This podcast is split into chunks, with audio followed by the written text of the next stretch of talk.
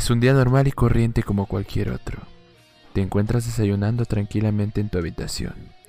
De pronto notas cómo empiezan a sonar notificaciones en tu teléfono. Ves los mensajes e intentas responder, pero no logras percibir de quiénes son las conversaciones. Te diriges al baño para lavar tu cara, pero al querer voltear al espejo sientes que algo te lo impide. No hay una fuerza la cual escapa de tu control, que no te deja hacerlo. No le das mayor importancia y sales a buscar a tu familia. Pero notas que en tu casa no hay nadie. Tal vez tuvieron que salir y se les olvidó avisarte. Digo, ¿a quién no le ha pasado?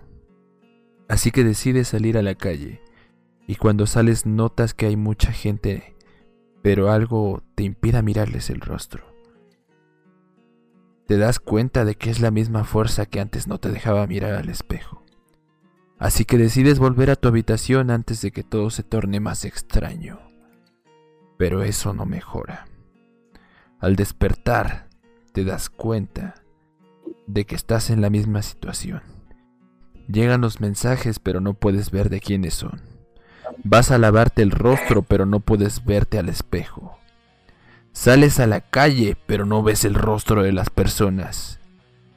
Y el ciclo vuelve a iniciar cada vez más y más. Mocos.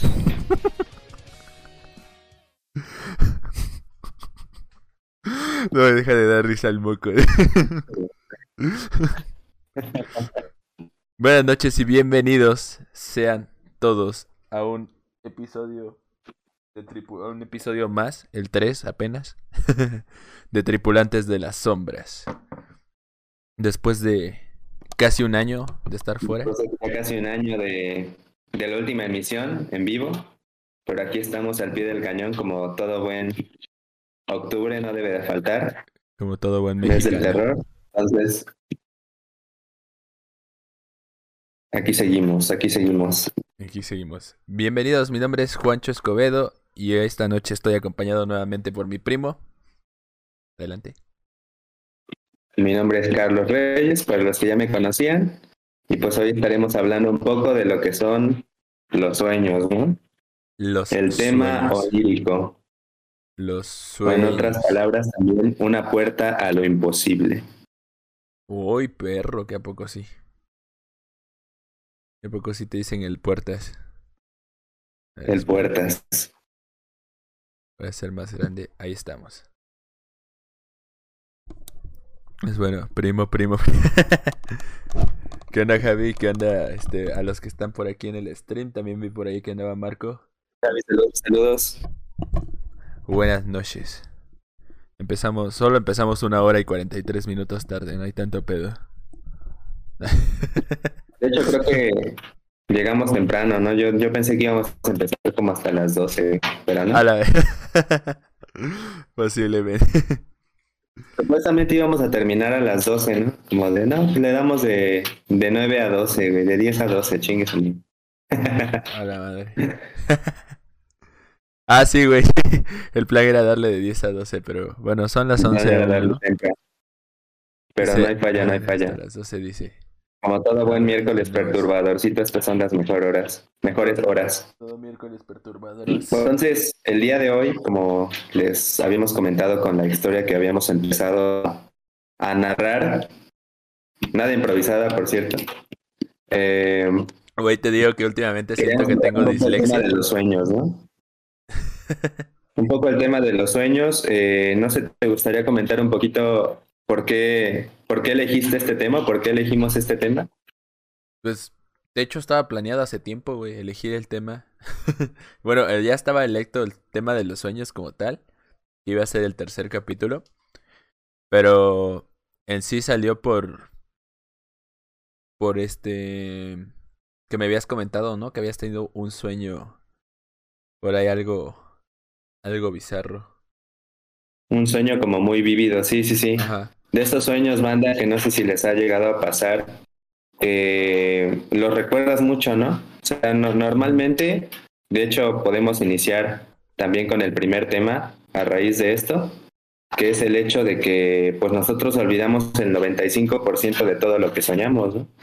Entonces yo le contaba a Juancho hace ya casi un año, poquito más de un año, que había tenido un sueño del que pues me acuerdo mucho, ¿no? Que hasta la fecha, bueno, en ese momento siento que me pegó tanto, tal vez a lo mejor por mi estado emocional o no lo sé, pues eh, en el que mm, creo que era sobre, sobre una novia, ¿no? Una exnovia, algo así. La cosa es que fue un sueño muy vívido en el que incluso siento que yo me di cuenta de que estaba soñando y justo antes de darme cuenta de que estaba soñando de despertar, por así decirlo, fue como si las personas con las que yo soñara también supieran que yo ya me había dado cuenta que estaba soñando y que iba a despertar. Entonces, como si se hubieran despedido de mí de cierta forma, sabiendo que no nos íbamos a volver a, a ver, ¿no? Simón. Entonces fue algo que desperté y dije, chale, o sea, como que quiero volver a ese sueño, ¿no? Pero pues ya más nunca volví a, soñar con algo parecido. Solo fue únicamente esa vez. Y yo se la conté a Juancho y le dije, no, este, la verdad sí, sí me dejó como medio, como medio impactado. Porque, pues no sé, era una persona a la que pues extrañaba desde hace tiempo y ya tenía como que ratísimo que no la veía. Bueno, de hecho no la he visto hasta la fecha. Pero el hecho como de haberla soñado y, de, y como de que esa persona en el mismo sueño que se haya dado cuenta de que yo... Ah, eh, de que no nos íbamos a volver a ver, por así decirlo, fue, como, fue como bastante impactante. Y pues fue de ese 5% estadísticamente hablando de sueños que, que pues siempre recordamos, ¿no? Sí, sí, sí. Sí, porque pues es, es bastante raro, de hecho, el acordarte de tus sueños. Yo que me considero una persona que sueña bastante, porque incluso hay, hay personas que, que tienden a, a no soñar, o sí soñar, pero por el hecho de que no recuerdan sus sueños, pues creen que son personas que no sueñan, ¿no? Entonces, exactamente. Es muy normal que, que cuando alguien te cuenta así como yo de, ah, no mames, y hoy soñé esto, y la otra vez soñé esto, y la otra esto. Es como que, no mames, tú sueñas mucho, pero pues no es como tal que sueñes mucho, sino que tiendes a, recordar cosas que pues no es muy común recordarlas. O no tenerlas muy en cuenta. ¿Tú, ¿Tú por qué crees que olvidamos el 95% de, de los sueños? ¿Crees que porque nuestra mente no tenga capacidad de recordar todo? ¿O que crees que nuestra mente nos está salvando de cosas que no quiere recordar? Güey? Mm. Es que está difícil, güey, porque... O sea, ¿qué tanto nuestra mente es consciente de, de lo que... O sea, fuera del, del cerebro dímico, que es el que... No, el cerebro, este... Reptil, que es el que...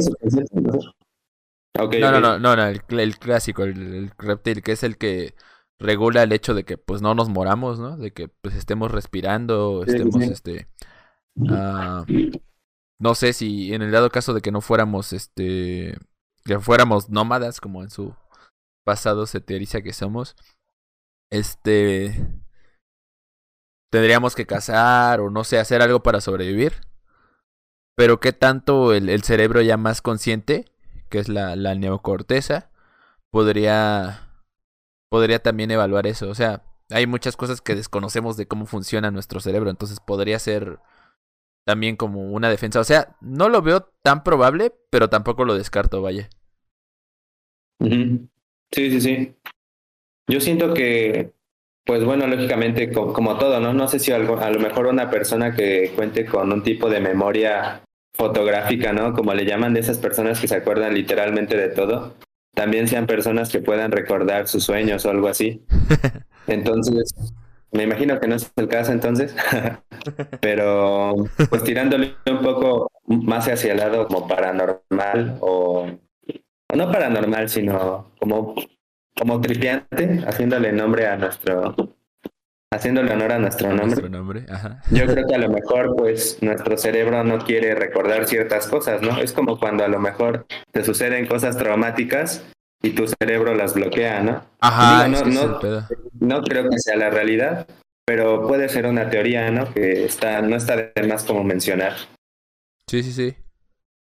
Ajá, es que qué tanto, nuestro mismo cerebro nos puede llegar a proteger de, pues nosotros mismos, ¿no? Sí. ¿Y qué tanto estás preparado para neta ver lo que, lo que es tu cerebro ya en así modo descontrolado, güey? Ándale. modo Como si diablo. lo experimentas. De que lo experimentas, lo experimentas. Sí, pero ya otra cosa es que te acuerdes, ¿no? Ya luego Ándale. por eso, por eso yo, yo, yo a veces he pensado en que, no, pues ¿por qué me levantaré tan, tan puteado en las mañanas, no? Si estoy durmiendo ocho horas o algo así. Pinches ocho horas de sueño de puras pesadillas seguramente que ni me acuerdo, güey. O pinches ocho horas de estar cogiendo con sucubos, güey. Sucubus, güey. Con Y más adelante hablaremos un poquito de este tema de las, de las O sucubus, con de los, como de quieras, los demonios del sueño. Ya, apenas. Pero bueno, Pero esa la cuento fuera de stream porque está cagada. Pero. Pero sí, apenas ah, salió una historia de sucubus bien, bien cagada. Igual y la tratamos más al rato. sí, güey, sí, sí. Ya como entrados en calor, güey. Pues bueno, en esta ocasión eh, Por aquí nos íbamos a- comenta. bueno, vamos a hablar sobre el tema de los sueños en formato de iceberg banda. No sé si estén familiarizados con este, con estos formatos, me imagino que sí, que todos estamos familiarizados.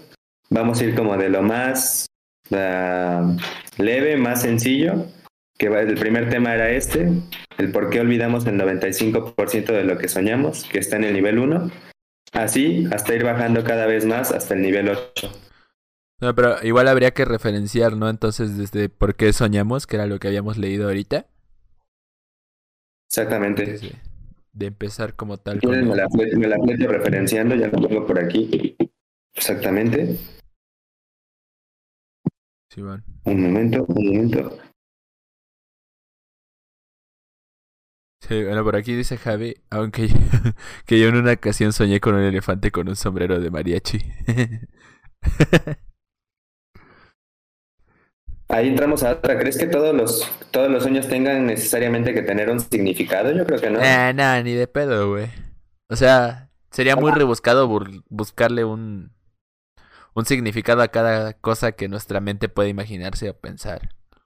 Si nos vamos ahí. Ajá. Porque Pero incluso hasta los que tienen del punto en soñar el que todo tiene que tener una razón. Pero tú eres alguien que cree que todo tiene una razón, o sea, como un origen, un porqué. No necesariamente lógico, pero un porqué. Ah, no, güey, es que... No, es que no, no creo, güey. Es que... Entonces, Depende. los sueños serían unas de las cosas que pasan únicamente porque sí, ¿no? O sea, bajo esa premisa. Yo siento que incluso a lo mejor hasta soñar con un elefante rosa o algo así que no tiene sentido, güey. Ajá. No es que quiera decir algo literal para todos, sino es como lo que te mencionaba hace rato un poco detrás de stream, que Ajá. era como de que a lo mejor simplemente eso significa que pues estás relajado y que tu mente simplemente está fluyendo. Se deja está volar, como ajá. que echa- echándose a volar, güey, sin sentido necesariamente. Ajá, es Entonces, que eso es a lo no que quiere yo iba, decir güey. que los elefantes rosas signifiquen que te va a ir bien mañana o que te va a ir mal, sino que simplemente significa que tu mente pues está relajada o está imaginándose cosas y ya. O que tomaste algo que te hizo... O que te comiste un brownie de esos que parece que no pegan y de repente a las dos horas estás bien disociado. Ándale, güey. Puede ser, güey. Mira, bueno, retomando el tema de por qué soñamos, eh, aquí hay una referencia de, de Sigmund Freud que dice que los sueños existen para satisfacer los deseos que cada persona tiene, o que pueden ser también un reflejo fiel y simbólico que se adueña de la mente, de los sueños y anhelos del ser humano. Anhelos. En pocas palabras, son simplemente manifestaciones de lo que queremos, de lo que sentimos, eh, de lo que, ajá, de lo que anhelamos, todo eso, sin ir más allá, ¿no? Pero yo siento que, fíjate que a, a pesar de que tienen como varias eh, definiciones, creo que incluso en la comunidad científica no se, no se lo, no está como que todo sobre papel, ¿sabes? O sea que como que siempre le dan esta aura como de que, Misticismo. ajá, de misticismo, de que, ok, sí es esto, pero ¿por qué, por qué pasan estas otras cosas, no? O por qué hay, o sea, como, ¿por qué pueden ser simplemente reflejos y entonces a su vez existen tantos trastornos relacionados al sueño, no? O por qué simplemente es algo tan como banal, por así decirlo, pero si no dormimos, entonces ¿por qué nos volvemos locos, no? Entonces es algo que, que pareciera no tener importancia, pero que sí tiene mucha, eh, pues mucha relevancia en nuestras vidas, ¿no? Básicamente la mitad de, la, de nuestra vida la pasamos durmiendo. Entonces nuestros sueños pueden ser algo así como nuestra otra realidad, nuestra realidad alterna. Sí, güey, sí, sí, sí. Verga, es que viéndolo desde ese punto de vista, ya, ya se empieza a poner más tripiante. Exactamente. Entonces, ¿qué te parece si continuamos un poco bajando en este en este iceberg? No sin antes eh, hacer una pequeña mención al canal de donde tomamos básicamente la inspiración y los temas básicamente, pero que siento que se nos hace importante mencionar, pues para que pues, se destaque el trabajo de esta persona, ¿no? Este, estamos basándonos en un iceberg del canal Miquelón en YouTube. Bueno, es al menos del que yo me basé para sacar algunos temas, que la verdad, pues sí, me hicieron paro y se me hicieron bastante interesantes. Entonces, pues, aunque no nos esté viendo esa persona, pues no, consideramos importante mencionarlo. sí, buen ¿Quieres hacer alguna otra mención tú, güey? A lo mejor de, de, de alguna otra referencia que hayas tenido para ahora sí empezar a darle un poquito más a este tema. Iba a sacar la referencia de los videos que te mandé, pero la neta, no guardé el nombre, güey. No sé si tú por ahí los tengas. Sí los tengo. si quieres checar. Sí, porque ahí sí se me fue el pedo con los nombres, güey.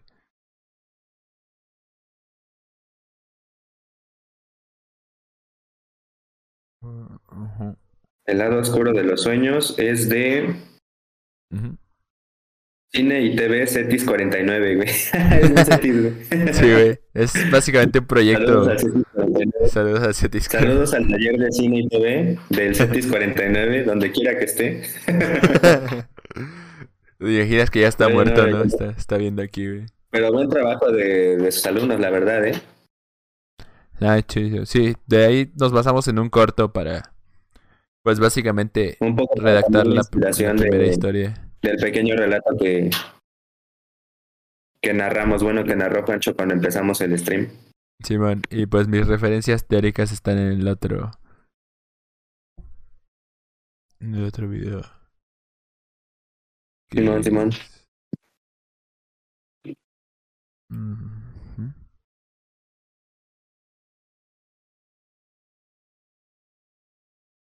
Bueno, pues ya está, ¿no?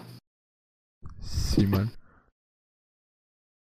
Pues entonces vamos a continuar con, con los temas que, que se tenían predispuestos para este. Les tenemos un poquito preparados. Eh, un poquito siguiendo dentro del nivel 1, queremos mencionar, o más que nada platicar, acerca de nuestra, nuestra opinión, más que nada sobre las personas con capacidades diferentes que sueñan como las personas ciegas, las personas sordas, eh, no sé, incluso yo creo que las personas daltónicas o que tengan una ligera alteración de sus sentidos pueden llegar a tener sueños muy diferentes, ¿no? Está, está chido eso, güey, porque te abre, te abre un panorama, güey, de que pues no todos sueñan lo mismo, ¿no? De cada... Exactamente, exactamente. O sea, es como lo que mencionaba yo un poco con lo de la teoría juanchesca, creo que ya te la he platicado o ya has visto el video. Pero de que, pues cada persona, dependiendo de sus vivencias o sus experiencias, pues tiene una manera de pensar totalmente distinta a la de otros, ¿no? Y pues lo que pasa en la vida de esta persona o en su universo no tiene nada que ver con el universo de, de, ajá, con la realidad de esta otra persona. Entonces, pues esto también aplica a los sueños. El hecho de que Ah, por ejemplo, una persona que nació sin la capacidad de ver, ¿no? Ya yéndonos a un extremo. Que pueda, como esa persona se imagina el mundo, puede soñar con el mundo, ¿sabes? Sí, sí, sí. No sé, ¿cómo... Incluso, bueno... ¿Cómo vería una persona que, no ve? ¿Sabes? ¿Cómo verían sus sueños? Sí, o sea, exactamente. O a lo mejor yo creo que sí se diferencia mucho de una persona a lo mejor que nunca ha visto en toda su vida, o sea, que nació invidente, a una persona que a lo mejor perdió la vista, ¿no? Yo creo que a Ah, lo sí, mejor pues, la persona que perdió la vista puede soñar, pues, cosas, puede soñar que ve, ¿no? O que cosas que en algún momento vio, porque ya están almacenadas dentro de su mente. Ándale. Pero creo que las, lo- los sueños de las personas que, que estén invidentes. que siempre han sido invidentes, yo creo que son interesantes por el hecho en el que pues sus sentidos tienen que estar como que más, más pulidos, ¿no? Más desarrollados. A lo mejor no sueñan con que ven algo, pero sueñan con que sienten, con que tocan, con que huelen, Ah. con que prueban. Simón. Entonces, si te pones a pensar en eso, a lo mejor sus pesa una pesadilla de alguien ciega, imagínate experimentar una pena. pesadilla de una persona ciega, pero tú sin ser ciego, güey. Ajá, imagínate, no sé cómo sentirán esos güeyes cuando cogen, güey. Están soñando que de repente están agarrando unas chichis, ¿no? y de Yo repente las la chichis se les, se les transforman. mucho, ya nada más- Sí, sí, sí. Yo creo que de los packs no disfrutan esos güeyes, eso No mames, que sad, güey. Pero imagínate que están agarrando unas chichis, güey, y de repente se les transforman, güey. sí. Sí, sí, sí. Bien Sí, o sea, puede ser un... Digo, ahí de Y que de repente les el ojo, ¿no? Pero... Pero de una manera como que no muy... No, no en la que esperaban, ¿no? Por así decirlo. Ok, es que, ¿cómo? No, pero entonces sí, Es que te pones a pensar que esto es interesante desde el hecho en cómo ven, por ejemplo, las letras en el sistema braille son puntitos, ¿no? Y rayitas. Y se tan- tienen lo- el volumen, ¿no? Cómo, ajá. o sea, cómo cambia realmente, drásticamente la realidad con respecto a cómo Como la en perciben a ellos. imágenes mentales, ¿no? O sea. ¿cómo serán sus imágenes mentales? Sí, sí, sí. Tal cual. Sí. Sí, güey. Porque imagínate, a lo mejor las personas como que invidentes, cuando quieren reconocer la cara de una persona, pues la tocan, ¿no? Y de acuerdo a sus relieves, a lo mejor puedan ir como que formando algo, güey, o no sé, teniendo una noción. Igual Ahora imagínate de- en la cara, en las Como que ver la cara de un monstruo, ¿no? Que sientan o que imaginen o que tengan como que la...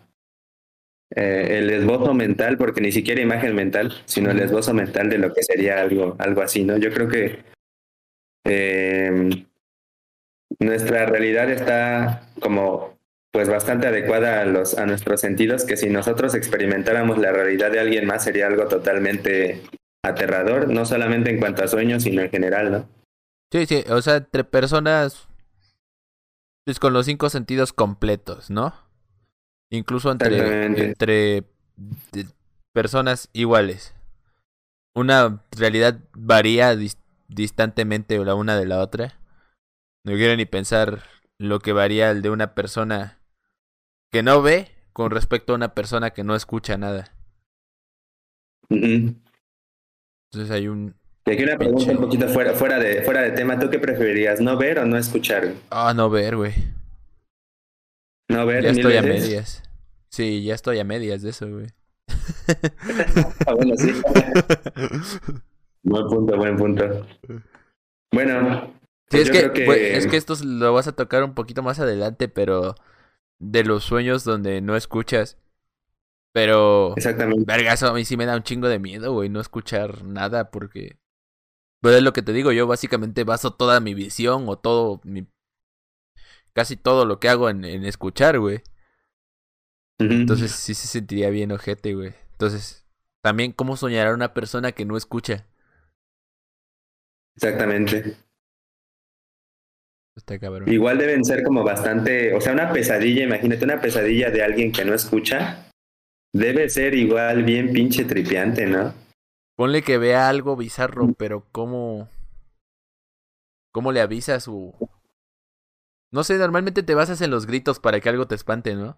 Entonces. Ajá, sí, sí, sí. Como una forma de expresión, ¿no? Sí, no debe ser, debe ser muy cabrón. Pero bueno, el siguiente tema, ahora sí, terminando un poco con esto, es- son los sueños recurrentes, güey. ¿Tú has tenido algún sueño que se haya repetido durante, Chingos. durante tu vida, durante varias etapas de tu vida? ¿Alguno que recuerdes? Chingos. Creo que lo contamos en el, en el Tripulantes último que hicimos, el especial del 31 de octubre del año pasado. Pero ah. ahí platicaba, platicamos un poquito de, de sueños que hemos tenido o de cosas que hemos visto. Y yo platicaba el sueño que tenía que era muy recurrente de niño, que era... Hay dos, yo ya los he contado los dos en stream. Pero el que contamos esa vez era el de la persona que me perseguía en las escaleras. De la sombra esa, como... Nunca llegué a ver qué era, pero siempre alguien me perseguía en las escaleras. Y era siempre bajando las escaleras de mi casa, las escaleras grandes. Y pues yo soñaba que eran esas escaleras, pero que había paredes y que toda estaba cerrada y nada más había como una luz blanca. Ah, y todo se veía oscuro, nada más la, lo único que se veía así era la luz blanca y me iba siguiendo alguien. Siempre que esa persona estaba a punto de alcanzarme o yo a punto de escapar de ella, me despertaba. Entonces, este, ese es como que un sueño bastante recurrente que tuve. Lo curioso, y no creo mucho en los sueños premonitorios ni nada de eso, pero cuando eso yo lo soñaba desde niño. En ese entonces, en esa escalera, no había paredes ni nada. Y ahorita que ya construyeron, ya hay paredes y está todo, poco a poco se va pareciendo más a la escena que yo veía en mi sueño. Entonces se me hace ahí curioso ese detalle. Como que curioso, ¿no? Como mínimo curioso. Sí, sí, sí. Sí, ese es uno de los dos. Y el otro, que dice mi mamá que es no es sueño, sino un recuerdo, de que cuando era niño cuando era niño yo tenía mucho esta esta imagen mental cuando dormías más que nada de de soñar que estoy acostado en una cama y hay un chingo de gente viéndome así alrededor. Y como que me desespero porque yo no puedo hablar en ese sueño pero pues toda la gente como que me está estudiando o no sé como si estuviera enfermo sabes por eso te digo que dice mi mamá que más bien puede ser un recuerdo como ahí reprimido, que mi mente lo saca cuando sueño. Porque pues cuando yo era niño me metieron a la incubadora por un pedo que tuve, entonces pues puede... Es bastante posible. Pero esos son, los más recurrentes. Es posible. O una manifestación, a lo mejor no, no como tal recuerdo, o sea, sí sueño. Ajá. Pero este, como un poquito pues tergiversado, ¿no? Sí, pero lo que sí me acuerdo de esos sueños, ya, ya tiene tiempo que no he tenido, sobre todo el segundo. El primero tiene como cuatro años que no lo he tenido. Pero pues me acuerdo porque lo he tenido un chingo de veces durante mi vida. Y el segundo sí tiene más. Tiene desde que tenía como diez, ocho años que no lo he tenido. Pero también me acuerdo. con ese sentimiento de vulnerabilidad, ¿no? Que tocamos un poco más. Sí, sí, sí, tal cual. Como todo el sentirte pues no sé, observado por las demás personas, pues de cierta manera te sientes vulnerable, ¿no? Ándale. Como que te sientes como si de alguna manera estuvieras como a la merced de las personas que te están viendo, ¿no? Ajá, es de hecho, es un instinto primitivo. Yo tenía la sensación de un zoológico, se, se conecta mucho con eso. Mm, te digo, yo tenía la sensación de... Ah, perdón, adelante. Ah, perdón. Bueno, mi punto era que siento que nuestros sueños se conectan mucho con ese, con, con esas cosas como instintivas, ¿no? Como con esos sentimientos de vulnerabilidad, de desesperación, pero como si estuvieran eh, expresadas gráficamente, ¿no? O sea, ándale. Con imágenes. Sí, de hecho. Entonces. Ajá, yo quería tocar en este. Creo que lo vamos a tocar un poquito más adelante. Pero yo quería tocar en este podcast como tal el hecho de que muchas veces, no sé si todos, pero al menos yo suelo usar los sueños como fuente de inspiración para actividades artísticas. Y tienden a, ser muy funcionales en, ese aspecto. Porque pues, son representaciones de lo que quieres decir, pero no sabes cómo decirlos hasta que ves esa imagen o escuchas esa, ese sonido o etcétera, etcétera como algo más abstracto, ¿no? Como una representación visual de algo abstracto, ¿no? Visual o auditiva o como sea, porque también. Ajá. Ok, ok. Entiendo, entiendo. Sí, pues ahora sí que para cerrar un poquito este primer nivel, eh, continuando con, con, los temas, eh, nada más por hacer una pequeña mención, son los sueños de los animales, ¿no? Que hay, bueno, ahorita por lo que investigamos un poco, creo que los de los animales que más eh, presencia onírica tienen son los ornitorrincos. Los ornitorrincos. Creo que incluso su, el nombre, onírica. está relacionado a eso. ¿no? no lo había pensado, pero sí. Sí, el, el ornitorrinco. Los ornitorrincos son mucho los perros. Yo también he, he, visto a mi, a mi perro, bueno, a varias de mis mascotas sí, soñar, cuando, ¿no? Cuando Yo los ves durmiendo. A lo, ajá, a mí me pasaba que he visto luego a las gatas cuando están durmiendo y que luego rasguñan, ¿no? o hacen cosas así como que brincan y eso. O yo lo Ajá. relacionaba mucho a los bebés, güey, porque pues no sé si tú lo has visto, pero pues cuando igual están bebés las personas, ves cómo se mueven o cómo se ve que quieren hablar o, o hacer algo mientras están dormidos. Y pues Sí. que están soñando, entonces yo veo como que bastante normal eso de que pues también los animales sueñen, porque pues a fin de cuentas pues son seres vivos igual. ¿no? Y Ujú. pues tenemos bastantes Sí, similitudes. Incluso las moscas igual pueden soñar, dice, por lo, por lo que hay estudios que, que demuestran eso. Entonces Claro. está, está, bastante interesante, ¿no? Como es algo que compartimos y que nosotros solemos darle mucho significado. Y bueno, es, esos animales pues no les dan, pero, pero yo creo que si pudieran igual se los atribuirían. Eh, ya por último tema de, de este nivel es soñar en blanco y negro. No sé si alguna vez ah, Eh, y negro. alguien eh, aquí presente haya tenido un sueño relacionado a eso. En blanco y negro. Fíjate que yo sí he soñado alguna aventura en blanco y negro, pero si me dijeras, a ver, cuéntame uno ahorita, yo la neta no, No te no me acuerdo. Sí. Sí, pero sí, Sí. sí tengo imágenes mentales de verme a mí haciendo algo en blanco y negro. Y que igual eso está curioso, ¿no? El que normalmente cuando sueñas te ves a ti en tercera persona, pero no, quizá no es como tú realmente eres, sino como te percibes a ti en tercera persona. Fíjate que es igual, es para tocarlo un poquito más adelante en el tema de, de los, bueno, no quiero mencionarlo ahora, pero al menos, bueno, por, por mencionártelo a ti, yo no he tenido casi eh, experiencias, o no al menos que yo recuerde, de verme a mí mismo en tercera persona, ¿sabes?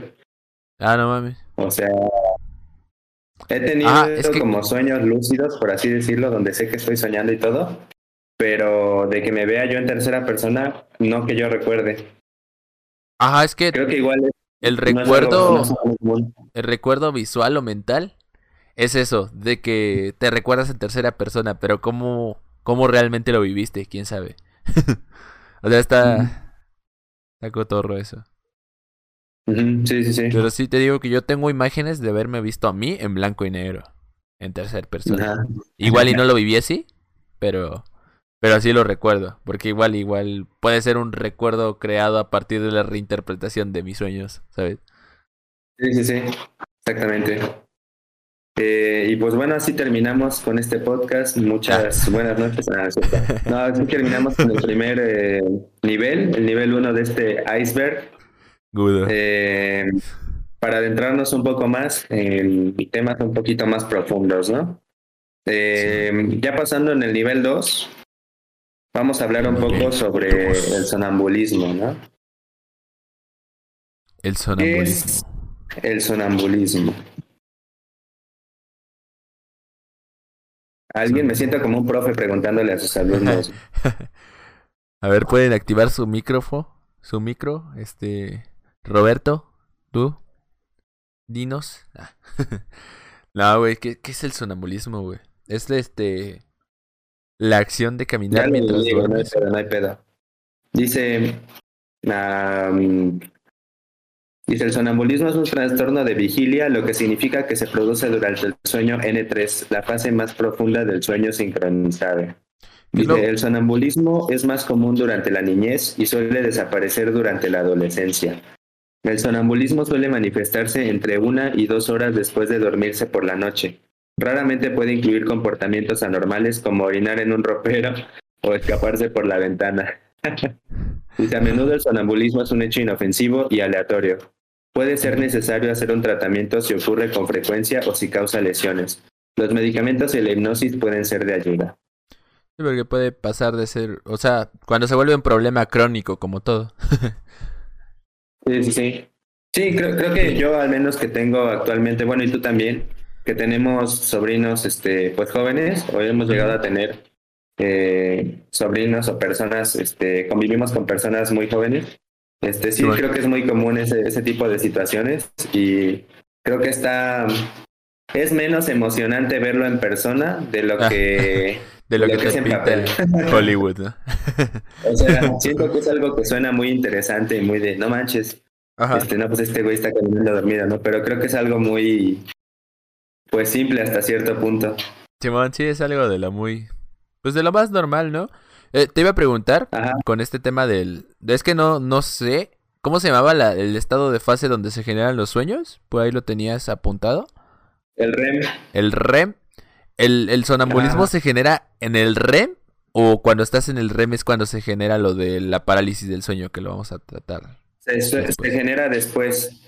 El, sonambulismo, se genera en la última fase. En la última fase. Ah, en entonces... la fase más profunda. El REM sería como la fase intermedia. Ajá, sí, sí. Sería como la fase. Ajá. Sí, porque mi, mi, mi pregunta venía más que nada de cuánto necesitamos dormir para descansar, ¿sabes? Ves que te, te he platicado una que otra vez de lo del sueño polifásico y esas madres. Entonces, exactamente. Pues que realmente. De sueño, ¿no? Ajá, que realmente para cumplir un sueño de un ciclo de sueño no, no necesitamos dormir como tanto, sino dormir eficientemente. Y sí, supuestamente creo que lo más ideal para eso es este despertar justo en la fase de REM. Ajá, ajá, sí, sí, tal cual. Cuando despertamos en esa fase es cuando más descansados nos sentimos. Sí, sí, sí. Entonces, este pues te, te preguntaba, porque dice que para generarse un sonambulismo, según lo que leíste, tarda entre dos a tres horas, la segunda o tercera hora. Tres horas aproximadamente, sí, sí, sí. Entonces, digo, pues realmente ya estás durmiendo o tu cuerpo pues ya está descansado y ya quiere pues salir de ahí, ¿sabes? Pero pues tu mente se quedó ahí perdida en el limbo. Ah, yo creo que igual va, un poco ligado a lo que son las parálisis del sueño y todo eso, que igual mencionaremos más adelante. Todavía nos falta para llegar a ese punto.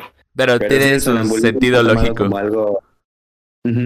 Pues por lo mismo de que se presenta mucho, yo creo que sí es algo que se ha estudiado más, ¿no? Ajá, está, está muy bien fundamentado, sí, concuerdo. Sí, sí, sí.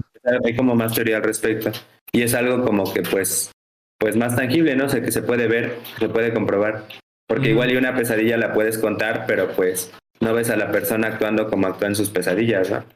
Sí, sí, pues sí. O viceversa. Sí, pues ya, depende del nivel de eh, pesadilla. Pues sí, el, el nivel, este nivel 2 del iceberg está un poquito, eh, un poquito enfocado en los trastornos del sueño, ¿no?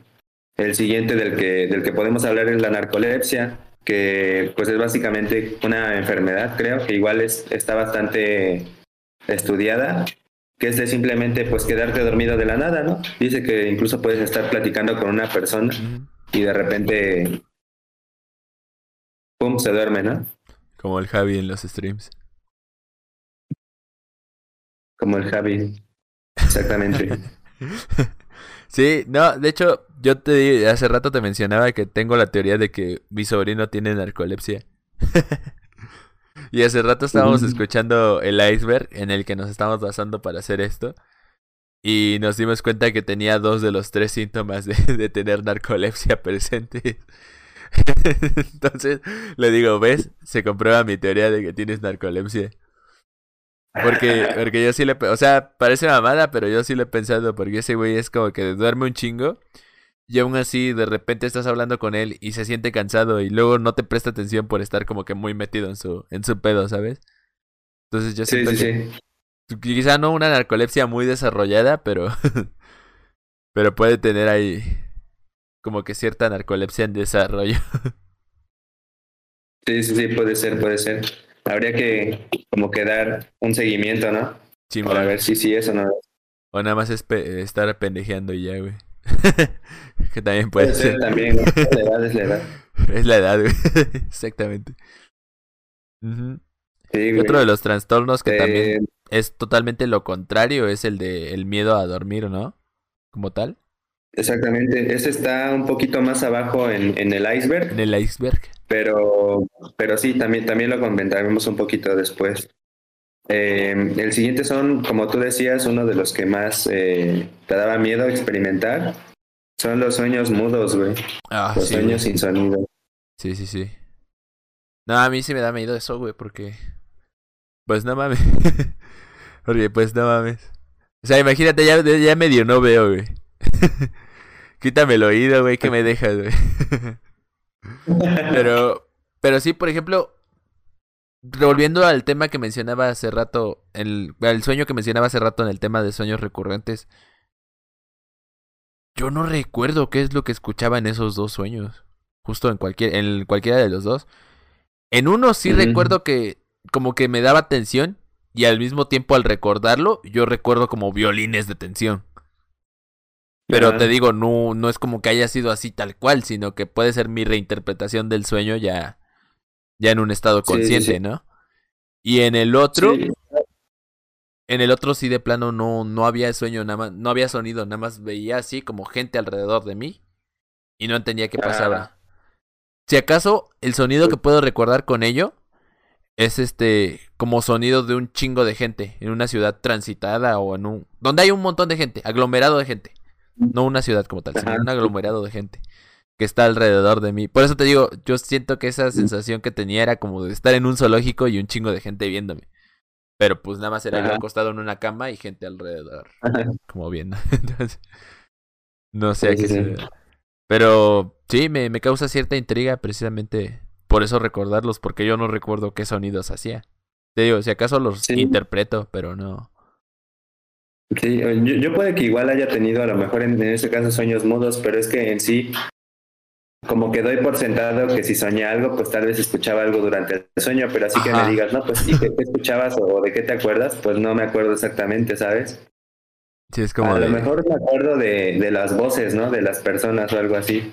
Que pues, no sé si me dijeron algo que de lo, de lo que me acuerdo en un sueño, pues a lo mejor de eso me acuerdo, pero de los sonidos y eso no, no, no tanto. Pero no, no recuerdo un sueño en específico del, del cual no, no escuchar nada, ¿no? Ah, pero no fuera un sueño húmedo porque de todo nos acordamos. igual hasta cierto punto, ¿no? Yo siento que igual se van desvaneciendo. Sí, güey, sí, sí. Sí, pues el, la capacidad de almacenamiento que tiene nuestra memoria, dependiendo de la importancia que le lleguemos a dar a ciertas u otras cosas. ¿Como de cuántas teras será? No creo que sea tan grande. Sí, no, no. No creo que sea. De hecho, no creo que ni llegue a un tera, güey.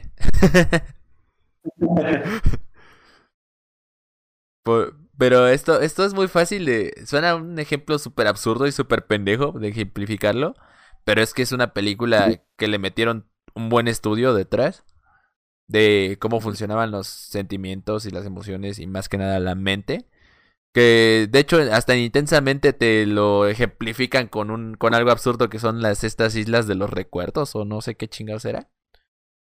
Ah, Ajá, entonces es una película obviamente para niños, por eso te digo, puede sonar algo absurdo, pero pues el güey que, que, la, que la hizo, pues sí se ve que le, le metió estudio y todo eso. Y a manera de explicar esto para que los niños entiendan, pues con eso de que las islas se van derrumbando y vas perdiendo los recuerdos y ese pedo, pues se puede entender bastante fácil.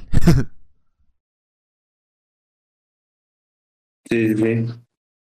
Sí, pues mira, yo no te sabría hablar de eso porque no consumo Disney, pero... Ah, no, pero sí, creo que hay varias este, películas como que hablan un poquito sobre, sobre eso, ¿no? Sí, sí, sí. Eh, creo que hay una que se llamaba Las Crónicas de Mark Twain, algo así, que es según una película para niños, pero que igual habla un poquito de, del tema de los sueños. Y este, pero sí está bien perturbadora, güey. A la verga. Bueno, bien, bizarra, ¿no? Bizarra en el sentido anglosajón de la palabra, dijera. Pero es vieja, ¿no? Supongo. Eh, no tanto, güey, creo que como de los noventas por ahí. Ah, ok, sí, fue pre-2000, vaya. Ah, sí. Cualquier cosa pre-2000 hoy en día se perturbadora si te pones a analizarlo. Tengo, tengo por ahí una pequeña teoría que estoy preparando sobre eso. ¿Cuál, cuál es tu, tu, tu idea, güey? Tu, es que... Tu hipótesis. Ah, es tan fácil de explicarlo como que antes no ponían atención a ciertos detalles. Nada más ve Ren y Stimpy o los primeros episodios de Boy Esponja, güey, como era. o sea, había muchas cosas súper perturbadoras que hoy en día ya las vemos como algo bizarro, pero quizá en su momento se hizo muy normal, ¿sabes? O, o un ejemplo súper más turbio, güey. La, ¿Te acuerdas de la película del durazno gigante, güey? De los pinches bichos esos de plastilina. No, güey, no muy bien. No, sé si nunca alguna vez la viste. La del durazno gigante, ¿cómo se llamaba? ¿Así se llama, güey, el durazno gigante? No, no me acuerdo si se llamaba así. Pero era de un niño que, que básicamente no tenía a sus papás, sus tías lo maltrataban bien ojete, güey. Y pidió un deseo que una araña que le creciera, que algo pasara para que pueda ir a Nueva York, porque tenía la idea de ir a Nueva York con sus papás. Y de repente un durazno empieza a crecer, güey, y se vuelve. Pero la película es una mezcla entre live action y animación, este. Creo que es stop motion. Pero está muy bizarro, güey, todos los diseños de los personajes. E incluso la historia como tal, porque sí se pasan de ojetes como lo maltratan, güey, ya. O sea, no es lo mismo verla de niño a verla de nuevo ya de grande, güey. Sí, a lo mejor y puede que hasta te perturbe más de grande, ¿no? Porque ya sabes como que un poquito más los... Exactamente. Sí, sí, de niño es muy que te cosa, ¿no? llegue a perturbar. Sí, güey. Sí, güey. bueno, pero ya nos estamos desviando. Cierto, cierto. Bueno, la raíz de esto eran los sueños mudos, ¿no? Un poquito. Ya para cerrar el nivel 2 y entrar ahora sí un poquito más en lo, en lo más eh, perturbador, por así decirlo, eh, hablar un poquito sobre las abducciones, ¿no? Un sueño igual que a mí, yo, yo pensé que incluso el soñar con ser abducido iba a estar más abajo en el iceberg, pero eh, no lo es tanto, o sea, es, parece que es algo entre comillas hasta común. Sí, pues creo que. Yo no lo experimentado. Hace rato. De hecho, hoy salió el episodio de Leyendas Legendarias de, de Aliens. Pero estaba escuchando precisamente ese episodio. Y estaba diciendo que gran parte, hace rato te mencionaba lo de los recuerdos falsos inducidos. Creo que te lo mencionaba offstream. Pero precisamente tocan eso y de que muchas personas, o sea, muchos de los avistamientos aliens que ha habido, o que se tiene que las personas han reportado ha sido precisamente porque lo soñaron, no porque lo vivieron como tal. O puede que lo hayan vivido, pero su mente lo siga reinterpretando como un sueño, entonces pues no se sabe qué pedo, ¿no? Normalmente sí, sí, pues tiene a ser así. Sí, pero es algo bastante Sí, porque tus recuerdos pueden igual este transformarse en un en un sueño, ¿no? Fíjate que ahí sí, ¿no? O sea, yo nunca he tenido alguna experiencia de ese tipo, no sé si tú. De, de soñar. Tampoco con aliens, ¿no? Como que. No sé cómo me imaginaría yo un alien, güey. Mm. ¿No has visto la película de No? Ah, no, pero ah, dicen que está chida. ¿no? ¿no? pero me la, recomenda me la han recomendado bastante, güey. Muy buena, muy buena, ¿eh? De, de las mejores eh, eh, interpretaciones, no interpretaciones, este, hola, Ah, no, nada. Era mi papel que salió en el jardín. A la vez. Este, no, es de las mejores representaciones de aliens, güey, como tirándole un poquito más a la a la concepción que se tiene sobre los ángeles de la Biblia, ¿no? Ah, ya, ajá. Sí, los. bueno, es que según los ángeles son como ojos y todo eso. más al terror cósmico que a los ah, sí, pinches enanos que te, que te quieren meter sondas por el culo, ¿no? No, o sea, más... Tirándole es que más a lo, a la cultura popular y esto, la cultura popular relacionándose a los aliens y esto más por el tema de Estados Unidos y su influencia sobre toda nuestra cultura popular. es este mm. precisamente los grises de ojos negros gigantes o enanos verdes, como tú lo mencionabas. Entonces, yo desde niño siempre he creído que los aliens incluso podrían ser células o partículas, entonces me he clavado tanto en esa idea que no siento que tenga una percepción como tal de que podría ser un alien, ¿sabes? Sí, sí, sí. No, no... Puede ser como hasta lo más pinche abstracto que ni te imaginas, hasta como lo más simple como un pinche, eh, no sé, güey. Una célula, güey, un plancton, ¿no? Por así decirlo. exactamente. Yo sé que que la, no, no, no, sé por qué, pero siento que la primera, como el primer contacto con alienígenas que vamos a tener va a estar bien pitero, güey. De que van a ser células que encontramos en el agua de Ajá. lo que alguna vez fue agua de tal lugar, güey. Es que creo que eso ya ha pasado, porque este, yo me acuerdo que esta percepción de que te digo de que pueden ser partículas o mosquitos o algo así, yo me acuerdo que fue de, de un viaje que lo reportaron hace un chingo de tiempo, porque ese es un recuerdo que tengo de niño. Que lo reportaron, que salió el reportaje de que en un viaje estelar trajeron unas partículas que no eran, este, conocidas. No eran Ajá. Entonces, pues, básicamente puede ser ya un contacto como tal alienígena, ¿no?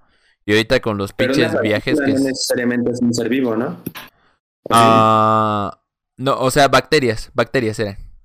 Ah, bacterias. Sí, ok, sí. ok.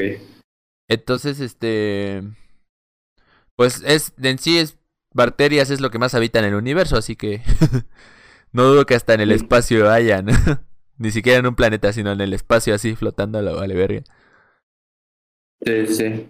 Entonces, este, pues te digo, ahorita con los viajes que está haciendo SpaceX y toda la mamada, güey, no dudo que se descubran nuevos tipos de, de seres unicelulares o, o incluso seres más grandes, pero pues de los cuales no teníamos conocimiento de que están habitando en nuestro entorno como planeta.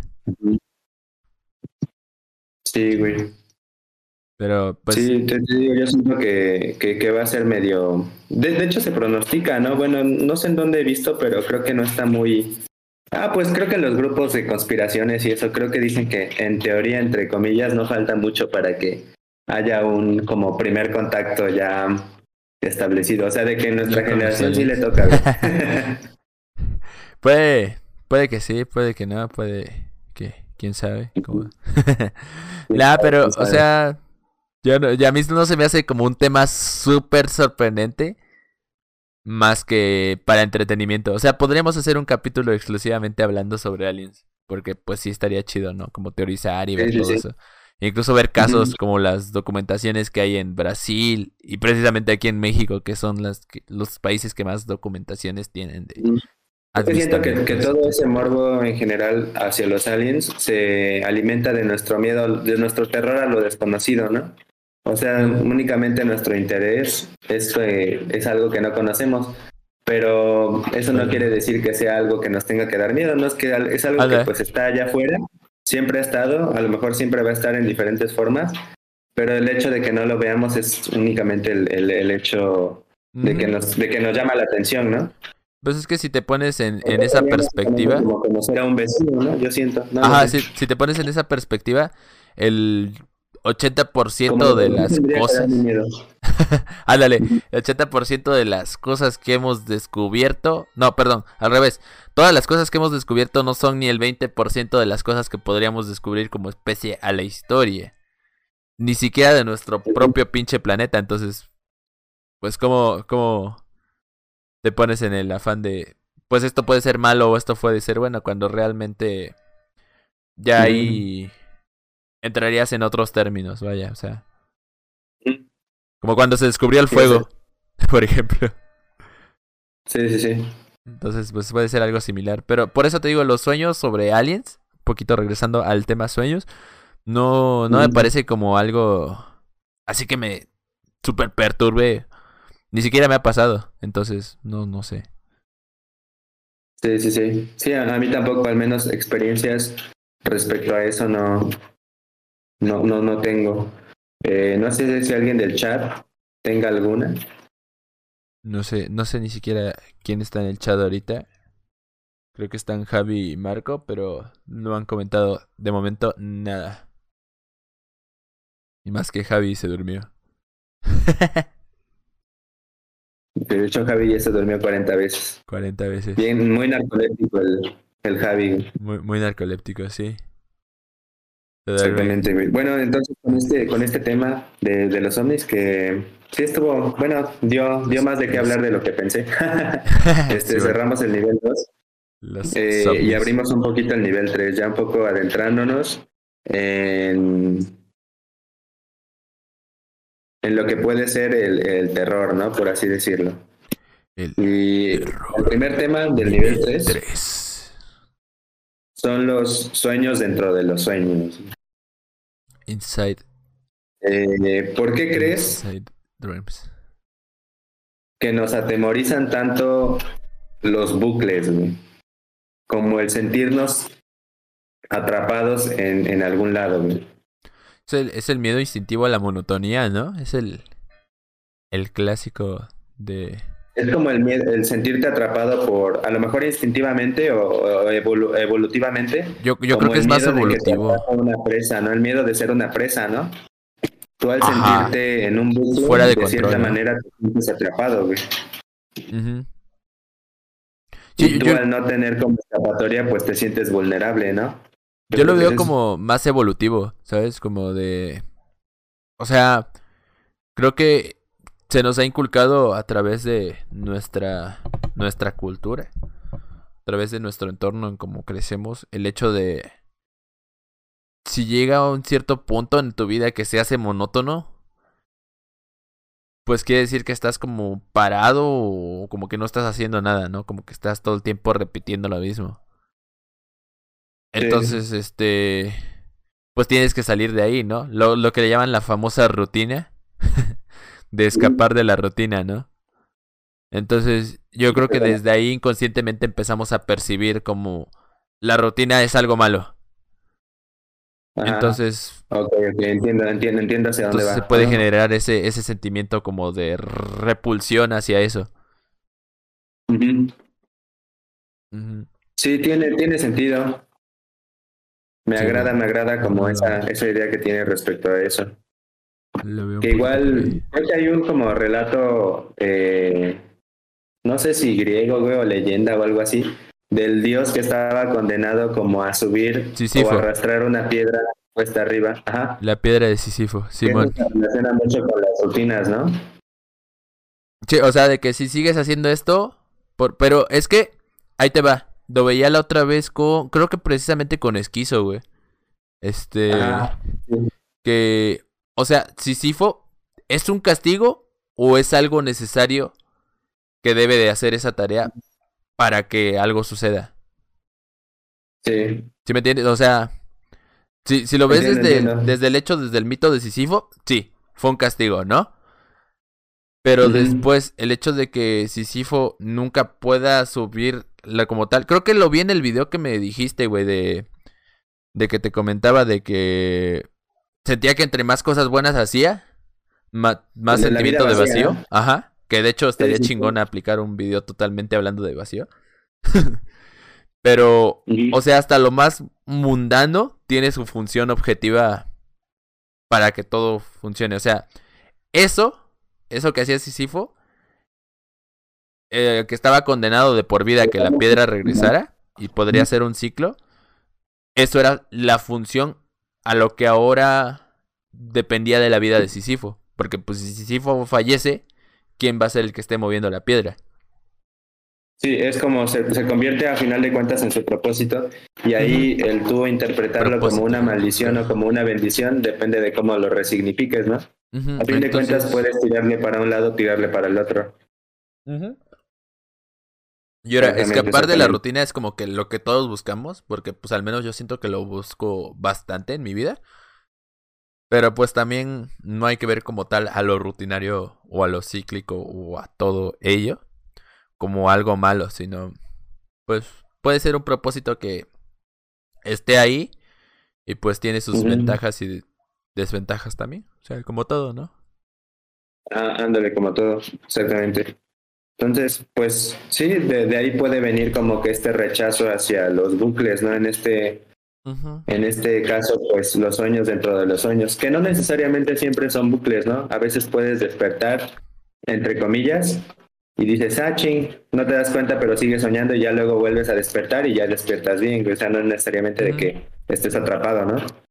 Pero, pero está curioso, está curioso el hecho como de, de, de soñar en ese sueño que despiertas y que pues todavía no estás despierto realmente, ¿no? Despiertas y... Sí, no, sí, sí. Normalmente lo vemos muy ejemplificado esto en, en series, caricaturas, películas, etcétera. No, porque, bueno, al menos una experiencia como tal que yo recuerde igual así, de sueños anidados, no. No recuerdo. Yo, yo, yo, recuerdo que sí he tenido algunos en los que despierto y pienso que ya desperté y no he despertado, pero ah, no lo recuerdo tan vívidamente, ¿sabes? O sea, no han hecho a lo mejor tanto eco en mi cabeza como para que a día de hoy los pueda recordar a lo mejor como otros, ¿no? Que sí, este, que, que, sí recordamos más. Sí, también tengo, la, tengo la este, sensación de ya haberlo vivido, pero no lo he vivido. Haciendo un poquito énfasis al tema de los déjà vus. De hecho, igual ya, ya estamos aproximándonos un poquito más a, a eso.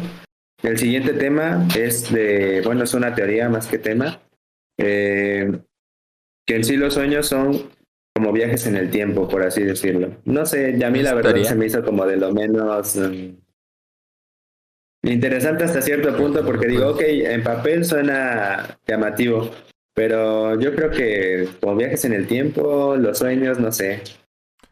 Es una teoría que podríamos reinterpretar, ¿no? Porque sí, no, no, como teoría está, a mí la neta no me llama la atención. Porque pues, o sea, no. Sin embargo, el, el tener sueños sobre tú ambientado en otra época es algo que a mí sí me ha pasado bastante. Y sí tengo varios que puedo recordar ahora mismo. Y eso está, pues a mí se me hace también chido porque, ves, más que nada retomando la, la explicación que dio Freud al inicio de, de, los anhelos o un reflejo de lo que estás viviendo. Mm, Exactamente. Pues puede que sean bastante influenciados por lo que tú estás consumiendo en ese, en ese momento. Entonces, si tú eres alguien que ve mucho películas de viajes en el tiempo o películas de, no sé, de una época en específico, te gustan las películas de vaqueros del lejano oeste o las películas futuristas, el tener sueños ambientados en esos entornos, dependiendo de lo que consumas, podría ser algo plausible. Sin embargo, la teoría de que como tal en tu sueño viajes en el tiempo, no, no me parece. Ah, no, no, no me parece muy. Como que no me la compro, ¿no? O sea, aunque quisiera decir, ay, no sé si. No, no, no, no la veo muy plausible. Pero pues sí, no, no está de más mencionarla, güey. Eh, otra que sí está un poquito más interesante son la de los mundos paralelos, güey. Como si nuestros sueños fueran un portal hacia otros mundos, otros universos. un sobrino que mandaría a un mundo de esos. tan plausible ves eso, güey? A un mundo paralelos. Este. De que nuestros sueños son como otros mundos. Verga. Es que si nos basamos en la misma teoría de que mencionaba hace rato, la teoría de Juanchesca, tiene sentido, pero no tal cual como se menciona, sino no es otro mundo paralelo, sino es otra percepción tuya en otro estado consciente. Entonces podría considerarse como otro universo, ¿sabes? Pero dentro de la teoría Juanchesca de los universos. Que no es como tal que existan múltiples universos, sino que dependiendo de tu interpretación, tu universo va a ser distinto al de otra persona. Entonces, puede que tú mismo tengas dos interpretaciones distintas de un universo. Que en un estado consciente puedas acceder a una, pero en un estado inconsciente, no solo por sueños, sino por psicotrópicos o u otras maneras, como llegar al... Llegar a cuando estás en un estado de gnosis, por ejemplo. Entonces, ahí yo diría que estás generando otro universo pero no es que, que sea un universo en el sentido clásico de la palabra, sino un universo bajo esa teoría. Sí, me... Así se me hace lógico, así. Sin embargo, no lo puedo... O sea, me, me falta como que cierta fe. sí, sí, sí. Exactamente. Sí, porque... Eh, pues aquí estaba buscando un poquito algo que se pudiera relacionar y de hecho hay, hay artículos, incluso topología onírica del sueño como mundo paralelo. Estaría interesante leerlo completo, a ver, vamos a leer el, resumen un poco, el abstract. Dice, los estudios del sueño y en general las temáticas del mundo del sueño ha sido campo de especulación prolífico para muchas sociedades y disciplinas del conocimiento a lo largo de la historia. Gracias a ello es posible concebir una interesante aproximación transdisciplinaria que permite extender el campo epistemológico usual relativo al yo inconsciente del sueño hacia uno que incluya diferentes acercamientos y perspectivas filosóficas. El presente artículo analiza el mundo onírico desde un estudio crítico de las ideas de los mundos paralelos donde el sueño puede ser percibido como otro universo según el conflicto de realidad y superposición de límites desde tres consideraciones, la narración, los dobles y el sueño lúcido. Órale. Ok, ok, sí, está, chido. es que Le voy a dar un guard por aquí. Chimón, es que te digo que está chido porque dependiendo de la persona podemos interpretar eso de un universo u otro de diferentes maneras. Al menos en mi, en mi interpretación es así como te digo. O sea, nosotros mismos estamos teniendo otra percepción de otro universo distinto mientras soñamos. Pero al mismo tiempo tienes, puedes tener diferentes percepciones del universo. Incluso no solo en estado, sino en edad. No es el mismo universo el que percibimos ahorita que el que percibíamos cuando teníamos 10 años. O hace 5 años. sí, sí, sí. Entonces está, está bastante chido el hecho de pensar en universos. Es que es, es lo que volvemos a lo de hace rato de los aliens. Tenemos tan arraigada la idea de que universos o cosas deben ser de cierta manera por, por la influencia de películas, este, de películas, de series, de lo que consumimos, que se nos olvida que podemos darle una reinterpretación propia a las cosas o tratar de percibir propiamente en ciertas cosas, ¿no? a fin de cuentas es como uno lo quiera percibir, ¿no? Porque es como lo que te mencionaba al principio, si pasamos la mitad de nuestra vida durmiendo, la mitad de nuestra vida soñando, pues qué tan alejados están los sueños de ser una parte tan importante de nuestra realidad, ¿no? Sí. Entonces, pues quieras o no, bajo esa perspectiva o bajo ese, bajo esa premisa, pues puedes decir que sí estás accediendo a otros universos. Y el hecho de que a lo mejor no puedan ser tangibles no significa que no puedan ser reales. Porque son reales desde el punto en el que influyen en tu vida, ¿no? Tú puedes soñar algo y despertarte bien puteadísimo, güey, y decir, puta madre, güey. Sí. La neta estuvo de la verga mi sueño, o estuvo bien chido, güey, todo lo contrario, ¿no? O una sucubus o algo así, güey, no sé, güey. sí, sí, sí, tal cual. Sí, algo que influye. O sea, no le puedes restar importancia a algo que es tan parte de... Y de hecho, eso de restarle importancia es un reflejo básico de nuestro cerebro, porque lo vimos cuando hablamos del déjà vu, el llamáis vu. O sea, hacemos algo tanto que le restamos importancia. Es exactamente lo mismo. Es un reflejo básico de nuestro cerebro. Sin embargo, no debe de ser así. O sea, si te pones a analizar como lo que dicen los de los que dicen que es alto que analizar las pequeñas cosas de la vida te das cuenta de que pues pues no. Exactamente, exactamente. Eh, pues sí, como tal, yo, yo siento que bajo esa premisa está muy interesante el hecho de considerarlos como mundos paralelos. O sea, no necesariamente tiene que ser como peliculesco, ¿no? Pero yo siento que sí tiene sentido. Está, chido. y ahí pasamos ahora a te digo, de, ¿te pones a pensar? Ah, perdón. Te digo, te digo, te pones a pensar en el hecho de que no es un solo mundo paralelo, sino puedes haber un chingo de mundos paralelos en los cuales en los cuales has aceptado o has reinterpretado o has buscado y pues es como una idea romántica hasta cierto punto. Sí, o sea, cuántas cosas experimentamos en nuestra en nuestra experiencia humana, ¿no? Yo siento que los sueños son de las cosas más como interesantes que podemos experimentar. Por eso no duerman. Ah, ah. y fuera de lugar. ¿no? Si vamos a llegar a eso de, de, la somnifobia, espérame tantito. Ya falta nada más un tema. Simón, sí soy.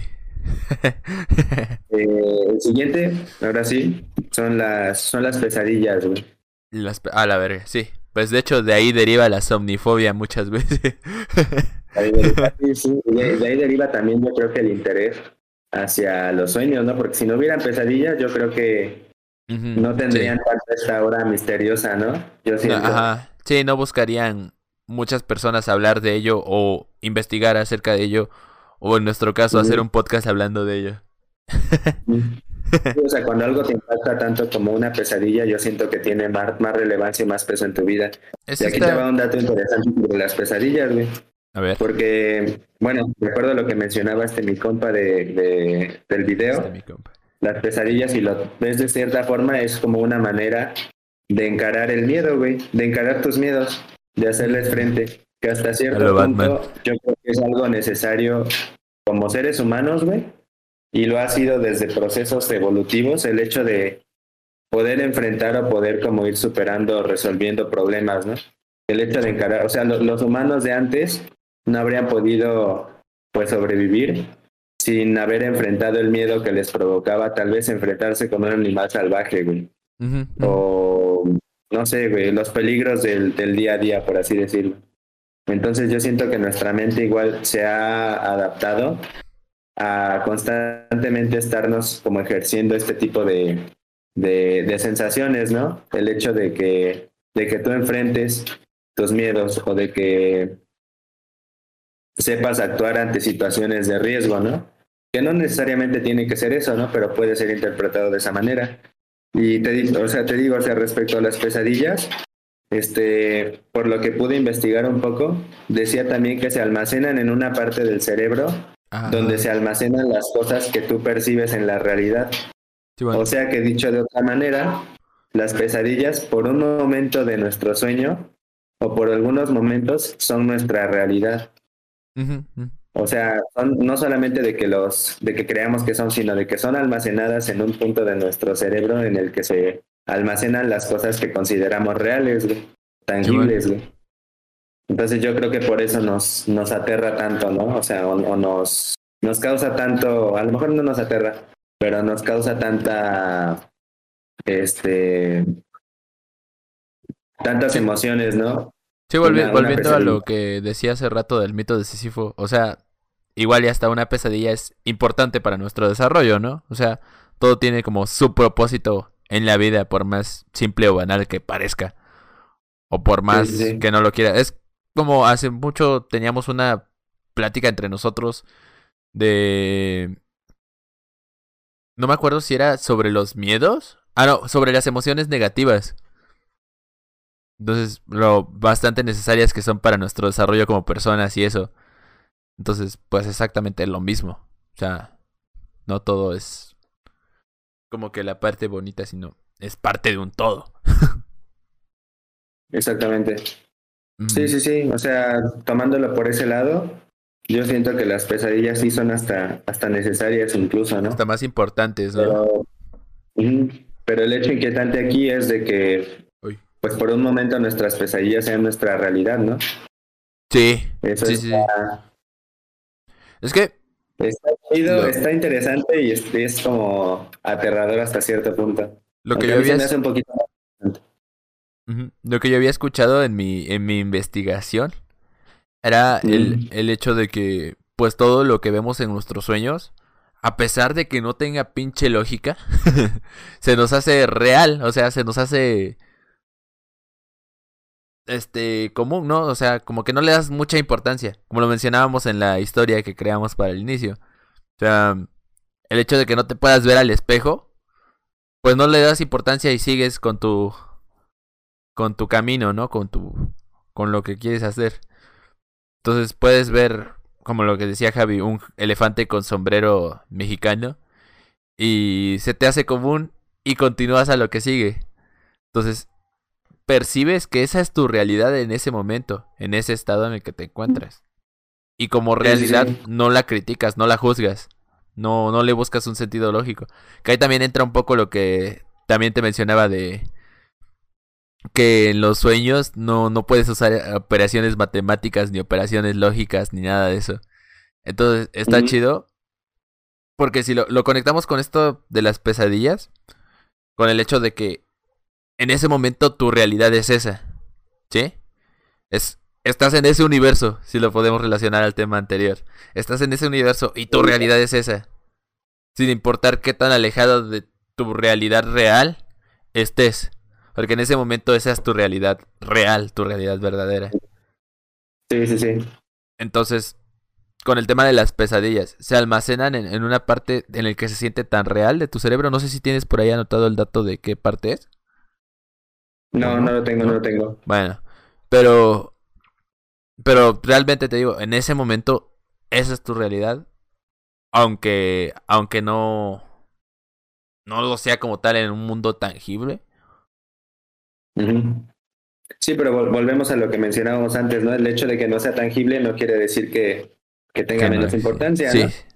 Entonces, ah, exactamente. curioso el asunto.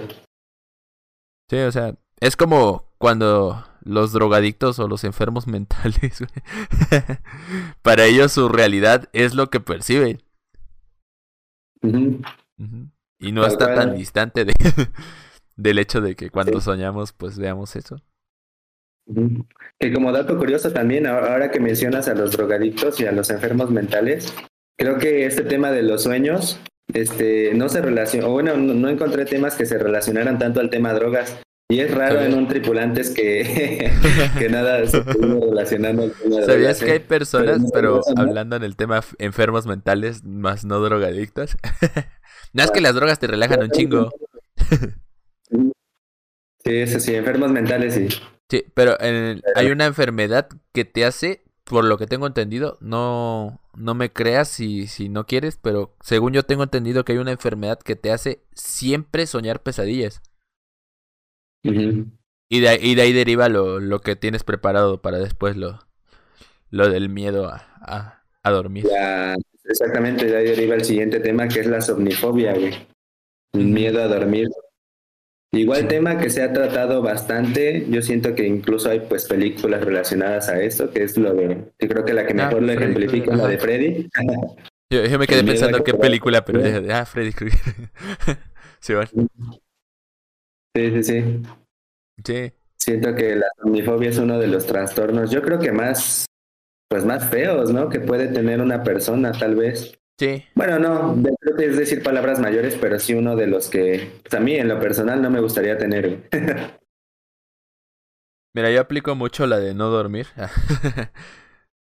no, pero, pero, no, pero sí, o sea, yo aplico mucho la de el sueño polifásico, que es pues dormir, tratar de dormir lo menos posible y pasarme la mayor parte de la vida despierto, que de hecho lo iba a mencionar hace rato que mencionaste pasamos la mitad de nuestra vida dormidos. Y te iba a decir, no si eres Albert Einstein o, o este güey, ¿cómo se llamaba? Este, el... Pero igual hasta qué punto lo empezaron a hacer, ¿no? O sea, no lo hicieron todos sus días. Ah, sí, sí, obviamente. Y es bastante difícil conseguirlo, o sea. No es como que sea algo tan sencillo. Entonces, yo quería argumentar ahí algo en contra, pero no quise porque igual digo, no, pues yo aplico el sueño polifásico, pero igual, igual de niño dormía un chingo, entonces... Pues puede que sí sea la mitad en proporción. Igual aplico el sueño polifásico pero, y no duermo, no me la paso despierto y no me la paso dormido la mayor parte del tiempo, pero me la, sí me la paso bien cansado y bien de la verga, ¿no? También, también, también. también pasa. Hasta que, en teoría no se debe de lograr eso, ¿no? En teoría el sueño polifásico es para eh, optimizar tiempos. Mejorar productividad. Ajá, mejorar productividad y tratar de mejorar tu rendimiento humano, o sea, físico. Ah, sí, sí, Pero es muy difícil lograrlo, o sea, realmente yo ahorita no lo puedo hacer, güey. He ah, intentado, pero ¿Tú te sientes puteado cuando duermes mal? ¿O ¿Eh? te, ya, ya, te acostumbraste? Digo, ¿tú te sientes puteado cuando duermes mal o ya te acostumbraste? No, es que el dormir no influye mucho en mi... En el cómo me siento. Me influye más el qué actividad física hice durante ese tiempo, ¿sabes? Hablando mm. en el tema físicamente, mentalmente. Es que mentalmente siento que descanso mucho. O sea, aunque no duermas, puedes descansar mentalmente. Entonces no es como que haga fácil. Igual, igual físicamente, aunque no duermas, con el simple hecho de que te acuestes, pero tu cerebro sigue funcionando. Entonces ahí es donde viene el pedo. Debes llegar a un punto de equilibrio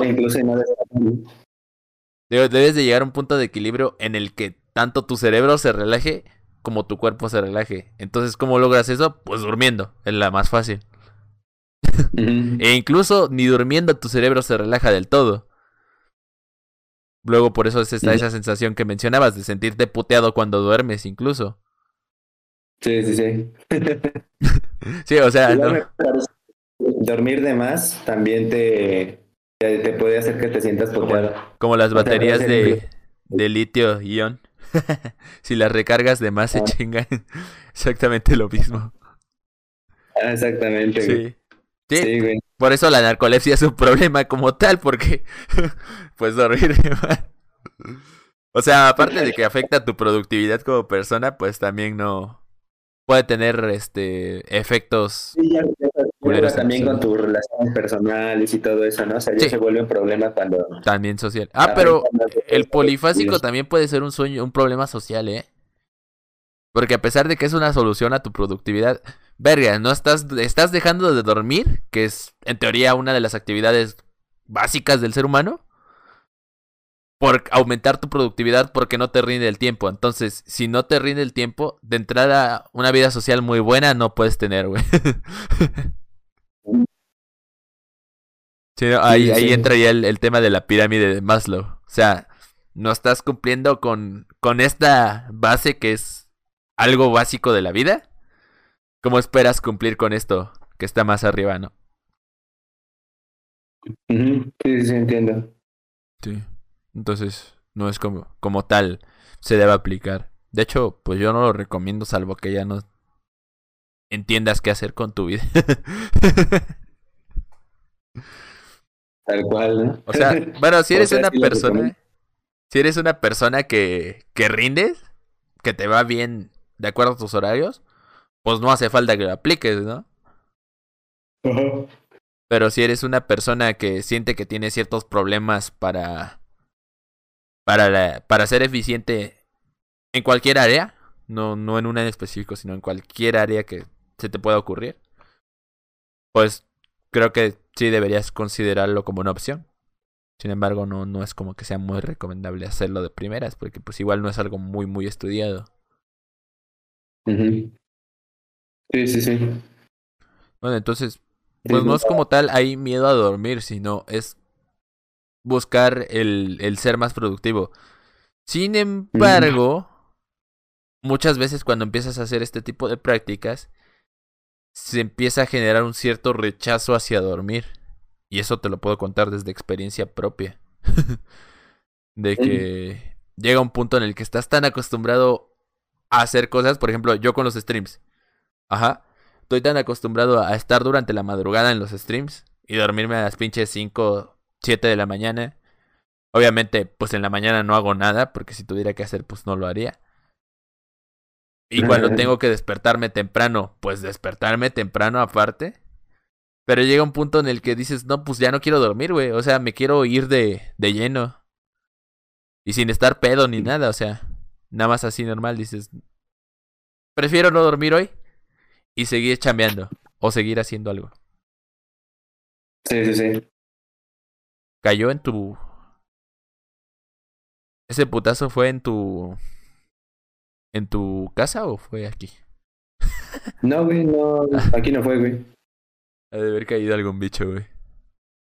No escuché, güey, de hecho. Ok, ok, nada, no te preocupes. Sí, güey, entonces... No, te digo, no como tal se genera un miedo, pero generas un cierto rechazo a dormir. Ok, ok. Pero cuando yo sí he sentido miedo hacia dormir, es cuando tengo pesadillas recurrentes. Que es lo más okay. común. Que siento para que se te genere un Pero ya tiene, dice que ya tiene tiempo que no tienes pesadillas recurrentes, ¿no?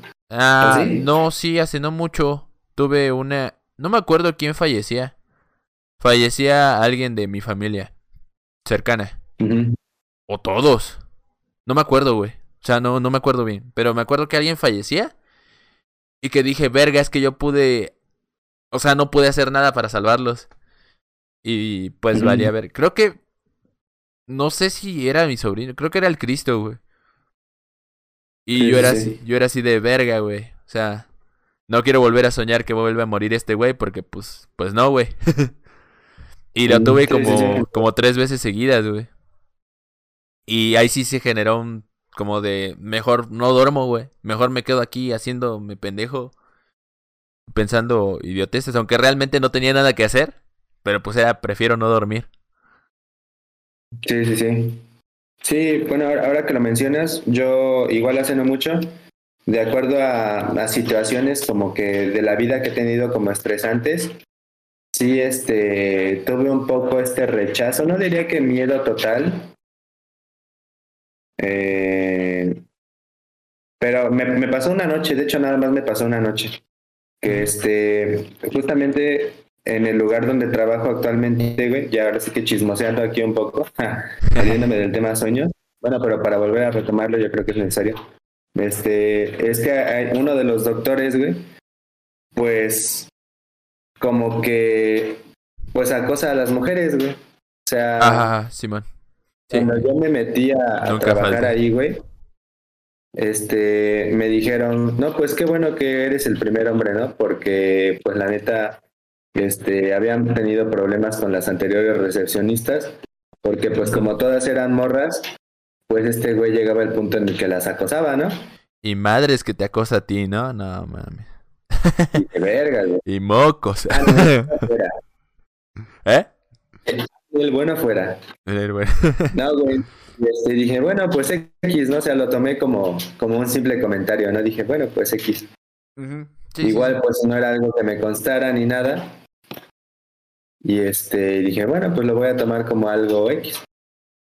Entonces, pues ya pasaron algunos meses y este, y una de las morras que se salió, que trabajaba entre semana, se salió de ahí y se metió una nueva, ¿no? Entonces yo un día platicando con la, la, chava nueva, me contó, ¿no? O sea, me, me contó básicamente, eh, pues bueno, afirmó mis, mis sospechas o lo que me habían dicho sobre ese güey, ¿no? Entonces dije, verga, qué culero, güey. No mames. Entonces, este, pues no sé, güey, yo, yo, yo recuerdo que sentí muy feo a raíz de eso, güey. Y aparte porque había otra, otra empleada de mi hermana, güey, que se metió a trabajar ahí como de para hacer el aseo y eso, ¿no? Pero es una morra que tiene, pues es menor de edad, güey. Entonces, este, yo esta vez vi que ese güey la pasó a su consultorio y se tardaron un buen, ¿no? Entonces, este, yo dije, verga, güey. O sea, yo no tenía la certeza de que ese güey le hubiera hecho algo. ni nada pero, así. Pero pues la idea generada en tu cerebro ya había pues puesto como ah, cuidado ahí, ¿no? Exactamente. Un trigger warning. Me había dicho morra, güey. Y lo que yo estaba imaginando, dije, verga, güey. Y me dio como mucha impotencia no haberle podido como decir o advertir, entre comillas, a esta chava que entró que pues tuviera cuidado con este güey. Entonces yo me quedé mucho con esa idea durante el día, güey. Pero neta, hasta, o sea, yo dije, me puse a pensar después y dije, verga, no es algo que me afecte directamente a mí. pero aún así me causa como bastante incomodidad, güey. A lo mejor me, me, me afectaba porque me, me, causaba incomodidad de cierta manera. Simón. Entonces esa noche, güey, te lo juro que dije, verga, güey. O sea, me sentía como agotado mentalmente de tanto pensar en eso durante el día. Que ya a la hora de dormir decía, verga, güey, espero nada más descansar y no soñar con nada relacionado a esto, ¿no? Y parece que dije lo contrario, güey, porque tan, tan pronto me dormí y empecé a tener pesadillas sobre eso, güey. O sea, de que este güey le hacía algo a esa morra, güey. Luego me despertaba en medio de la noche. Te lo juro que me desperté esa vez como tres veces, güey. Como tres o cuatro veces. Me despertaba y decía, ah, la verga, ya no quiero seguir soñando esto. me volví a dormir, güey. Y volví a soñar, no lo mismo, pero algo similar, güey. Así como tres veces y dije, puta madre, güey. O sea, de que me despertaba en la noche y decía, verga, güey, o sea, ya no quiero volverme a dormir, güey, porque no quiero volver a soñar esto, güey. Y no era como tal una pesadilla, porque te digo, o sea, la víctima no era yo, pero era algo muy, pues, incómodo, güey, la neta. Verga, es que puede seguir siendo pesadilla, ¿eh? o sea, no deja de ser pesadilla. Ajá. Sí, sí. Pues, ajá, sí, razón. Pues Pero bueno, digo, normalmente las pesadillas, pues es algo, son cosas que te pasan a ti, ¿no? Sí, sí, sí. Digo, normalmente. Sí. Pero sí, en este caso, a pesar de que era algo que no me pasaba a mí. Este. Como que te voy a preguntar, ¿qué tanto nos falta de, de niveles? ¿Nos faltan dos? ¿Son cinco, no? Son, eh, vamos en el cuatro, vamos a empezar el cuatro. Ajá. Y este, son ocho, güey. ah. Son ocho, ah. pero ya los últimos son, son como más, son cuatro, ¿no? y los últimos son más de casos, ¿no? Entonces, bueno, no sé si ya terminamos con este que estamos o nos falta algo. Sí, ya, terminamos con el, con el 3, güey, precisamente. Bueno, me da penita cortarlo, pero al chile quiero ir a mear. Así que vamos a un corte tantito y ahorita volvemos, ¿no? regresamos después de ese pequeño corte comercial forzado un poco hasta cierto punto. un corte musical con hay una pequeña rolita que les dejé de, The Warning. Es buena rola. Ah, es The Warning, eh. Crimson Queen. Ah, muy bien. Cantada por la por la única y bella voz de, de Dani. Para quienes les gusta. Bueno, creo que el Javi ya se quedó jetón, güey. Pero lo hubiese podido disfrutar. Es de mis rolas favoritas de The Warning, por eso la tengo aquí al. De hecho, tengo el disco, güey, completo. Entonces, pues tengo aquí a la mano las rolitas para ponerlas. Y, y pues bueno, estamos de vuelta para la parte. El, el piso 4 del iceberg. ¿Sí, no? ¿El 4? Exactamente. Nivel 4. a continuar con esto. Nivel 4. Y para empezar este cuarto nivel, vamos a empezar un poquito tranquilos, la verdad. Eh, mencionando un poco los viajes astrales, güey. A la madre. Que igual se, se, se involucran bueno, tienen que ver, se relacionan bastante con los sueños, güey. Según yo, los viajes astrales también creo que se relacionaban con la meditación, güey. Tenía yo entendido eso. Pero para tener un poquito de más contexto, vamos a sacar una, una definición chingona de, de Google. ¿no? Viajes astrales. Según Google. Viajes astrales según Google. Entonces, bueno, según Google se dice experiencia extracorporal, güey. Ok, experiencia extracorporal. la experiencia extracorporal es la sensación de estar flotando en el aire proyectado fuera del cuerpo. En algunos casos, los creyentes o partidarios de este fenómeno indican que la persona puede experimentar la autoscopía o incluso el poder proyectarse en otros lugares. Se ponen bien modos paulinos estos güeyes. Sí, güey, y hay bastantes libros, güey, y hay mucha em, literatura al respecto, güey. Sí, pues sí. No diría que Pero sí hay mucha, mucha literatura de cómo hacer viajes astrales, güey. Muchas personas que haberlos hecho, güey. Pero volvemos a lo mismo, ¿no? Hasta qué cierto, hasta qué punto puedes como confiar en los testimonios de otras personas. Percepción extracorporal. Percepción extracorporal, güey. Me, me resulta curioso el hecho de que mencionaba hace rato lo de que en los sueños te ves en tercera persona usualmente o los reinterpretas en tercera persona. Por, eso te, te, decía que lo íbamos a retomar un poco más adelante y que según yo, bueno, al menos que recuerde, no me he visto en tercera persona en mis sueños, güey. O no es algo que, que si me ha llegado a pasar me pasara muy seguido, güey. La verdad no tengo recuerdos al respecto, güey. Deberíamos hacer el reto de... El reto es el de en tercera persona. A lo mejor te digo, no, no es lo mismo como un viaje astral, porque digo, los viajes astral, astrales no necesariamente tienen que ser durmiendo. Te digo que es, bueno, por lo que yo tenía entendido. Con meditación y ese pedo. Ajá. Pero pues sí se relacionan un poco a eso que tú mencionaste, güey, a verte en tercera persona. ¿Tú, las veces que te has visto en tercera persona, consideras que ha sido eh, perturbador de cierta manera. No, es que te digo, igual y ni siquiera me vi en tercera persona. O sea, el, los que tengo presentes, muy presentes, que son los recurrentes de niño, que son los que te conté, esos estoy seguro que fueron en primera persona. Sin embargo, tengo recuerdos de otros sueños que no tengo tan presentes, que me veo en tercera, o sea, mi recuerdo en mi mente cuando lo trato de, de recordar, me veo en tercera persona. O sea, veo la imagen de, mm. de, yo en tercera persona haciendo algo. Entonces, no sé si realmente es que me haya visto en tercera persona o ya es mi recuerdo el que lo creo así porque así quiso. no, ok, ok, entiendo. Pero yo creo que se me ha, pudo haber hecho bastante normal. Principalmente soñaba mucho yo cuando era niño. Hoy en día ya... Es que sueño poco, pero los sueños, los pocos sueños que tengo sí llegan a ser como pues, hasta cierta forma raros. ok, ok.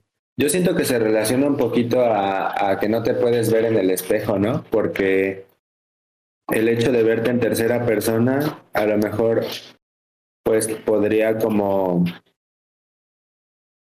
como de cierta manera eh, distorsionar tu imagen de ti mismo, ¿no? Sí, Por eso siento que no es algo como muy común, güey. Sí, Sí, sí puede ser. Siento que para la mente sería como difícil representar, por ejemplo, en el caso de verte en el espejo, como representar tu imagen, ¿no? Sin, sin realmente estarla viendo, güey. Entonces ahora proyectarte a ti mismo fuera de tu cuerpo sin la necesidad de un espejo, pero como verte a ti mismo desde afuera, siento que sí ha de estar, eh, pues cuanto menos, cuanto menos tripiante, güey. es que también desde qué ángulo te ves, porque yo los recuerdos que tengo de mí en tercera persona es como este ángulo de la cámara que tengo. Ajá, no como los videojuegos que ves al personaje por detrás y, vas, sino este, este ángulo. Sea, esta sería mi tercera persona, a como yo me he visto. Y tiene lógica porque en los espejos o en las cámaras me he visto así. Sin embargo, ¿cuándo nos hemos visto por detrás? Salvo que te tomen una foto y te la enseñe. Sí es muy raro tener esa imagen mental de ti por detrás. ¿Cómo te ves? Exacto. Ajá. Como mirarte a ti de espaldas, yo creo que ha de ser un poco más raro, ¿no? Sí, güey. Sí, o sea, esa imagen como la crea tu mente si no, no la tiene tan entrenada incluso ver, verte de perfil tal vez, ¿no? O sea, verte de como tú mirando hacia otro lado, ¿no? O tú con los ojos cerrados tal vez, güey. Yo no siento que sea tanto como viaje astral o algo así, sino pues la representación de tu mente viéndote en tercera persona. Ajá, sí, sí, sí. Igual puede ser, ajá, y bajo qué como que contexto de sueño lo ves, ¿no? Sí, sí. O sea, si te sientes como familiarizado con ellos, si te da miedo, güey, si no sé. ¿Tú alguna vez has soñado que eres otra persona, güey? Mm. No sé si otra persona, porque, pues, volviendo a lo que decíamos hace rato, en ese momento tu realidad es que tú eres eso. ah, tu realidad es que tú eres tú, ¿no? Ajá. sí. ¿Cómo, sabes que tú no eres tú, sabes? Ah, sí, sí, sí. Pero en primera persona sí he sentido que tengo otra vida. Ajá. Sí, justo precisamente hace rato que estaba eh, armando los temas junto con Sol, me estaban acompañando y me mencionó lo mismo. Dice que no ha soñado como tal un viaje astral, de que verse a sí misma, pero que sí ha soñado que ella es, por ejemplo, que ella no es doctora, ¿no? Que es otra cosa. O que ella no es ella, sino que es, dice, yo he soñado que, que soy alguien malo, o sea, que soy una mala persona. O sea, de que no, no de que estar haciendo cosas malas, pero de como que tú pensar que has hecho cosas malas o saber como de antemano que, que por decirlo así, ¿no? Que mataste a alguien o que le quieres, le hiciste daño a alguien o lo que sea, ¿no? Exacto, sí. Me dijo, yo he que soy, que soy una mala persona. Sí, de hecho de ahí viene el, el tema de los, del que yo quería tratar para, para este episodio. o sea, quería abordarlo durante todo el episodio. Mm, a manera de guiños, no como tal abordarlo, sino hacer referencias a eso. Que es este el hecho de usar los sueños como, como parte del proceso creativo, que es lo que te mencionaba hace rato. Eh, entonces, de estas experiencias tenidas en sueños, al menos yo he sacado un chingo de historias o de cuentos o de canciones que he creado, entonces me, me han ayudado bastante en el proceso creativo. Y bueno, igual que muchas otras cosas que he ocupado para ese proceso, ¿no? Pero, pero me resulta interesante ese, eso que mencionas. De, no como tal, eres otra persona porque no sabes si eres otra persona o eres tú misma persona, pero con una vida alterna, con una realidad alterna. Que va, va un poco ligado a lo que mencionábamos hace rato, de universos paralelos. Entonces. Eso sí, entiendo, entiendo. ¿Eres tú mismo? Porque pues no dejas de ser tú, seas quien seas. Pero tienes otra vida. Paciencia experimentando una experiencia, ¿no? Ajá. Sí, ¿qué, ¿qué tanto podría ser? Eres Barbie, en, en tu mente eres Barbie, güey. Puede ser lo que quiera hacer. sí, güey. De, de hecho, sí, ¿no? O sea, ajá. Sí, yo, yo, yo sí he soñado que tengo como vidas diferentes o que, que no hago lo que hago normalmente, ¿no? Bueno, creo que eso es algo común. Pero, pero sí, bueno, los viajes astrales eran como un poco el primer punto de este nivel 4, güey. Pasando al, al siguiente, o sea, en el mismo nivel, pero el siguiente tema, son los onironautas, güey. el Paulino. Onironautas, el, el pueblino. De hecho, de hecho, hace rato, hace rato mientras escuchaba el iceberg un poquito de fondo en lo que preparaba para ensayar, este, llegué hasta, hasta, creo que más adelante en el iceberg, pero escuché uno, escuché precisamente los dos puntos que acabamos de tratar y le estaba diciendo a mi sobrino de, de que ese güey sería el Paulino. el Paulino, el buen Paulino. De hecho, ahorita de andar bien astral el güey. Ha de andar en. A lo mejor no está viendo nuestro stream desde su sueño. está dormido, güey, y su, su pinche alma está ahí viendo nuestro stream, ¿no? Y Eso sí es optimizar tiempo, güey. Y no mamada. No Exactamente, lo quiero. Sí, pero los... O, o, que pudieras como aprovechar todo tu ocio mientras duermes, o sea, por poderte proyectar afuera, güey, para hacer este tipo de cosas, güey. Y ya luego cuando estés despierto ser totalmente productivo, güey. Ah, sí, sí, sí, podría ser, sí, sí, sí. O sea, que tu, sí, que tu sueño sea tus ratos de ocio. Pero, verga, es que hay vida social a la chingada, güey. sí, güey. También. sí, sí, sí. Pues siempre se pueden dejar los fines de semana, ¿no? Para Sí, podría ser, podría ser. Y ya luego empiezas con todo otra vez el lunes. ¿Cómo, cómo, bueno, los onironautas, como pueden, este, irlo intuyendo, son estas personas que practican los sueños astrales, pues, usualmente, ¿no? Usualmente, ah, son, son personas que ya han, por decirlo así, entre comillas, dominado un poco o teniendo como cierta experiencia en esto que son los sueños lúcidos, perdón, lúcidos. Creo que habías dicho astrales. ¿Astrales? Pero eran ah, lúcidos. Ah, ok, sí, sí, sí. De que te das cuenta que los sueños lúcidos es que te das cuenta que estás en un sueño y pues ya te puedes controlarlo o, manipularlo. Sí, sí, puedes controlar pues la realidad, tu realidad, ¿no? De ese sueño. Que a, a mí me tripea un poco. Imagínate que en esta imagínate que esta realidad, vayámonos locos totalmente. Imagínate que esta madre es una simulación. Ajá. Y que tú te das cuenta y que aprendes a controlar esta simulación. ¿No te malviajaría el hecho de tener tanto control sobre algo? Ah, o sea que como que todo dependa de ti, ¿no? Ah, como que ya sabes que esto no es real y que lo puedes controlar.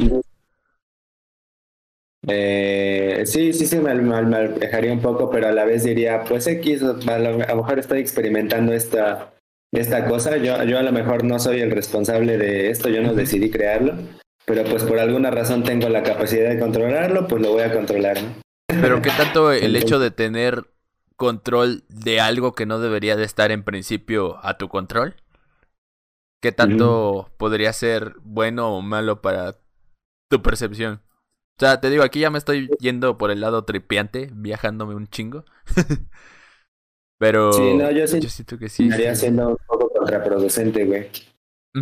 O sea, pues no estamos como diseñados para controlar tantas cosas, ¿no? O sea, tantas variables. Entonces, si a lo mejor fuera una simulación y todo absolutamente dependiera de ti, pues... Es como jugar a ser Dios, güey.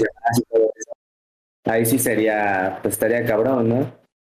Que otra cosa diferente es que tú controlaras lo que tú haces, ¿no? O sea, lo que simplemente... Ah, bueno, pero es que eso es, o sea, eso es natural.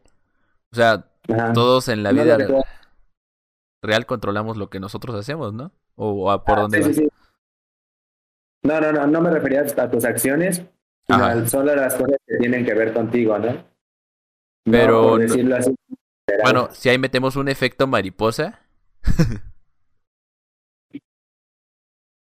El hecho de que cambies algo de lo tuyo puede generar un efecto mariposa que a la larga haya algo super cabrón. O sea, ¿qué tanto? Esto está relacionado un poco con la pregunta de ¿te gustaría saber qué día vas a morir y cómo vas a morir? O sea, como tener ese control tan grande a nivel conciencia de las cosas. Está muy cabrón, ¿no? Entonces, mi pregunta viene a esto si en la vida real, bueno, al menos a mí, no, como que no me latería tener como el control absoluto, ¿sabes? De la realidad. Porque, pues, hasta eso es como cuando hackeas un juego y ya puedes acceder a todo, ¿no? Puede que deje de tener sentido y te sientas vacío. Entonces, si en la vida real nos cuesta, en la realidad que creamos al, al estar soñando, bueno, a mí se me haría como que culero el hecho de poder manipular cuando puedes dejar que tu mente viaje, ¿sabes? Te pondrías en modo, en Minecraft, en modo creativo. ¿no? ser como más un, pasajero que el, que el conductor. Sí, sí, sí, sí. Ajá. Entiendo, entiendo. Sí. De hecho, yo tenía una. Está, está empezando a llover un poquito, pero todavía te sigo escuchando, nada más que por eso me acerco un poco más. Ah, sí, sí. Eh, tenía una teoría, bueno, esto ya se aleja un poco de los sueños, quizás es tema para otro video, pero creo que se relaciona mucho a, lo, a, la teoría juanchesca que decías. ¿no? Yo siento que una manera como de poder controlar, entre comillas, puede decir, controlar nuestra realidad, es aprender a controlar nuestras emociones. Si te pones a pensarlo, si tú controlas el cómo reaccionas a las cosas que te pasan, no las cosas que te pasan, sino el cómo reaccionas a las cosas que te pasan. Es como si de alguna manera tú pudieras controlar tu realidad, güey. Porque ya es como que tú decides el efecto que las cosas van a tener en ti, güey. A lo mejor tú no controlas las cosas, por así decirlo. Pero sí, el hecho de tú poder controlar cómo reaccionas ante eso, creo que ya te da bastante como poder o control, o no sé cómo quieras llamarlo, sobre tu realidad en sí, güey. Bueno, pero ese poder es este alcanzable, es plausible. Y o sea, estamos diseñados para eso. Sea, bueno, no estamos diseñados objetivamente para hablando para eso, sino o sea, que lo podemos realizar, vaya. Estamos diseñados para perseguir eso, ¿no? Pero pero es lo que te decía hace rato, jugar a ser dioses. Entonces, ¿puedes afectar tu realidad? Sí, la puedes afectar hasta cierto punto y la puedes cambiar tanto para bien como para mal. Pero eso es lo natural. Ahora, saliendo de eso, es como te digo, como si en la vida real existiera el modo creativo de Minecraft, güey. Es tal cual, güey. Ah, es tal cual de como, pues ¿para qué vives, güey, si vas a estar así, güey? De que te un día vas a tener el control sobre lo que quieras durante un día, ya mañana vuelve todo a la normalidad a lo mejor como esa experiencia dirías, ah, pues no está mal, ¿no? Ajá, sí, sí, sí. Y, y solo podrían acceder los que tengan un trillón de dólares, ¿no? no, sí, o sea, sí estaría chido, ¿no? Porque, pues, un día en creativo, ¿no? y ya después... Podrías spawnear al Rich las veces que quieras. El Rich. y ya después, de vuelta al basurero, de vuelta al basurero. Sí, güey. Por hecho de los contrastes, ¿no? De que digas, puta madre, ayer lo controlaba todo y ahorita me está llevando la verga. Como antier. Sí, pero, pero, sí, güey, básicamente es eso, güey. Los sueños lúcidos, entonces. Dirías que están muy romantizados. ¿Qué, qué tanta... Me gusta la idea. ¿Qué tanta respeto, qué tanta interés tienes respecto a los sueños lúcidos? Ah, es lo que te digo. O sea, me gusta la idea de saber que estás en un sueño. Pero el hecho de tener tanto control sobre la realidad en la que te encuentras en ese momento, ya se me hace como que, ah, pues deja de tener sentido, güey. Entonces, este, mm. no sé, te digo, como a todos, yo creo que se me hace interesante el llegar a vivir esa experiencia. Pero ya abusar y, volverte como tal un onironauta, ya se me hace como que, ah, pues, qué pendejo, güey. Porque... Bueno, es que los sueños es como explorar tu mente. Ajá, es como que estás reaccionando a lo que tu mente en ese momento... Es lo que te decía, usarlo como recurso para el arte. Tu mente te puede dar respuestas que estaban ahí, que ya las tenías, pero que conscientemente no la habías pensado. Entonces al escuchar, escribes canciones o, o eh, dibujas cuadros o dibujas algo que viste en tu mente usarlo para el como recurso. ¿Mm? No, no te escuché bien. Pero usarlo como recurso creativo, a mí se me hace súper chingón. Entonces, es como otra perspectiva. Si tú ah, tienes control de esa perspectiva siempre, quiere decir que ya no te pueden mostrar otro lado así sin que tú lo sepas. ¿Sabes?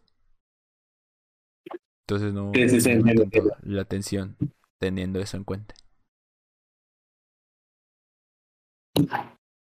Sí, digo, como tal, en papel suena bien, ¿no? Ya, ya dándole un poquito más de vueltas, dices, bueno, tiene sus pros y sus contras, ¿no? Sí, es como tal, ¿para qué quieres tener el poder absoluto de todo, güey? sí, sí, sí. Es igual, yo creo que un rollo psicológico también, ¿no? Sí. Sí, sí, sí. Eh, el siguiente tema respecto a, este, este, mismo nivel es el de Yabu, güey. El de Yabu.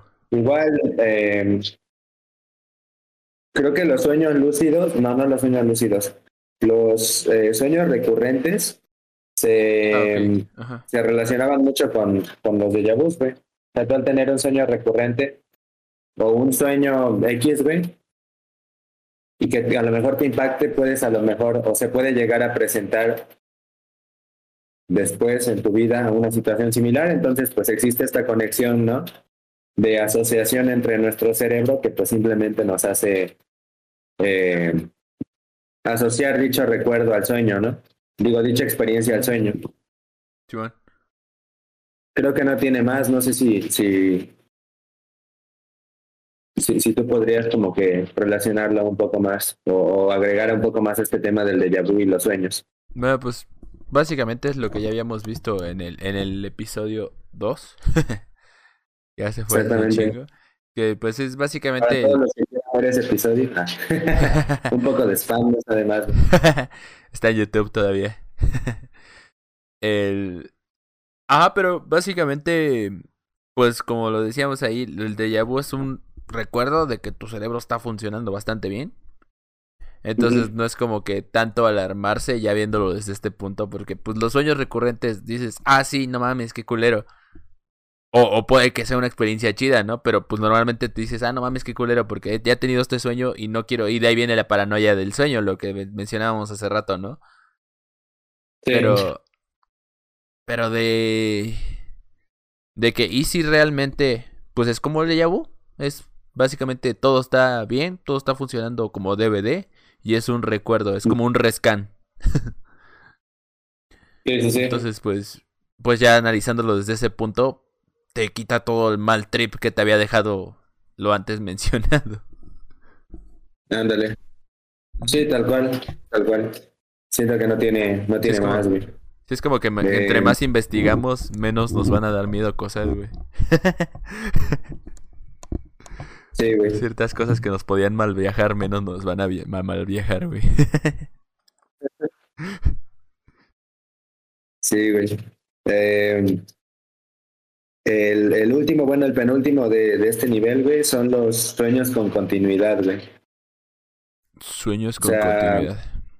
Sí, creo, creo que de esto se refería, bueno, no estoy seguro a cuál de las dos, pero no sé si te ha pasado, creo que te lo llegué a mencionar hace rato, ¿no? De que, de que tú estás soñando algo y de repente a lo mejor es algo que te gustó soñar o algo así y quieres como volver a ese sueño, te vuelves a dormir y curiosamente regresas al sueño, güey. No sé si te ha llegado a pasar alguna vez.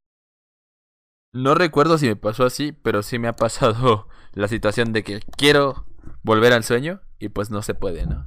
Ni de pedo. Lo contrario, ¿no? Ajá, sí, sí, sí. Pero con continuidad, creo que sí, pero ha sido tan... Ha sido de ese 95% de los que se me olvidan. Que tengo muy vagos recuerdos. Sí, sí, sí. Sí. Sobre todo cuando sueñas con sucubus, ¿no? Ojalá. Nel bueno fuera en palabras de un, de un gran filósofo. Pero sí, sí, sí. Es. Es difícil. O sea, yo creo que los sueños con continuidad es de las cosas que, que más te frustras en temas sueños por no lograr hacer. o cuando lo logras hacer, porque como tal sueños con continuidad así de de inmediato, no. Pero hay un sueño que yo tuve una vez yo dirigiendo de esto de las vidas alternas y eso, volvemos al tema, yo dirigiendo una obra de teatro, la cual iba a presentar y en el cual me encontraba con un chingo de, de conocidos. Entonces yo interactuaba como esos juegos de Telltale, de que vas haciendo las acciones y leyendo tus interacciones con los demás. Entonces yo interactuaba así con cada uno de ellos, pero haz de cuenta que todas las personas que había conocido hasta ese momento de mi vida estaban reunidas en un en un este solo lugar. Y había otros que pues de plano no identificaba, pero pues no, a esos no les di como que mucha importancia, ¿no? Entonces hablaba con estas, este grupo de personas y, y así recurría normal. O sea, era una situación de lo más común. Sí. Pero como dos o tres días normal después, volví a soñar el mismo sueño, pero continuando desde donde me quedé, o sea, siguiendo interactuando con los demás. Y fue, fue, fueron tres partes de ese sueño, como si hubiese soñado por parte. pero sí, fueron con diferencia de días. no, sé si se refería a lo que te mencioné al principio o a esto, pero igual entra, igual es, es, bastante válido. Yo que recuerde sueños con continuidad, Creo que no he tenido, güey. Tal, vez sí, pero no han sido, te digo, igual han sido del 95% que de repente se me, se me borra, ¿no? Se te nula. Yo me acuerdo que antes, cuando, cuando tenía novia hace tiempo, este, sí llegaba como que a soñar situaciones recurrentes que, que sentía que venía, o sea, que derivaban de otras, ¿no? O sea, que lo mismo, ¿no? Que digo, ah, esto que está pasando ahorita este, tiene que ver con lo que soñé la otra vez, ¿no? Y así, o sea, no directamente la continuación, pero como que se conectaban entre sí, güey. Entonces me pasaba mucho en esos tiempos, güey. Pero no es algo que recuerde a detalle, entonces igual no te lo podría relatar bien, bien. Sí, sí, o sea, te digo ahorita, ya haciendo memoria bien, pues ese es el único que recuerdo. Pero sí he estado más en lo contrario, en lo de que quiero volver a soñar y no puedo. Principalmente, en una de esta anécdota la voy a contar más adelante, pero principalmente en esa quise volver a soñar para ver cómo terminaba y ya no pude. Y ya para cerrar con este nivel 4, eh, son las cosas que pasan antes, durante y después del REM. Del REM es lo que es la fase del sueño, que es la que hablamos hace rato. Entonces, este, dicen que durante, antes y durante y después de esta fase, pues se suelen presentar diversos fenómenos, ¿no? Que vamos a ir viendo un poco igual más adelante, tales como la parálisis del sueño, el sonambulismo, em, no sé, algunas pesadillas, sueños X, ¿no? Entonces, pues todo lo que pasa durante estas fases, pues es, pues de destacarse, ¿no? Chivón. Sí, sí, sí. El REM es básicamente eso, la fase en la que se desarrollan tanto los sueños como... ¿Y si la parálisis del sueño es un sueño? Me acabo de, de tripear. ¿no? O sea, es, un, estado en el que... Mm, todavía no estás bien dormido. No, tu cuerpo se despierta, pero tu mente todavía no, ¿no? Algo así. Sí, sí, sí. No, ese es el, el sonambulismo, creo. Es al revés. Tu mente se despierta, pero tu cuerpo todavía no. Ah, ok, ok, ok. Sí, o sea, son exactamente lo contrario. El sonambulismo, tu cuerpo está despierto y tu mente no. Y el, la parálisis del sueño es al revés. Tu mente está despierta y tu cuerpo no. No reacciona.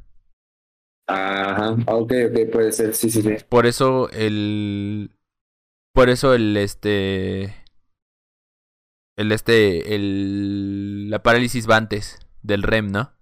después va el REM y después iría el sonambulismo. No sé, no sé dónde va, pero creo que la, la que sí iba al último era la, la del la del sonambulismo, creo. La del sonambulismo va, va después. Sí, va al último. Que era lo que mencionamos hace rato. Ajá, sí, sí, sí. Con, con, ese termina el nivel 4, güey. Y ahora sí adentrándonos. Básicamente el nivel 4 fue el último en el que eh, hablábamos sobre cosas eh, como mínimamente estudiadas, eh, no, tan, eh, no tanto tirándole a los mitos, ¿no? o, al, o al tema como misterio en cuanto a los sueños. Bueno, un poquito a lo mejor cuando mencionamos lo de los aliens. El de pero a partir de como, como un poco las creencias que se tienen acerca de soñar o experimentar en sueños eh, tales situaciones, ¿no? Porque Por como, ejemplo, como dice el dicho, soñar no cuesta nada. Ah. Ándale, güey. Exacto, Así que entramos de lleno, ¿no? Nivel 5. Nivel 5. Nivel 5, tu eh, culo brinco. El primer, punto del nivel 5 es lo que mencionamos al principio, casi casi, que es que se dice que no puedes ver tu reflejo en los, en los espejos. Como también no puedes ver la hora, no puedes hacer operaciones matemáticas, no puedes hacer diversos procesos como lógicos dentro de los años. ¿Tú por qué crees que se produzca esto, güey? Porque tu parte, de hecho sí lo investigué esto, porque tu parte lógica se, se basa en los lóbulos, lóbulo posterior. Ajá, entonces se supone que es la que es más fácil de descansar. ¿Quién lo diría? La parte que más estresa. Es la, la que es más fácil que se duerma. Es lo primero que se duerme de tu cerebro, de hecho. Entonces al entrar en la fase de REM, toda la parte lógica ya no está funcionando. Ese es el, punto de vista científico. Te acabo de tirar un posiblemente un, un viaje bien loco con, con la explicación científica. Lo único que estudié, ¿no? no, pero sí, tal cual, güey. Eh, yo siento que igual. Vamos a entrar en lo menos estudiado, lo único que estudié de, no poder ver tu, tu reflejo. Ah, sí, creo que tiene que ver porque tu mente no puede como que procesar la información tan adecuadamente, ¿no? Como para... Ajá, bueno, si nos vamos a esto... Imagen digna de cómo te estás viendo tú en ese momento, ¿no? Si nos vamos a esto que te acabo de contar de que pues una parte de tu cerebro ya está dormida, puede que en esa parte de tu cerebro sea donde se almacena el hecho de cómo reaccionas ante los efectos ópticos. Y entonces los reflejos, al ser un efecto óptico, porque también las luces, no sé si te has puesto a pensar en el hecho de cómo ves la iluminación en tus sueños. O sea, volvemos eh, al tema de, de soñar en blanco y negro y todo eso. O sea, como que tiene cierto sentido, ¿no? Porque sí es como... Sí, son situaciones tan comunes, pero tan raras a veces. que no, no te pones a analizar todo eso precisamente porque la parte que analiza o que se pone, que pone atención a esos pequeños detalles, pues ya está dormida. Sí, sí, sí. Entonces por eso se puede, puede tener como esa explicación, ¿no? Un poco. No carburas, por ahí dirían. Sí, es raro, güey. La próxima vez que sueñes y me acuerdo, voy a intentar verme al espejo a ver qué tengo. De hecho, dicen que, que nosotros nunca nos vemos como tal a nosotros mismos. Ajá, sí, sí, sí. Vemos la reinterpretación ah. óptica de lo que de lo que la luz nos dice que somos. Nosotros mismos, nunca vemos nuestra cara, por así decirlo. Sí. O sea, vemos reflejos, vemos fotos, vemos lo que sea.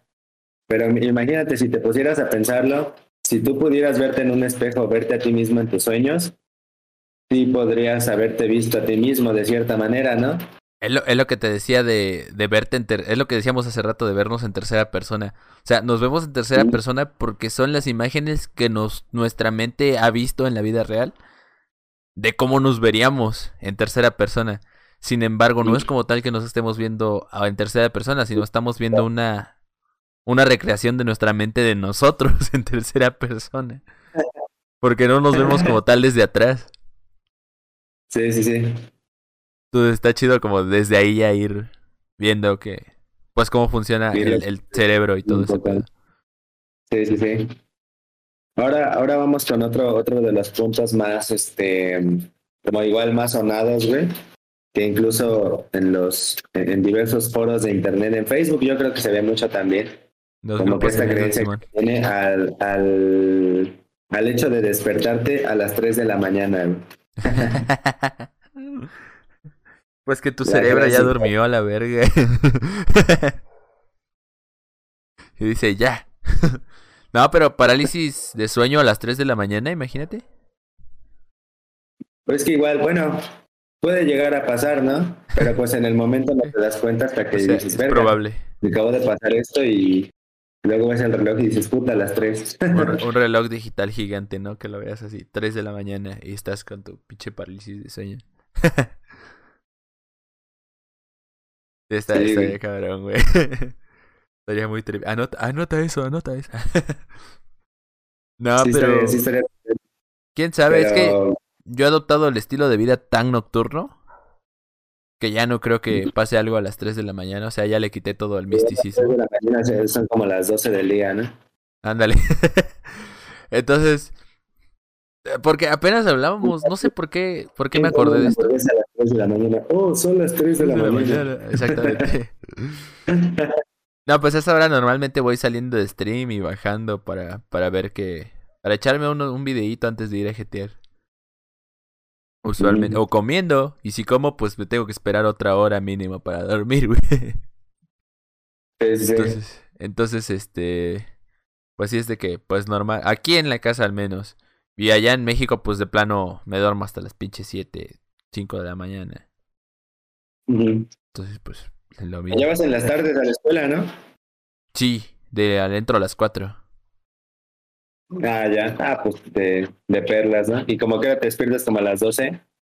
Ah, sí. Usualmente entre 11 y 12. Ah, ya. Pues hasta eso no duermes mucho, ¿va? No, no, no. Normalmente me duermo. Duermes a las 7 y te despiertas a las 11. Son que, este, 6 horas, 5 horas, ¿no? No, 4. Este, 4 horas, ajá. Ah. ¿Estamos en un sueño acaso? no me salían las operaciones. Sí, güey, cuatro horas. igual en, mi vida de universitario, también creo que yo, yo sentía que dormir cuatro horas ya era de sueño reparador, güey. Sí, pues. Y digo, pues chingas, voy a dormir cuatro horitas chingón, güey. Y este, no mames, si ahorita duerme cuatro horas, luego despierto bien puteado al, al mañana, güey. Igual y a lo mejor es como mi predisposición. Y me va a pasar a mí, ¿no? Pero pero el. Bueno, a mí se me hace como bastante normal porque hasta eso no lo veo como chinga. Más bien estoy acostumbrado a eso y no. No me ha dado problemas, vaya. Porque puedo organizarme chido en escuela, streams, mm, tiempo de ocio, tiempo de estar en mi vida social y en general también pues la banda, llevarla. O sea, en todos mis proyectos como que no he fallado últimamente. Sí estoy como que de aquí para allá, ¿no? Pero... Pero sí he tenido, te digo, tanto tiempo de ocio como para tiempo de estar interactuando socialmente con la banda. Incluso hasta los streams me sirven a veces para eso. Ajá, como para quitar un poco el, el desestrés, ¿no? Bueno, entonces, totalmente despertar a las 3 de la mañana no crees que tenga ninguna connotación. Mm, es que eh, eso deriva más de, esa capacidad de abstracción que tenemos, de a huevo relacionar cosas con algo. Entonces no sé de dónde salió este mito como que de que a las 3 de la mañana pasa algo, porque pues yo normalmente sé que era a las 12. Es algo muy peliculesco también, ¿no? ¿Eh? Creo que es algo muy peliculesco también, creo que en algunas películas se llegó a mencionar y ya a raíz de eso es de que de que se sí, así, pero ¿por qué, no? Sí, sí, sí, o sea, puede que sí, pero pues te digo, tal cual no. Güey, es, es también algo de como el miedo a la noche, ¿sabes? De que en la noche pues todo está deshabitado y todo. Sí, está todo deshabitado, pero porque pues normalmente las tiendas no abren y eso, entonces relacionan la noche a que es más seguro que te asalten. o que te pase algo culero en la calle, ¿no? Entonces, pero ese miedo realmente pasa porque pues en la noche obviamente no hay luz y pues está todo cerrado y está todo vacío porque la gente ocupa esas horas para dormir. Sin embargo, no deja de ser un constructo social porque si a esas horas estuviese todo abierto, habría gente en la calle y sería de lo más común. ¿Sí me entiendes? Entonces viene desde este miedo como a la noche. Además, las 3 de la mañana, no sé si las 3 de la mañana, porque por algo se debe de llamar medianoche las 12. Pero es como exactamente la mitad entre que anochece y amanece, ¿no? En ese periodo entre las 12 y las 3, curiosamente. Ah, bueno, anochece más temprano, pero sí. No, o sea, anochece, anochece como entre las 7, 6, a veces dependiendo del horario, hasta las 8, ¿no? Hasta las 8, ajá, como 7 y 8 de repente. Y amanece igual entre las 5, 6 o 7, dependiendo del horario.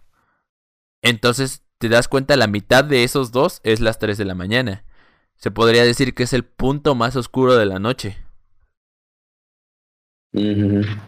Ah, no sé si me entiendes a dónde voy, pero creo que sí. se anochece a las 7, luego a las 7 son 12 horas, 6 horas. Ponle que de 7 a 6. 9, 10. De 7 a 6 son 12 horas, son 11 horas. La mitad de 11 son 5 y media. A la 1, 2, güey. Ajá. Bueno, más o menos, ¿no? Se acerca. sí, te digo, entre las 12 y las 3, entre los dos, es mero ah. el, punto más oscuro de la noche. Ah, sí, sí, sí. Entonces, pues podríamos buscarle por ahí el sentido lógico si le damos muchas vueltas, como lo que acabamos de hacer. Pero, pues, ya, o sea, no pasa de que sientas un chingo de frío y ya, porque es de noche. Porque también es otra cosa curiosa relacionada a las apariciones o cosas paranormales que empiezo a sentir mucho frío y de repente vi algo que... Entonces, pues posiblemente de ahí, ¿no? sí, sí, sí, posiblemente. Entonces, este, pues sí, digo, se suele relacionar mucho a eso. Que sí, a, mí me ha llegado a pasar que de repente despiertas a las 3 de la mañana y dices, ah, no, te acuerdas, ¿no? Y dices, ah, ah a las 3 de la mañana. Y te comes tu hamburguesa, ¿no? sí, a las 3 de la mañana. sí, no, pues te digo yo últimamente por mi estilo de vida, pues no duermo a esa hora. Pero... Pero pues sí... O sea, se me hace como... Oye, ¿a qué hora tienes para dormir más o menos? Últimamente me he estado durmiendo eh, con lo de mi abuela y eso, como mi mamá está yendo.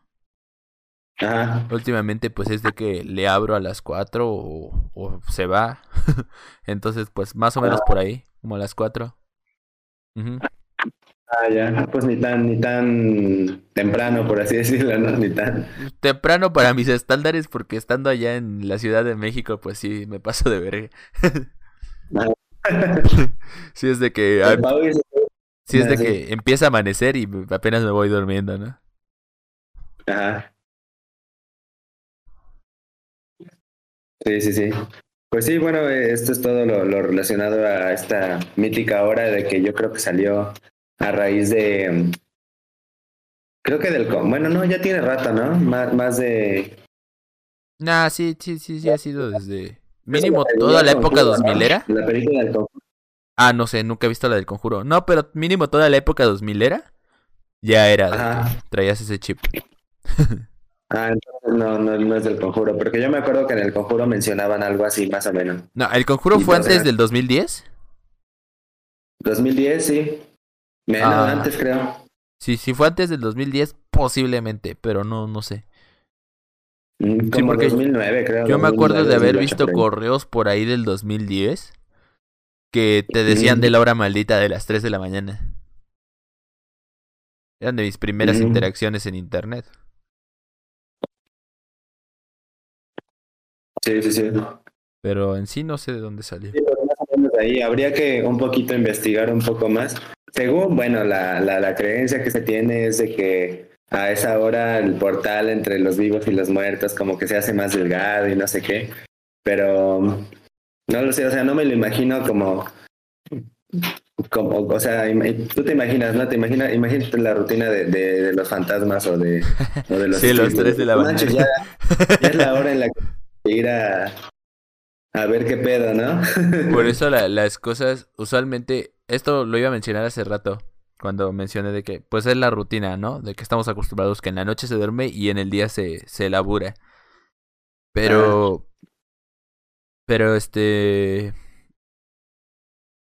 Pero normalmente cuando pasan como así, este, atracos o asesinatos o cosas así culeras, usualmente pasan entre mediodía y las dos de la tarde, güey.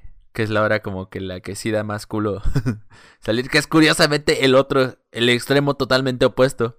¿Sabes? Es, ahí sí es mediodía, tal cual.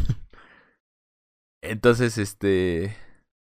Pues está como curioso este dato, ¿no? De que Usualmente pasan más cosas a esa hora.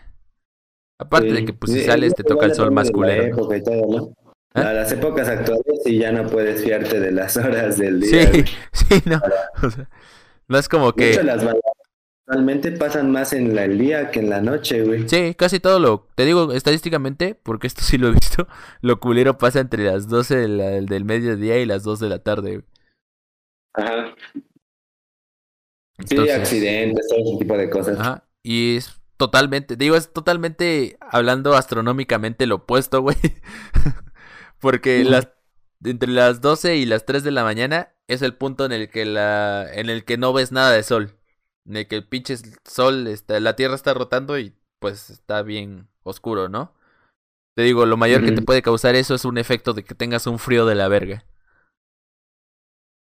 Sí.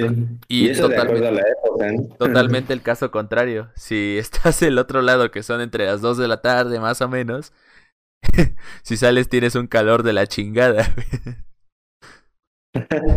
Ándale. Entonces son totalmente los puntos opuestos. Mira. Sí, está. Está, cagado, güey. Está cagado, sí. O sea, es como más nuestro Así se, así se nos ha indicado y así se nos ha moldeado, güey, pero pues realmente no se cumple al, pie de la letra. Sí, sí, sí, tienes razón, de hecho. De, pues bueno, cerrando un poquito este tema, seguimos con, eh, no sé por qué lo anoté así, creo que eh, no puse mucha atención o algo así, pero superpoderes para bien o para mal, tener superpoderes en tus sueños. No se me hace algo tan tripiante. Siento que todos alguna vez hemos soñado que volamos o soñamos que tenemos a lo mejor, no sé, güey, más fuerza de lo normal, que saltamos muy alto, no ah, sé, güey. ese tipo de poderes. Aquí lo curioso, o lo que decía el video un poco, era eh, de cómo los usas tú, por eso le ponía para bien o para mal. Yo la verdad recuerdas que tenga de superpoderes en sueños de que pues he salido volando y así pero nunca recuerdo haber tenido como un superpoder para hacerle daño a alguien en mis sueños, güey. Entonces, como lo que te me imagino que hay personas que sí. Lo cual dices, bueno, pues está curioso. no, ajá, no sé. ¿De qué dependerá eso, güey? ajá, mínimo, mejor que lo hagas en tus sueños a que lo hagas en la vida real. Ándale, como que desquita ciertos instintos. Fíjate que creo que he leído algo, bueno, no he leído, he escuchado algo de esto con, con tag shows de asesinos. Pero ahorita mismo no se me viene ninguno a la mente. Pero me parece haber escuchado algo de esto, de que incluso había personas que antes de asesinar soñaban con asesinar. Pero te digo, ahorita mismo no se me viene ahora uno a la mente. Pero sí lo he pues escuchado. hay, hay como bueno, muchos, yo creo que se excusan, ¿no? En, en de que de que algunas fuerzas les dijeron que Ajá, o ah, mi sueño me diga, ah, exactamente, güey, es lo mismo. Sí, eso iba. o, sí, o alguien me lo dijo en mi sueño y por eso lo hice. Sí, igual dices, ok, pero ¿hasta qué punto te estás excusando para...? Sí, es justificación pendeja, ¿no? Como rato no está, no está de más, güey. Eh, otro punto, eh, casi de los últimos del nivel 5 ya, es soñar que te disparan. Em, por lo que investigué un poco, creo que se le atribuye a momentos como de, vulnerabilidad, de desesperación, este tipo de cosas que, bueno, soñar que te disparan, dices, puede ser una, una de las tantas formas en las que tus sueños te pueden manifestar ese tipo de sentimientos, ¿no? Curiosamente... Pero, Digo, no, no precisamente tiene que tener como que una connotación tan, tan grande el soñar que te disparan, ¿no? Porque a lo mejor lo que hablábamos hace rato de, de los sueños en bucle, ¿no? De, de los backrooms o algo así, como el, el, o lo que tú mencionabas de tu sueño recurrente, de, este, de sentirte observado, ¿no? Es una manera como de sentirte vulnerable. a tu manera, ¿no? Habrá personas que a lo mejor pues se sienten vulnerables si les disparan o algo así, ¿no? Yo en lo personal digo, bueno, pues no me gustaría que me disparen, pero no es como que diga, puta. ¿Por qué me eh, dispararon, no? Sí, sí, sí. Que me disparen, pero las cheves, dice el otro. Este... que me disparen, pero que me disparen, pero, pero un coche, ¿no? No, pues fíjate que yo sí he tenido todas. Y es curioso que lo mencionas, lo de la vulnerabilidad, porque es un reflejo de que en la vida real, yo, bueno, al menos lo relaciono bastante, porque pues yo en la vida real cuando veo un aglomerado de gente tengo mucho esta ansiedad social de que, verga, hay mucha gente y no sé qué pingas hacer con mi vida, güey. Y me ha pasado mucho últimamente que he estado principalmente allá en la Ciudad de México. Entonces, este... Pues sí, o sea, yo estoy consciente de que pues me, me pone de nervios el, ver un cúmulo de gente. Y precisamente por eso mencionaba hace rato cuando contaba lo de mi sueño, porque el hecho de ver tanta gente alrededor de mí me causaba ese mismo sentimiento de ansiedad de no poder controlar todo. Sí, sí, sí. Es muy curioso. Pero también eh, es muy curioso que lo menciones justo después del anterior de los superpoderes. Porque es como el, el querer hacerte el héroe, al menos en tus sueños. Yo creo que ahí en mi caso es porque estoy moldeado mucho por historias de héroes, de, de leer cómics y de todo eso. Por dos. Que, que por eso usualmente tiendo a ser el héroe. Y sí he recibido muchos balazos por hacer una acción heroica. En algunos sueños.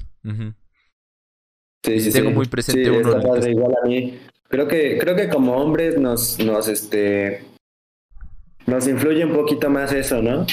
Sí. El, como con estas historias de superhéroes, ya sea de anime, de, de este, eh, no sé, de Marvel, de DC, de todo esto, ¿no? Como que nos moldea nuestra personalidad y tira más hacia eso.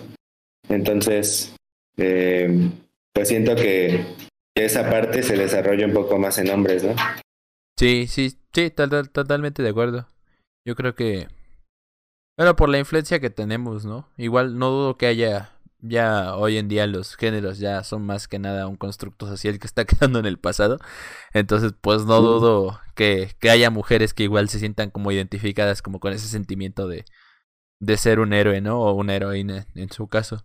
Pero pero sí creo que es algo muy arraigado a nuestra cultura en la que crecemos.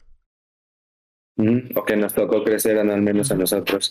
Em, ya el último de este punto para cerrarlo es el soñar con muertos o con desconocidos, güey. O el hecho de que nuestra mente pueda crear identidades desde cero, güey. Lo que decías hace rato. Sí, sí, lo llegué a mencionar, güey. Es eh, pues una de las explicaciones más como racionales, más simples, es de que simplemente ves a una persona en la calle, obviamente un desconocido o tal, y tu cerebro almacena su, su rostro, ¿no? Y ya luego se te puede presentar en los sueños. Y tú a lo mejor no te acuerdas en el momento, pero pues no porque no te acuerdes no quiere decir que, que ya lo hayas inventado desde cero, ¿no? Pero... Sí, pues, es lo que vuelvo a lo mismo de usar los sueños como proceso creativo. O sea, no es como tal que tú en tu vida real no hayas presenciado eso, sino que ya lo tienes, inconscientemente ya lo tienes. Sin embargo, no lo has visto con los mismos ojos que lo podrías ver en un sueño. Exacto, exacto. Entonces, bueno, lo mismo, o sea, te, creo que estoy totalmente de acuerdo ahí contigo en esa, que no es que nunca hayas visto a esa persona en la vida real, posiblemente sí la viste, pero no le prestaste la atención suficiente que tu, que tu inconsciente, que tú mismo inconscientemente sí le prestaste y la ocupaste como una plantilla para hacer alguien en tu sueño. Sí, sí, sí. Entonces, bajo este punto, ¿crees que se podría eh, imaginar algo desde cero, güey? ¿O todos son como combinaciones de cosas que hemos vivido, güey? Yo me voy más por la segunda.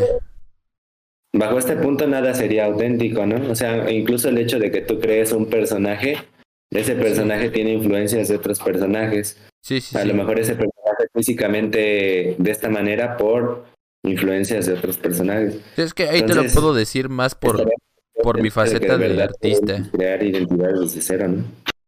Estaría cagado, pero mira, ahorita últimamente yo he jugado mucho con la IA. La, para los que no saben, les comento rápido, este, hay un chingo de IAs en internet, las cuales les pides que te hagan o que te dibujen algo y te los dibujan. Yo últimamente estoy jugando mucho con Dalí 2, que es una de las IAs más conocidas y creo que de las más elaboradas en este ámbito. Hay una lista de espera por si quieren entrar a probarla. Nada más que tienes que esperar como dos semanas a que te acepten y puedas usarla.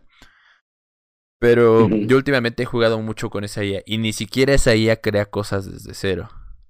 Busca una base de datos en internet y te crea cosas, o sea, te crea cosas nuevas, sí, pero no lo hace desde cero.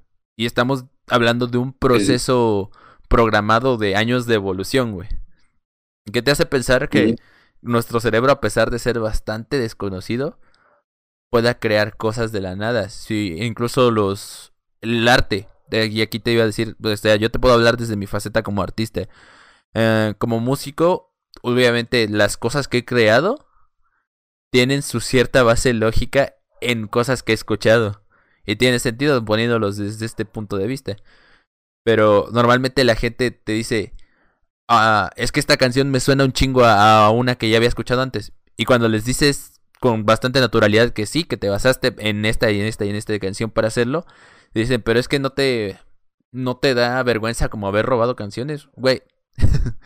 El pinche 100% de las canciones que hemos llegado a escuchar tienen su inspiración en otra canción que ese artista llegó a escuchar. Y eso te lo puedo asegurar, porque al menos yo todas mis canciones no creo que sean totalmente mías, sino son resultados de, de un proceso de escuchar música durante años. Y pues, no, o sea, no es como que... Hasta Michael Jackson lo hizo, güey. Entonces, este, poniendo esto en un ejemplo más sencillo, incluso los cavernícolas dibujaban todo lo que veían, todo lo que el entorno en el entorno pasaba. No es como que ellos se imaginaban que había mamuts o que se imaginaban que habían dientes de sable. No. Ellos los representaban. Entonces, y en base a nuestras interpretaciones de sus representaciones, reinterpretamos y redibujamos y recreamos algo y así, así, así. Eso es todo el resultado de un proceso. perspectiva se podría decir que no somos creadores de nada, güey, ¿no? No somos creadores de nada, nada más somos intérpretes de la realidad. Ajá, exactamente.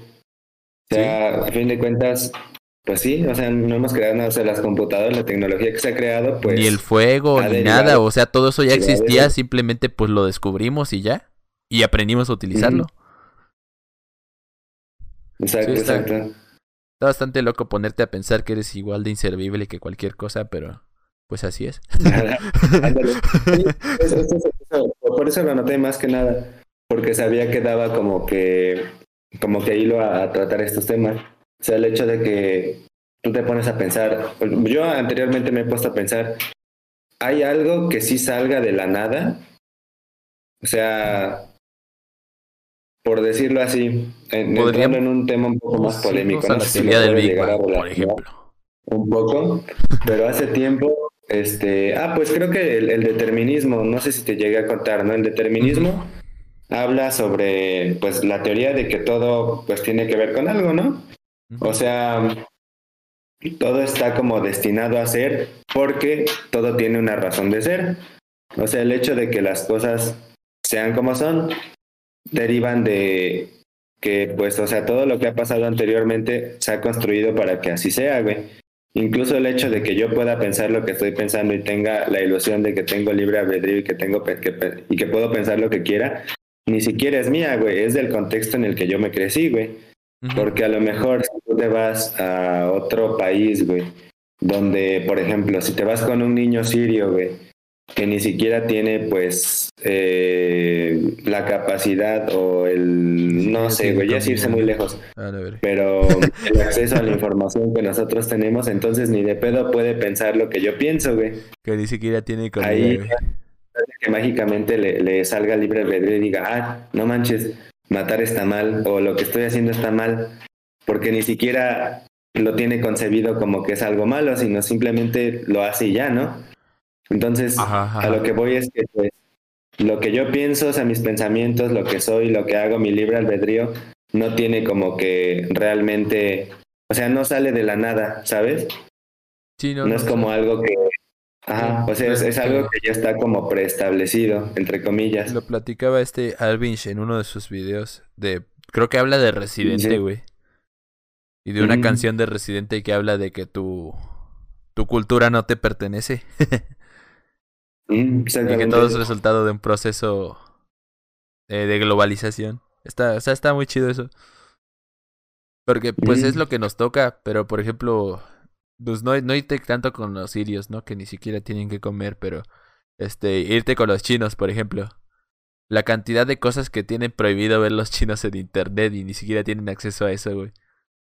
O el hecho de, de, de conseguir una VPN y ver cosas que en otros países sí podemos ver y en el nuestro no por ejemplo. Sí, sí, sí. Entonces te abre un panorama de oportunidades bien locas. Pero sí, somos resultado de... Lo, lo, hemos mencionado durante todo este episodio en general, de hecho.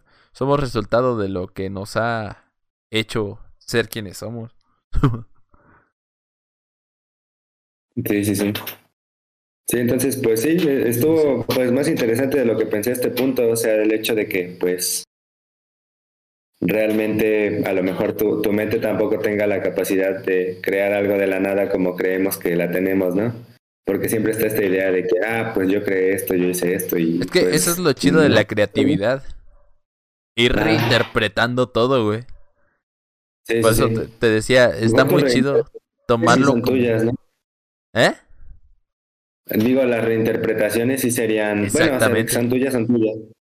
Sí, sí, sí. Podrían ser creaciones O sea, todo. Es por eso te digo, me, me gusta mucho utilizar a los sueños, lo vengo diciendo igual durante todo el podcast, como proceso, como parte del proceso creativo, porque puedes reinterpretar la realidad que ya viviste, pero de una manera totalmente distinta, no abstracta. Exacto. Sí, sí, sí. Sí, pero sin embargo ya lo viste, o sea, ya lo, ya lo hiciste. Simplemente estás viéndolo con otra lupa. Simón, Simón. Y pues sí, digo, con esto cerramos el nivel 5, ya para hundirnos un poco en las profundidades más, nivel más de este, de este iceberg, que pues bueno, es el nivel 6, Básicamente lo doy por inaugurado. Y son ya pues cosas un poquito más tirándole a la... Yo incluso me atrevería a decir fantasía. ok, fantasía. Pero igual no está de más mencionarlo, ¿no? Las llamadas heridas al despertar, ¿sabes? ¿Las qué, perdón? Las heridas al despertar. ah, sí. Me pasa mucho, ¿eh? Bueno, me pasaba antes mucho, incluso más que ahorita. Últimamente ya no. Pero bueno, yo ya lo he contado esto, yo tengo una madre en la piel que hace que mi piel sea súper sensible a, golpes o a cualquier puta madre que me pase. Entonces, este, pues es muy fácil que yo de repente tenga heridas en el cuerpo. Entonces, pues obviamente por rosaduras o golpes o, o lo que pase mientras duermo, porque pues no, mientras dormimos no dejamos de movernos. Precisamente también cuando soñamos este, yo creo que nos movemos en el cuerpo se conecta. De hecho, eso lo, nos falta explicarlo cuando hablamos un poquito del REM. Pero pues nuestro cuerpo y, y, mente se conectan y están actuando. Sin embargo, nosotros no somos conscientes de ello. Entonces, pues obviamente te pegas y eso, y yo he amanecido con un chingo de putazos.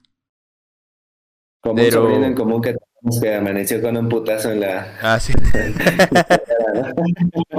Exactamente.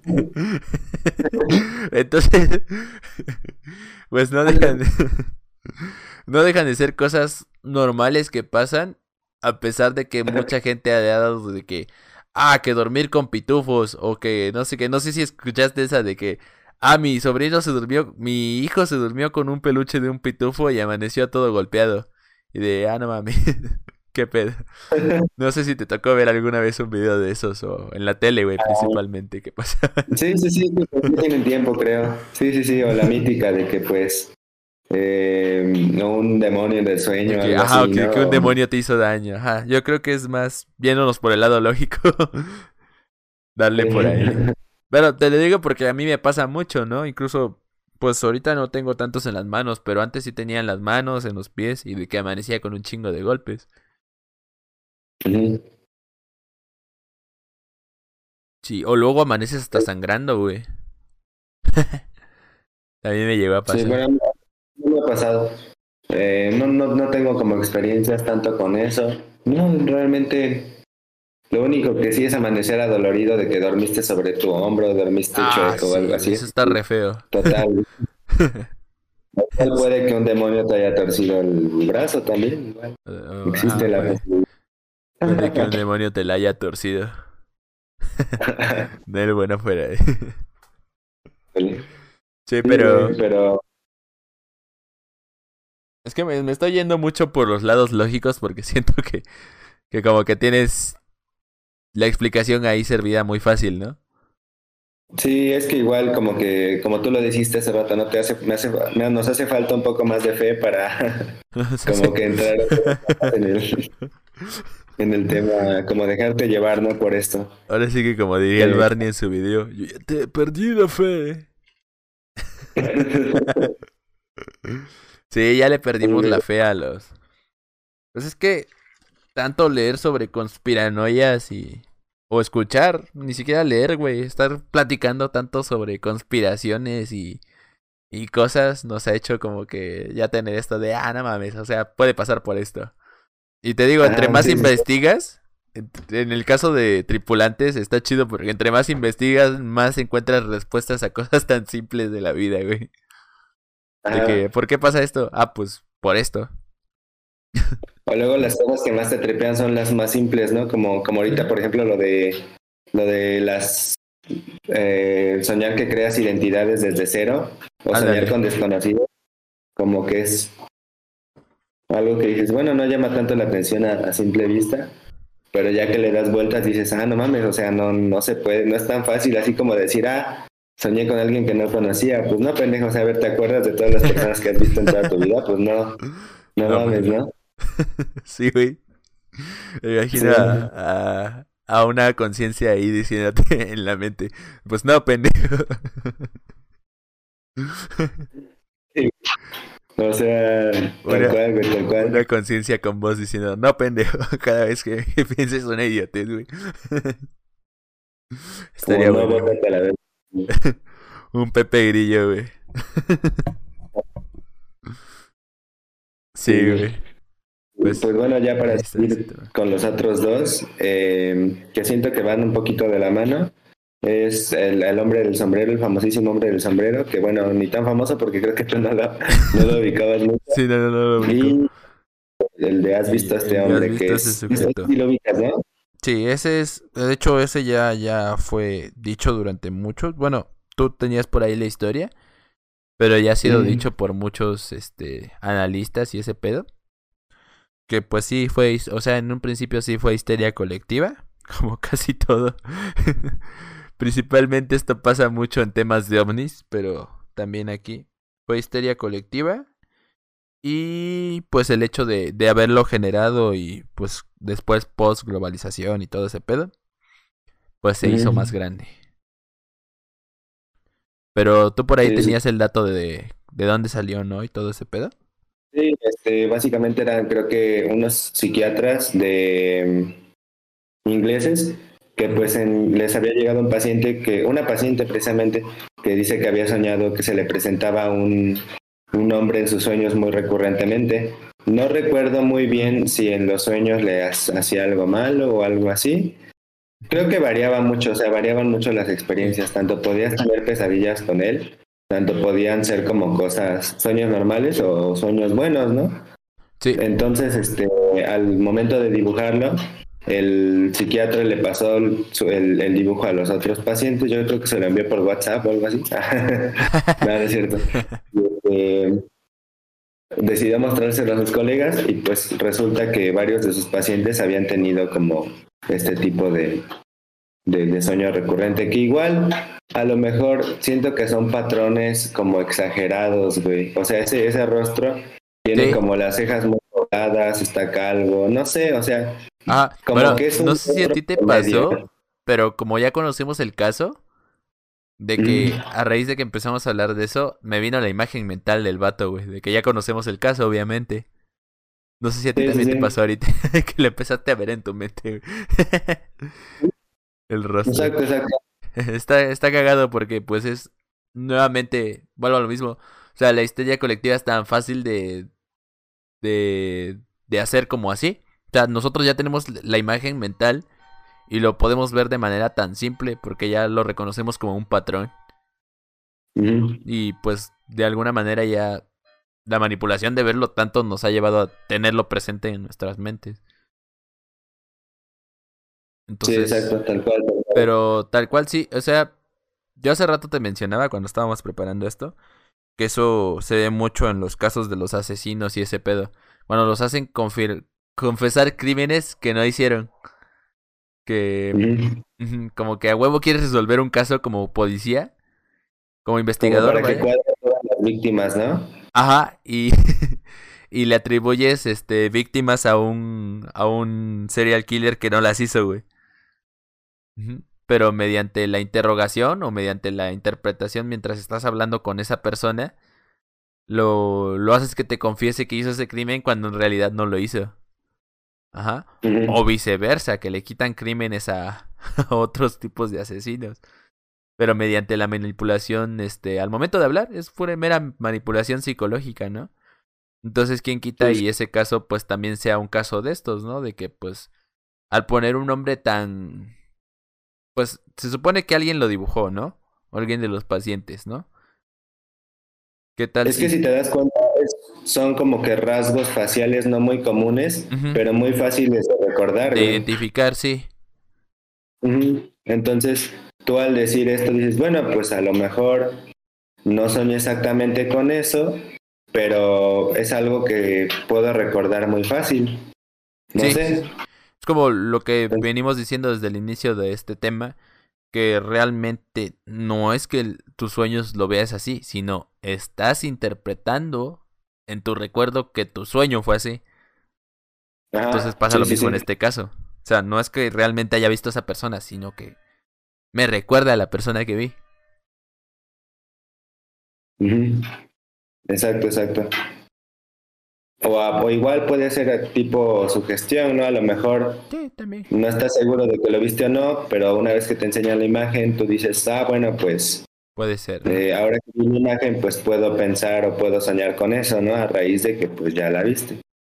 No sé, pueden ser varias, Yo siento que la explicación no va mm, más allá de... O sea, es interesante como como histeria colectiva, ¿no? Como lo dijiste tú, como un caso de histeria colectiva, como para ver cómo funciona un poco la, eh, la, la, sociedad o la mente como colectiva que tenemos, que podemos llegar a tener.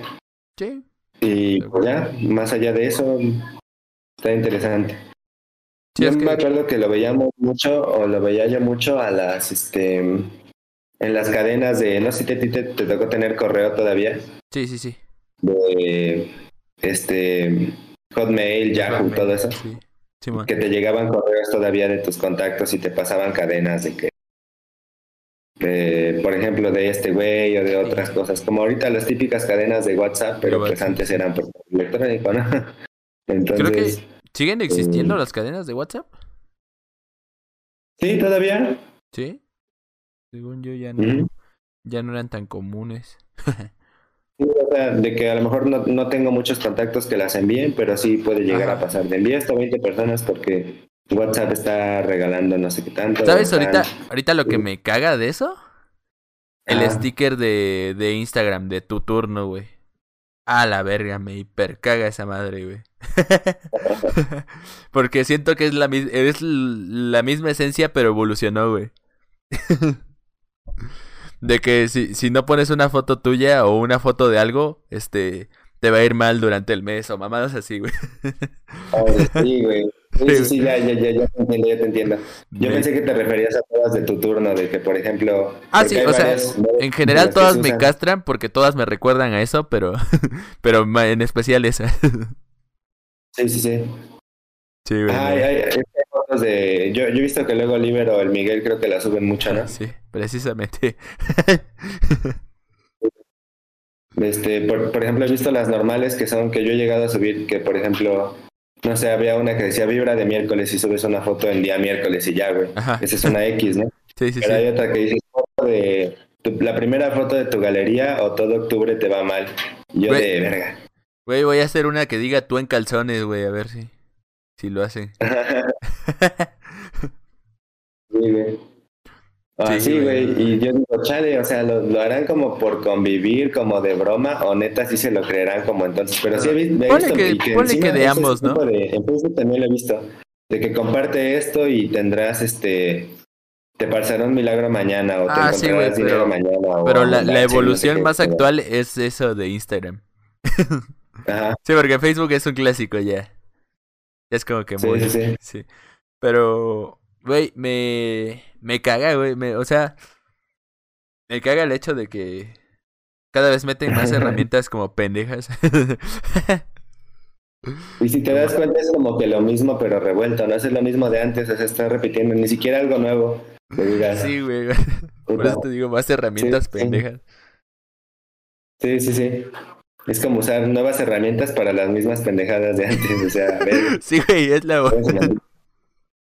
Sí, sí, sí, tal y cual.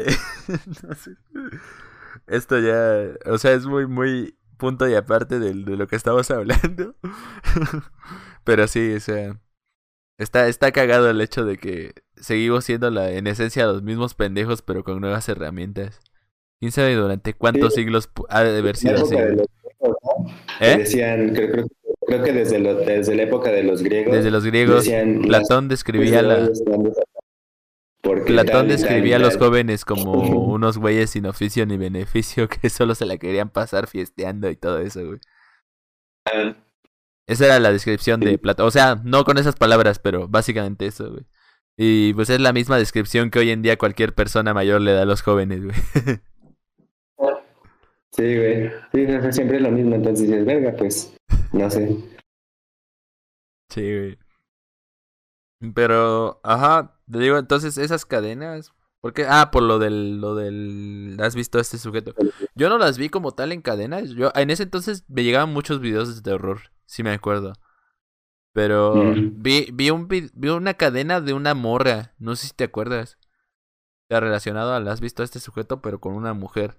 De que esta es no sé qué, que, que si no lo compartes te va a aparecer en...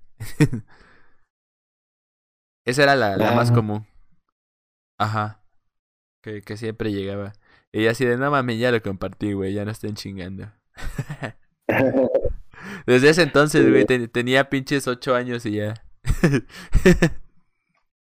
y ya decías, no mames. y ya decía, no mames. sí, ah, la verdad. Sí, güey, pero pues sí, básicamente, um, pues eso es todo el nivel 6, güey. Bueno, lo más interesante. Ya lo, lo último, como para cerrarlo, era el soñar que asesinas, soñar que matas a, alguien o algo, no sé. ¿Te ha pasado? Eh, que recuerde, no tengo experiencias a eso. Tampoco siento que sea algo como otra súper raro. Pero digo, igual puede ser que a lo mejor mates en defensa propia, creo que a lo mejor sí, ¿no? Ah, es que es lo que a lo que iba con este con lo que hablábamos hace rato del sentido heroico. ah, del sentido heroico. Sí, sí, sí. Ajá. Pero por otro lado estaba, es que creo que este sueño sí te lo conté a ti. No sé si sea el buen momento para contarlo, el del sueño de los, el que te platicaba de, de que estábamos en un campo, que nos estaban entrenando. Ajá, para, para asesinar precisamente gente. Creo que es buen momento para contarlo. Porque, se relaciona.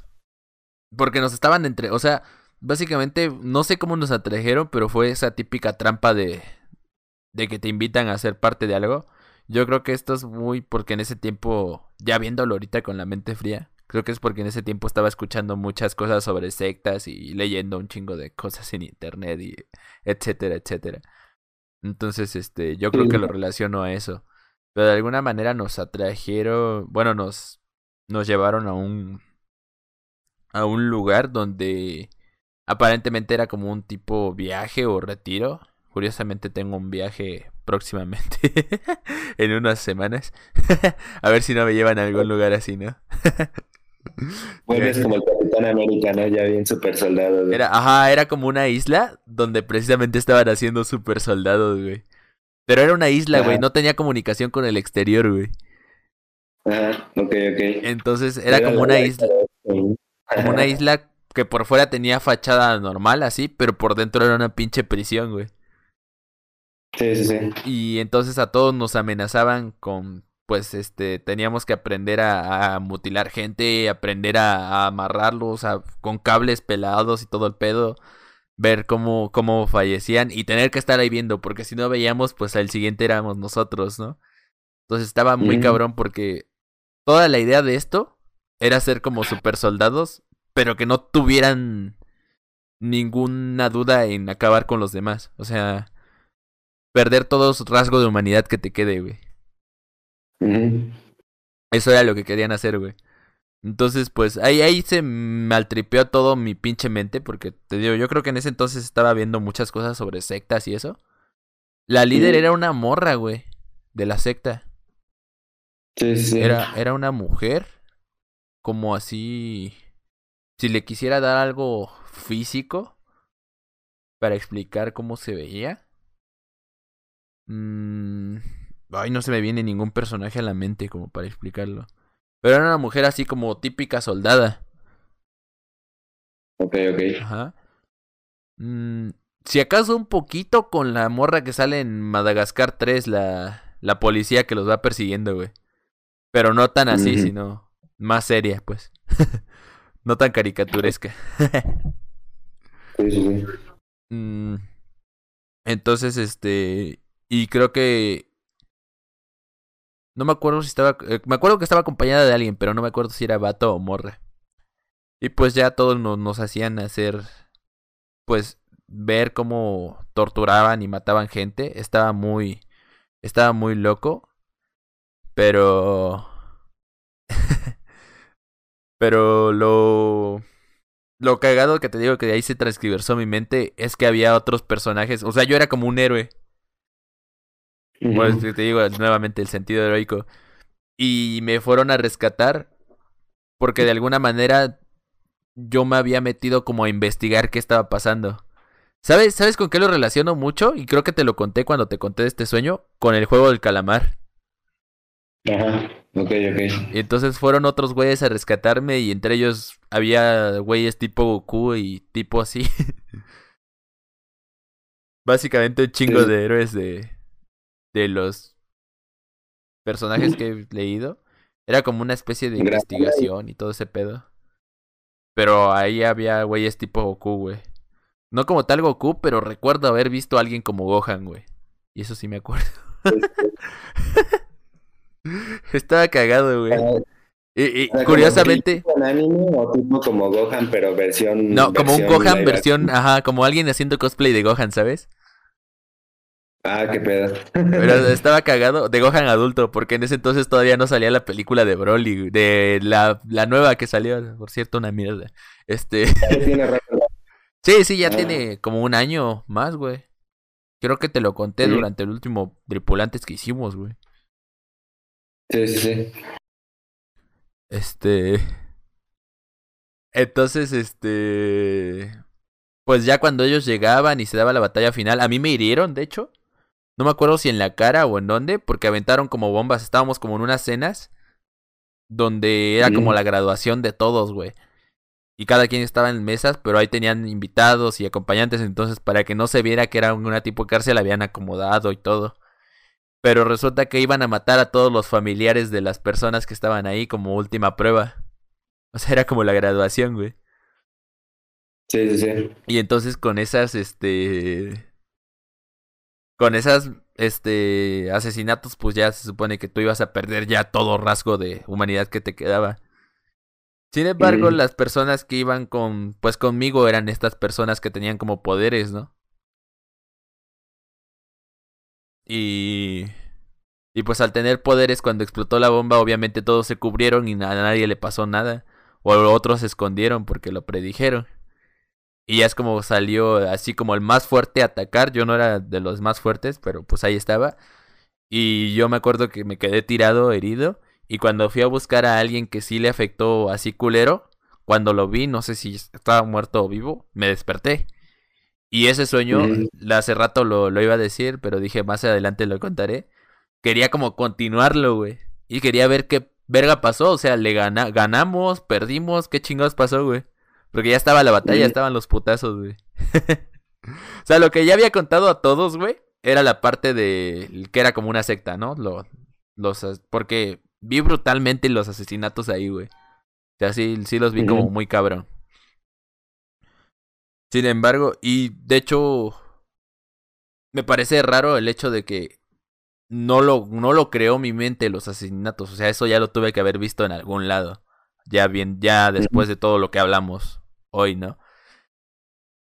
Sí. sí. Pero todo esto, parte de la secta ya todos lo conocían. Lo que casi nadie le había dicho era el hecho de que pues después ah, hubo una pelea final, ¿no? La cual nunca vi cómo terminó, porque pues me desperté y quise dormir para continuar y ya no lo, lo seguí. Y eso sí, estuvo muy loco. Tal vez más adelante puedas como retomar ese sueño, ¿no? Es que tu mente te lo permite. Si está perro. Posiblemente ganamos, ¿no? somos los malos. Plot twist, somos los malos, ¿no? A la vez. A la vez. No, pero sí. ¿De, ¿De qué salió todo esto, güey? De. De. Eh, de soñar que matas, güey. De soñar. Ah, sí. Pues entonces, obviamente ahí, pues no maté como tal. Pero sí. Bueno, sí maté, de hecho. Me, o sea, nos hicieron presenciar muertes. No maté yo, pero nos hicieron presenciar muertes. De que disfrutar de la tortura. Y está muy, está muy, muy cabrón. Bienvenido o bienvenida, Dani Chan. No sé cómo decirte, güey. Eh, miedo, miedo a despertar a mi lado y decirte que me llamo Carlos. Y dice, miedo, miedo a estar en un anime y que te atrape un calamar. Ese sí está cabrón, ¿no? ah, sí. Está un poco, un poco turbio, ¿no? a la veré. Pero sí. Sí, eso es lo más cercano que he tenido a matar a alguien en un sueño, güey. O bueno, matarlos en un sentido heroico también. De, hecho, defendiendo a alguien o algo así. Ajá, de hecho no me acuerdo si matamos al, al güey que ayudaba a la morra, güey. Ajá. Creo que sí ayuda, matamos al güey o morra que ayudaba a la morra, porque te digo, no me acuerdo si era hombre o morra. Creo que era irrelevante ese dato. sí, sí, sí. Pero era el secuaz, básicamente. sí, entiendo, entiendo. Sí, pues, bueno, con este, con esta pues última experiencia cerramos el, el nivel 6. Nivel. Y ya eh, para, para estar en los últimos peldaños, por así decirlo, eh, abrimos el nivel 7 con eh, Soñar con payasos. 7. Soñar con payasos, güey. O disfrazarte Pogo, güey. De. Ah, Pogo es John Wayne Gacy, ¿no? ah, ajá, sí, pero es que no sé si disfrazarme como tal de Pogo, güey. De, de Gacy. O disfrazarme de Pogo de la versión de Auron, güey, de GTA, güey. Que igual me mama un chingo como lo hizo, güey. No, no la conozco, pero, pero está. Pero quiero armarme un disfraz para este año de Pogo. para cuándo? Para este, para este año, güey, de Pogo, no sé, posiblemente para el 31, güey. Simón, Simón. Sí, güey. Estoy planeando por ahí un pues. disfraz de Pogo. Pues el tema payasos, güey, no. Como tú decías hace rato, creo que es porque no nos dan tanto miedo, güey. Pero. Yo, personalmente fobia a los payasos no tengo. Y de hecho creo que gran parte del miedo socioculturalmente hablando a los payasos es precisamente por Pogo, güey, por Gacy. ah, de hecho sí, Pogo fue el que el que inspiró a It, a Stephen King, para escribir It y cositas como las. Este, ah, ajá, ahí y al Joker. De la, del miedo a los payasos. Sí, güey. Sí, sí, sí. Sí, es que. Yo creo que precisamente también el Joker ha sido parte de que el miedo a los payasos se haya ido perdiendo con los años. O de que ya ah, sea menos. Mucha, ¿no? Sí, porque últimamente como que muchos lo tienen en un pedestal. ¿Sabes? Como que ya no es tanto... No es tan, tan similar a un payaso tradicional, ¿no? O sea, tiene sus colores en cuanto a labios, piel, tal vez cabello, pero no tiene como que los rasgos, bueno, a excepción de la sonrisa, ¿no? No sé si tú has visto la serie de Harley Quinn. no, no, he visto, Bueno, hay un pequeño spoiler alert muy diminuto para los que no la han visto, incluidos entre ellos tú. Este, hay un capítulo donde el Joker llega a ser alcalde, güey. Porque pues la gente lo quiere un chingo, güey. Entonces es de que como es una, obviamente es una crítica a la sociedad. toda la serie de Harley Quinn es una crítica a la sociedad estadounidense. Y obviamente el hecho de que el Joker quede como presidente de, de Arkham es este una burla que pues si ya quedó alguien como este como Trump. pues, pues puede, quedar, un, un, asesino psicópata, güey. sí, güey. Entonces, obviamente lo hacen con el afán de burlarse de eso y de criticar, porque la serie está muy chida, güey. De hecho, si tienes tiempo, sí la recomiendo. Van tres temporadas. Y las tres se burlan de un chingo de aspectos de la sociedad, güey. Pero retomando el punto, el yo siento que se ha perdido hasta cierto punto eso, porque como que más llegan a idolatrar te digo, más con la figura del Joker, pero no solo con él, sino también te podría decir de Gacy, porque pues es un pinche asesino serial. De hecho, ajá, sí es asesino serial porque tuvo más de tres con periodo de enfriamiento. Pero... Pero pues el güey no deja de ser un enfermo mental, güey, que tuvo un pedo y que de ahí derivó todo, ¿no? Creo que de hecho su pedo principal era un pedo, este, sexual, ¿no? No estoy tan bueno, sí lo he llegado a, ver en algunos tops de antes de hecho veía mucho eh, creo que de Dross y de varios youtubers que hablaban sobre asesinos seriales. Pero de John Wayne Gacy casi no me acuerdo bien.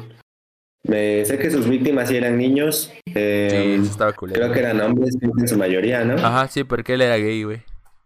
Ah, de hecho, de hecho, de ahí derivaba todo su pedo, su trastorno de represión sexual. Sí. Sí, era por eso, güey. Y este, y sí, niños y en fiestas infantiles y ese tipo de cosas. Y de que ese güey creo chico le hacían bullying Creo que no era malo, entre comillas. No, sino era como su, su alter ego, ¿no? El que... Ajá, sí es que tenía T, T y B, se supone. Ajá. Sí. Pero... De hecho hay una entrevista donde, donde, ahora sí que valga la redundancia, lo están entrevistando, donde le están haciendo preguntas y este y creo que él dice que, que él no coincide la idea de pegarle o de maltratar a los a los niños, ¿no? Y hasta el entrevistador casi casi se ríe en su cara y dice, pero ¿de qué me estás hablando si tú mataste a 33 niños, no? Sí, sí, sí. Sí, sí. De hecho, ajá, por eso te digo, la representación de Auron en GTA está muy chida porque pues ese güey obviamente le gustan igual un chingo los asesinos y marca esto mismo con su versión de Pogo, güey, que era su personaje se llamaba Gustavo, güey. Y pues también tenía TID, güey.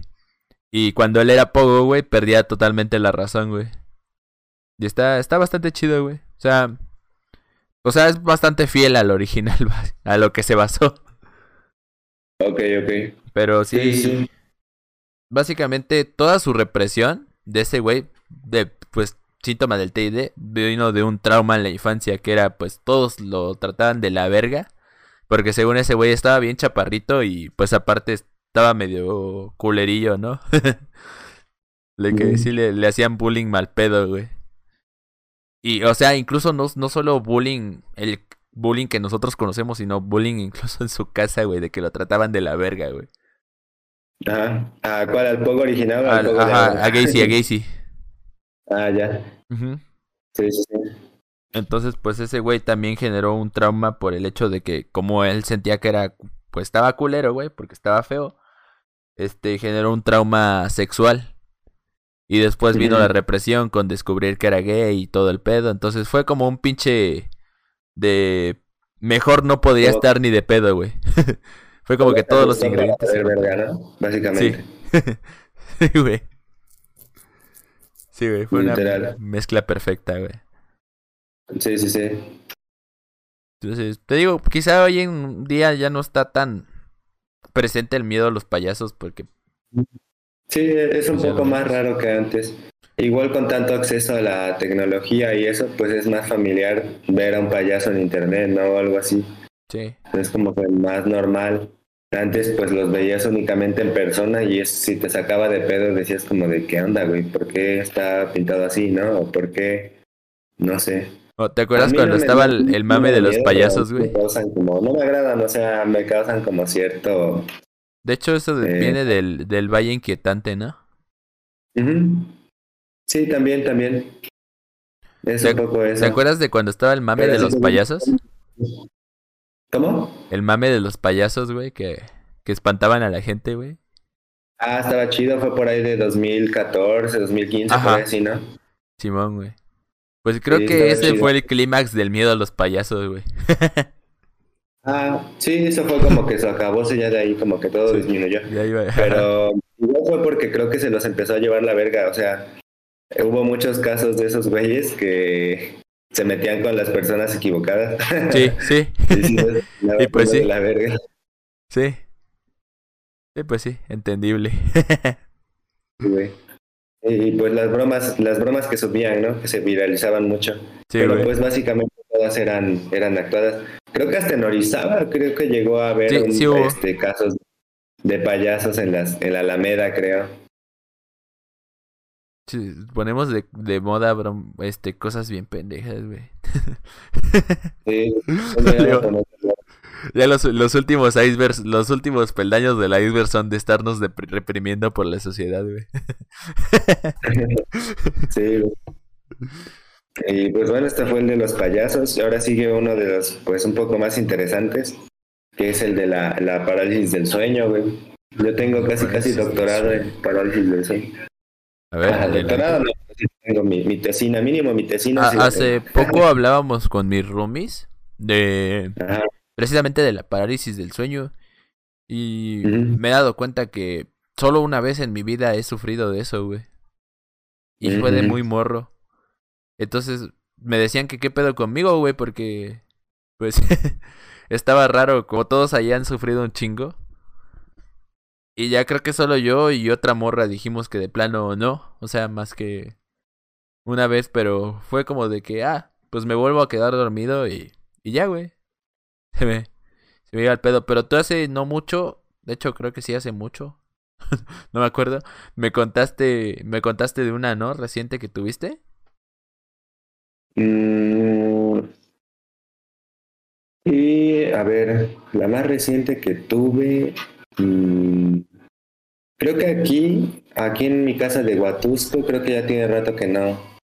A lo mejor como que de repente la sensación le he llegado a tener, pero no estoy seguro.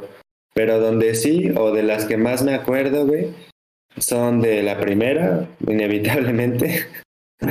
este, esa vez iba yo creo que en la prepa y en ese, en ese entonces acostumbraba yo mucho llegar a la casa y dormirme, ¿no? O sea, llegaba de la escuela y la clásica, ¿no? De la mítica de que ni siquiera te quitas el uniforme y te acuestas a dormir y tal. Ah, ya, ajá, Entonces, este, sí, estaban buenos tiempos, la verdad, se extraña. Pero este, pues sí, yo llegaba y, me acostaba, ¿no? Entonces un día creo que me mandaron por comida, este, y yo me, me, acuerdo muy bien que como que me impactó un poco el video, un video de una banda que se llama Diane Ward, no sé si la conozcan, de unos güeyes que cantan así, son medio, medio alternativos, que ahorita pues igual está más normalizado ver como videos con temáticas así como que extrañas, ¿no? Extrañas, sin sentido, no sé. Como que incluso siento que se hizo una tendencia, ¿no? Ajá, sí, incluso hemos perdido la sensibilidad de eso. No, no, sé a partir de cuánto, pero siento que desde que empezó, ves que Lady Gaga empezó a hacer como que videos así medio raros, ¿no? Como que llamaban la atención. Sí, toda la época 2000 era, de hecho, pues con eso crecimos casi todos, ¿no? Sí, entonces siento que desde ahí como que se empezaron a normalizar un poco más. La cosa es que yo vi ese video y me sacó de pedo. Eh, no me dio, no diría que me dio miedo, pero me, como que me inquietó. Yo diría que me inquietó, güey. Y ya, entonces yo me acuerdo que lo vi mientras estaba esperando Digamos que me entregaran la comida. En eso me entregan la comida y yo regreso a la casa. Este, creo que ni siquiera comí o, no, no creo si comí primero, bueno, no es relevante. La cosa es que me, me acosté a dormir, güey, en, la, en el cuarto de mis papás. Y en eso cuando, cuando me quedo, o sea, me quedo dormido siento que ya voy despertando, güey. Abro mis ojos, pero no me puedo mover, güey. Y siento, o sea, me siento como una sensación así como de pesadez en mis hombros, en mi espalda, güey, porque estaba boca abajo, incluso me acuerdo que estaba boca abajo. En eso volteo porque había dos camas en el cuarto. Volteo con la pura mirada porque, pues te digo, no me podía mover. Este, hacia la cama que estaba, hacia la otra cama que estaba, no la que estaba yo, sino la otra. Y había como una sombra así grande, como con llamas negras, güey. Bueno, como con humo negro, no eran llamas negras, era como con humo negro. Y estaba ahí y sentía yo la presencia. Y no me podía mover. Y volví a cerrar los ojos porque me daba miedo. Y luego ya no los podía abrir, pero sentía que ahí estaba, güey. Así como por... ¿Qué será, güey? Pues en cuanto a tiempo, quién sabe cuánto habrá sido. Yo sentí que habrá durado como uno o dos minutos, quizás, güey. Igual y menos, igual y segundos, güey. Pero en ese momento como que sí lo sientes más eterno. Entonces, este, pues ya, yo me acuerdo que, que vi eso, me dio como mucho miedo en el momento, pero ya cuando recobré como que el control o la, la conciencia de que ya me pude despertar y moverme, fue como de, o sea, como que una sensación así como bien extraña, como de qué pedo, qué acaba de pasar. O sea, cuando me desperté ya no sentía miedo, güey, solo me sentía muy raro, güey, raro, raro, raro. Y en eso me volví a dormir, güey, incluso me volví a dormir. Y no recuerdo si me volvió a pasar, pero ahora la sombra estaba creo que más cerca de, de, de mí, pero fue la misma sensación, o sea, creo que me pasó dos veces.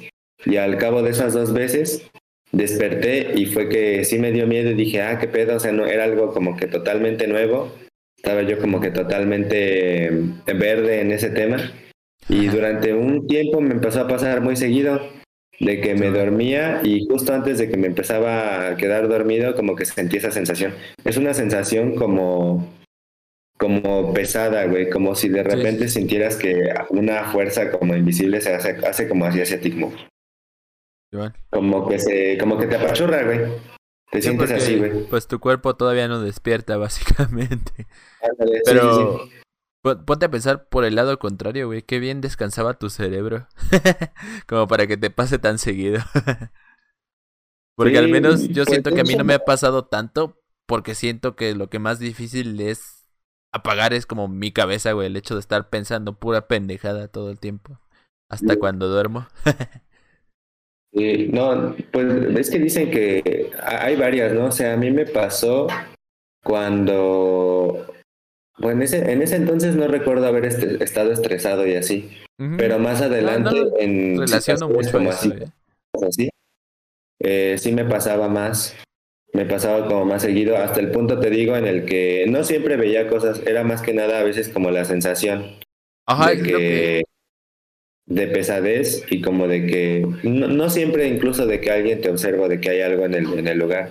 Simplemente es como la sensación de que no te puedes mover y dices, ah, pues me está pasando. Una vez que te familiarizas con la sensación, dices, ah, bueno, pues simplemente pues parálisis del sueño y ya, no espero que se me pase. Porque ese sí es un estado siento que más consciente, como ya está despierto tu, tu cerebro. Tu cerebro, entonces ahí ya puedes saber que pues no es real, que simplemente pues este pues te está pasando eso más y ya lo experimentaste varias veces. Sí, de entonces, hecho, este, es un estado en el que tu cerebro ya descansó. ¿Puede pasar? Y ya tiene rato. Una vez sí me acuerdo de otra que estuvo un poquito más, más rara. Estaba yo en la, en la sala de mi casa de Jalapilla y estaba yo durmiendo en un sleeping y creo que había, no me acuerdo si había visto algo. Yo generalmente no sueño feo con las películas de terror ni nada por el estilo.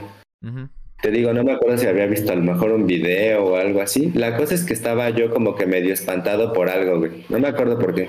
A lo mejor por algo que vi o así, pero no recuerdo con certeza. A lo mejor la cosa es que viste un capítulo futuro de tripulantes de ahí en la sala, güey, y no podía, güey. Este, o sea, me intentaba dormir y se me empezaba a, o sea, me empezaba a dar parálisis del sueño.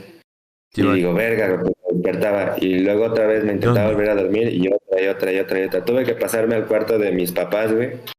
Porque no, y ya cuando me pasé al cuarto de mis papás ya pude dormir chingo. Pero cuando estaba yo solo en la, en la sala no podía, güey. y esa, esa noche no, no pude dormir ahí, güey. Dije, ah, qué raro, güey. Ah, Sí, o sea, yo no lo, lo veo como algo malo o algo bueno.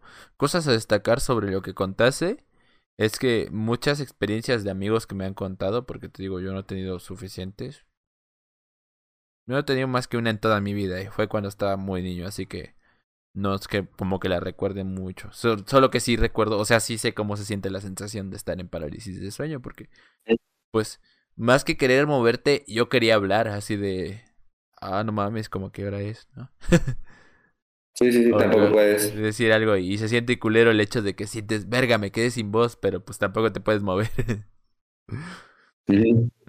Entonces, ajá, yo, yo siento que es esa como desesperación. O bueno, entiendo el sentimiento.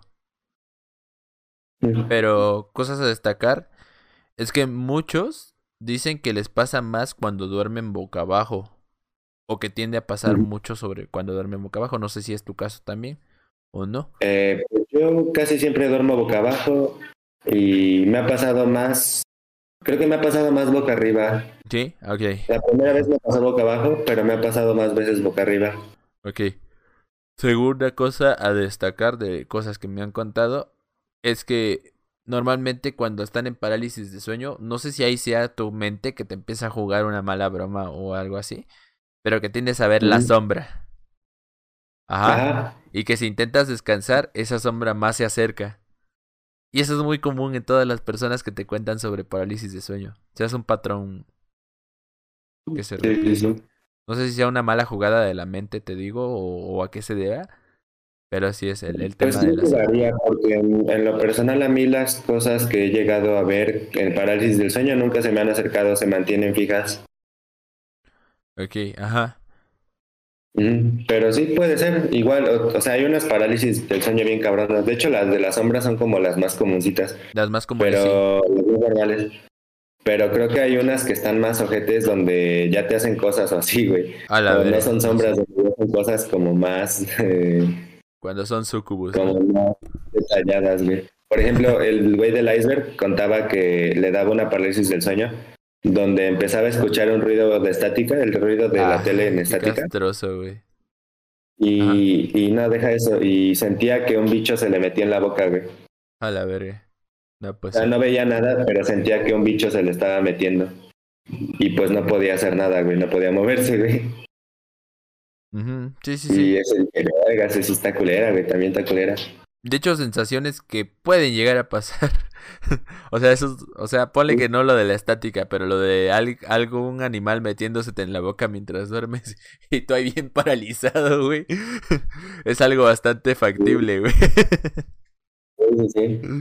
Ya de mala suerte, pero a la verga. Por eso hay que sacudir su, su cuarto. Sí, recomendación. Siempre hay que limpiar la habitación donde duerme. Nunca sabes cuándo te va a dar una parálisis de sueño y, se te va a meter algo. No, sí, sí. O sea, sí es muy posible, de hecho. Nada, que sí ha de ser una sensación bien ojete. Capaz si a lo mejor hiciera un bicho al que se le estaba metiendo. Sí, pues, o sea, sí, puede que sí. sí. Como el mito ese de que tragamos arañas. se fue la señal, güey. Ajá. Y, este, y se le metió un bicho, güey, no sacudió en su cama. Perfectamente factible, güey. Pero sí, esa es la, la grandes rasgos. Y pues ya científicamente hablando sobre la parálisis del sueño, creo que son simplemente un estado en el que pues se desnivela el, tu tu cuerpo con tu mente, ¿no? Se despierta uno primero y otro después. Entonces, pues por eso. Traté de tocar. Bueno, más bien el Pau trató de tocar este tema con nosotros allá con mis roomies cuando lo hemos platicado. Es este. Ahora que, que pues estamos. Bueno, te he contado un poquito a ti, ¿no? Pero pues yo también me he estado metiendo mucho en, en el tema de la magia y de, de hacer desmadres. Podría contar la, el estado de, de parálisis de sueño como para hacer un ejercicio de, de intentar buscar la gnosis ahí a través de la meditación o no sé. Y no sé, quizás hacer cosas que, que no podrías hacer. Estaría interesante, ¿no? Sí, sí, igual podría ser, puede ser. Te digo, yo hasta llegó un punto en el que la parálisis del sueño ya no me daba miedo porque ah. ya la había experimentado mucho. Simón, es que lo digo porque tu cerebro está alerta. Aunque tu cuerpo esté valiendo verga, tu cerebro está alerta. Entonces, si entras en un estado de hipnosis con un cerebro recién despierto, o sea que, que. No sé, podría ser una buena experiencia, yo creo. Es mi teoría, ¿no? Igual y está culero, ¿no? Habría que, es que igual, creo que no es muy fácil, ¿no? O sea, primero tendrías que como decirte la parálisis y después pues, ver qué pedo. No sé, yo, yo digo que no debe ser tan fácil, pero a lo mejor sí se puede. Puede ser, puede ser. Y ahora sí, vamos a pasar a tu tema favorito. Si quieres. Oscuros. Eh, si quieres eh, dar un poco más de información sobre esto vamos a pasar a los demonios del sueño o los, incubus y sucubus. Cuando dijiste, o sea, hace rato que mientras lo estábamos planeando dijiste demonios del sueño, yo la neta me quedé así, demonios del sueño, ¿cuáles son, güey? y hasta que dijiste incubus y sucubus, ah, bueno. ah, bueno. Pero pues se supone que está relacionado a Lilith, ¿no? Es que yo con el tema demonios ya tiene tiempo que no he leído lo suficiente porque sí fue como que me desmoralizó el hecho de que, ah, pues demonios, cualquier cosa creada por la iglesia para, para desmitificar a otras religiones y tratar de hacerlos verlos a sus dioses como malos, ¿no? Entonces, pues no, no sé qué tanto, bueno, no sé qué, en qué esté basada Lilith, no me acuerdo, ahí discúlpenme si no tengo ahorita el dato, porque sé que está basada en, otro personaje de otra religión, pero no. De hecho, creo que es hombre el personaje en el que está basado Lilith. Pero. Pero bueno, básicamente Lilith, para los que no conozcan el mito o la historia, pues es este. Se supone que fue la primer esposa de Adán, o la primer. Bueno, la primer mujer creada al mismo tiempo que Adán. Y entonces, pues desde ahí desde ahí viene el tema de que hubo un hubo un pedo porque según la Biblia esto la Biblia antigua obviamente en la Biblia moderna no viene pero según la Biblia antigua este Lilith pues desobedecía mucho a a Dios y pues tenía como que más ese búsqueda de libre albedrío. Básicamente es todo lo que yo busco en una mujer güey una morra que tenga un libre albedrío, güey. Y que tenga huevos de, de hacer lo que quiera, ¿no? Entonces, este. Pues este. Pues Dios se emputó de que pues no. No, como que no la podría controlar tanto. Y pues mató a. No, la desterró, perdón, del. Del paraíso. Y fue así como después de la costilla de Adán, pues creó a Eva para hacerla sumisa, para hacerla en teoría inferior a, a al hombre, ¿no? A Adán. Y pues ya se quedaron Adán y Eva y pasó todo lo que tuvo que pasar y Lili tomó como que este resentimiento de, de que odiaba a, Dios por haberla desterrado y pues buscó hacer su ejército y creó sus demonios llamados los sucubos, los, ajá, los sucubos los incubos, la neta, no tengo bien entendido de dónde vienen. Pero pues. Creo que son simplemente las versiones masculinas. Pero igual fueron de Lilith. No. ¿No? Mm, bueno, no estoy seguro. La cosa es que, según tengo entendido, que los incubos son eh, masculinos y los las sucubos son femeninos. Sí, sí, sí. O sea, son lo mismo, pero no sé de dónde. O sea, no podría darle un origen lógico. Bueno, ah, lógico en términos de mito, porque pues realmente. Pero bueno, básicamente Lilith se tomó durante tiempo como el estandarte de poder femenino y de de pues no no estar no ser una Eva, ¿no? Sino ser una Lilith. Entonces, este, pero también se supone que es Lilith es la reina de los demonios, entonces pues ella manda demonios a a acecharte en la noche mientras duermes para que te violen y hagan con tu cuerpo lo que quieran. Y, y después pues te maten, ¿no? Te, te consuman tu energía, te la drenen a través de tener relaciones o cogerte. En el dado caso de que sean su, este incubus. Estaría más culero, ¿no? Que imagínate, queremos sucubus, pero que te llegue un incubo, no mames, a la verga.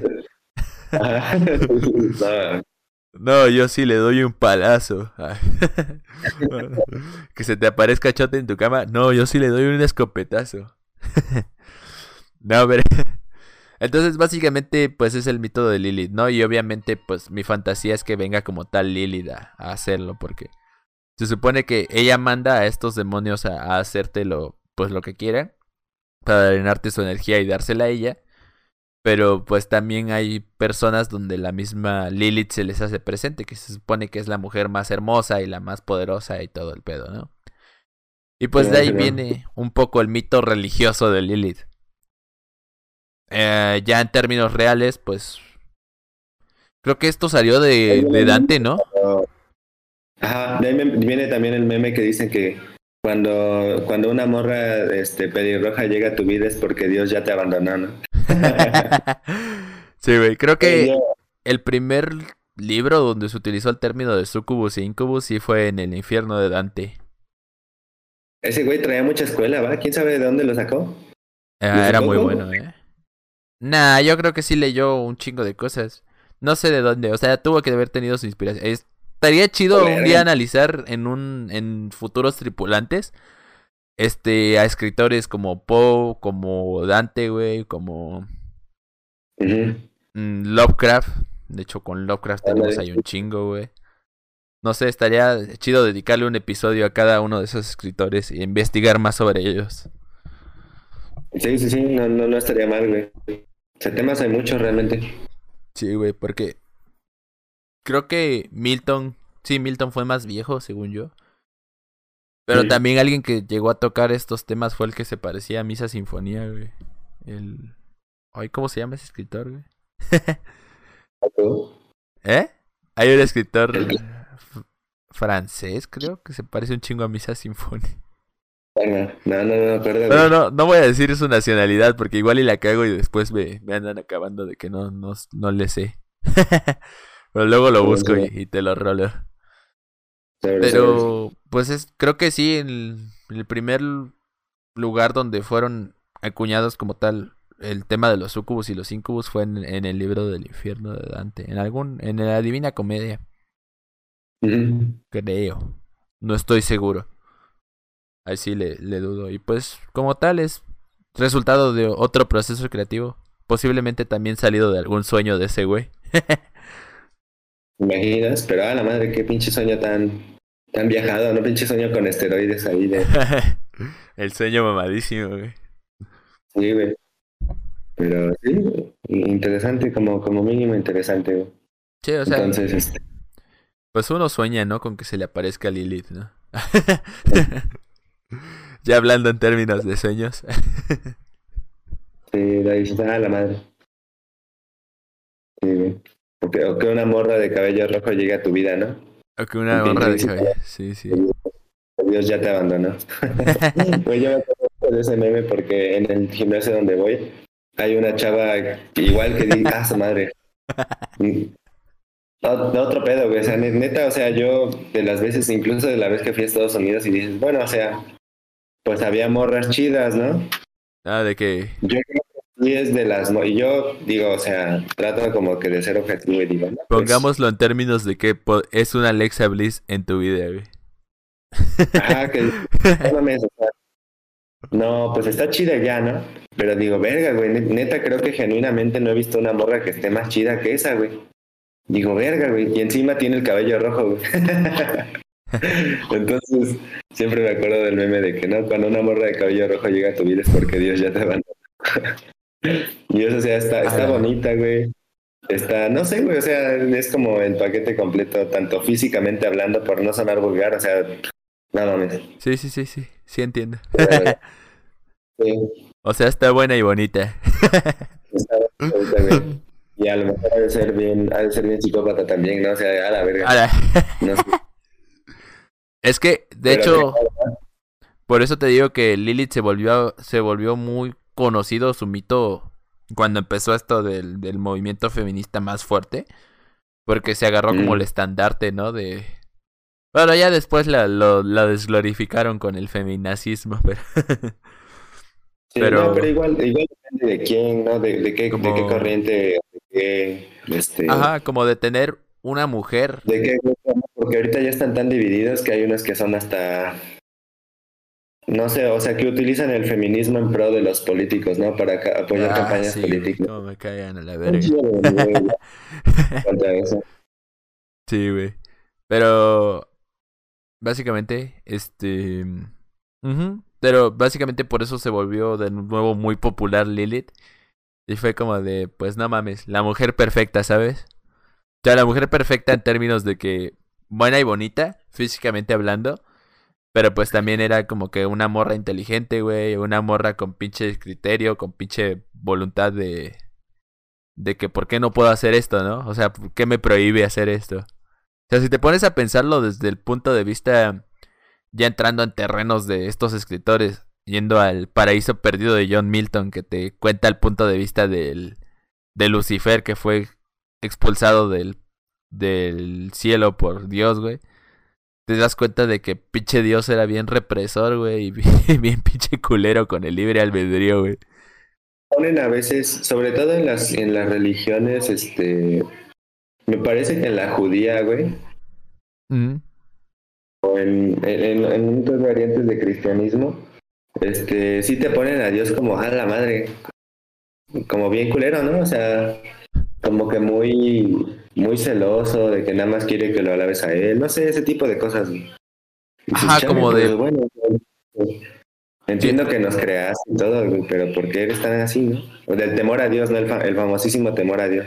Apenas no sé con quién está viendo, creo que con Alvinch, pero no recuerdo, eran en un stream y estaban diciendo que que de los manda Ah, creo que sí fue con Alvinch, fue en uno de sus streams de los mandamientos. O sea, amar a Dios sobre todas las cosas. O sea, ¿por qué? Si tú eres Dios, güey, como por qué obligarías a que todos te amen? ¿Sabes? Si eres todopoderoso, güey. Entonces me hace como que muy, muy cagado eso, güey. Ah, o sea, si fueras Dios dirías, no, pues que existan y que sean felices y que amen en lo que quieran amar, ¿no? O algo así, pues, no sé. Pues de por sí yo sigo siendo Dios, güey, no me lo van a quitar, ¿no? sí, no va a cambiar. Entonces, no sé. Igual, pues quiero pensar, bueno, eh, que son pues únicamente narrativas construidas para controlar a las personas. Entonces, pues bueno, a raíz pues, de... Pues bueno, tiene más sentido a que digas que de verdad Dios es culero, ¿no? en el caso de que, pues... Sí. Una que otra que, que pues, sea como te lo pintas. el corporativismo a fin de cuentas, La, la religión no es más que que una empresa corporativista a lo Disney, güey. Sí, güey. Por cierto, vean The Voice. ¿Ya viste la temporada 3 de The Voice? No, güey, todavía no. No mames. Yo quiero hablar de The Voice, güey. Ya me mamé, ¿no? Sí, güey. Ya, ya vi Dragon Super Hero. che película culera. ¿Cuál prefieres, esa o la de Bio Broly, güey? A la verga. No, creo que sí está mejor esta, güey. La de Bio Broly sí es una total cagada. O sea, literalmente sí. Parece una cagada. Sí, güey. Así está cabrón. Sí, ajá, bueno, entonces esto, a esto se resume Incubus y Sucubus. Es... Sí, esto se resume, güey. Igual sacamos buena escuela del de Incubus y Sucubus, ¿eh? Es algo ya. Tiene, que mencionar. Ya la, ya la última es la de la del trino del diablo, la del el, el violinista, güey. Ok. Pero ahí sí te diría que la expliques más tuya, que la tienes más fresca, porque te digo que yo no escuchaba a Paganini desde que estudiaba música y eso. Jodido sus cinco ah. años ya tiene, güey. ¿Eh? ¿Cuál es su primer nombre? Parte de ah, Paganini. Nicolo Paganini. O ah, Nicolo Paganini. Es, solo sé que es del periodo, aquí datos pues fuera de lo lo que voy a mencionar. Solo sé que es del periodo, finales del periodo clásico, inicios del periodo romántico. Obviamente contemporáneo totalmente a, Beethoven. Y pues uno de los violinistas más recordados por el hecho de tener la pinche mano toda chueca, por la mm. enfermedad que tenía. Tenía una enfermedad de como atrofia muscular. Hace rato leí cómo se llamaba, pero pero sí. Y pues como todos los músicos de esa época, pues murió joven. ¿Los 27 también? No, no, ah, no, no, no. No sé a qué edad murió. Nació en, el, en los 1780 y cacho. Y murió por mm. los 1810, creo. Vamos a guachar. Como 30 años. más de 30 años sí vivió, güey. ¿Te imaginas que haya muerto a los 27? Niccolo Paganini murió. 1700, no, sí vivió en chingo, güey. Vivió del 782 al 1840. ¿Al 40? Ah, no mames, entonces sí, sí vivió sus 60 años. Un putero, güey. Ajá, vivió, ajá, casi 60, 58. ¿Verga? Ajá, sí. Yo tenía entendido que había muerto. Bueno, entonces este güey ya fue más romántico. Sí, está bueno, fue, finales del... Para ser músico, un chingo. fue finales del, del periodo clásico e inicio... Bueno, casi todo el periodo romántico. duró más que Beethoven, el perro. Sí. Mira, voy a leer la leyenda, ya este, para no inventarme cosas. este. Para no andar inventando mamadas. Para no andar inventando, güey, voy a leerla de aquí. Me dice la leyenda del virtuoso Niccolo Paganini, el llamado violinista del diablo. Ay, perro. Dice. Eh, a lo largo de la historia ha habido leyendas de personas que sin saber hasta qué punto jugaban con fuego acabaron quemándose tras firmar un contrato indefinido, entre comillas. Está cagado que diga eso mientras juego con fuego. Ok, Dale. Sexo, o dinero. Órale, sexo. Imagínate firmar un, un, un, trato con el diablo de, de puro sexo, güey. Imagínate tener de esclava a Lilith. No, yo sí jalo, güey. Irónico, ¿no? Tener de esclava a alguien que representa la liberación femenina. Ándale, güey. La quieres hacer esclava, cabrón. Sí, güey, yo sí jalo voz en los salones musicales de media Europa de que el considerado por muchos como el mejor violinista de todos los tiempos, el genovés Niccolo Paganini, había vendido su alma al demonio para obtener un extraordinario virtuosismo. Dice Niccolo Paganini, violinista del diablo. Dice, el manejo de Guarnerius, su violín, favorito fabricado por Giuseppe Guarneri, eh, y conservado hoy como el más preciado tesoro musical en el Museo de Genova, era realmente ah, cuando Paganini contaba solo con cinco años, el diablo se le apareció en sus sueños a su madre. A su madre, yo pensé que había sido a él. A su madre, ok. Dice, el diablo le aseguró que su hijo sería un famoso violinista, lo cual hizo que su padre, Antonio Paganini,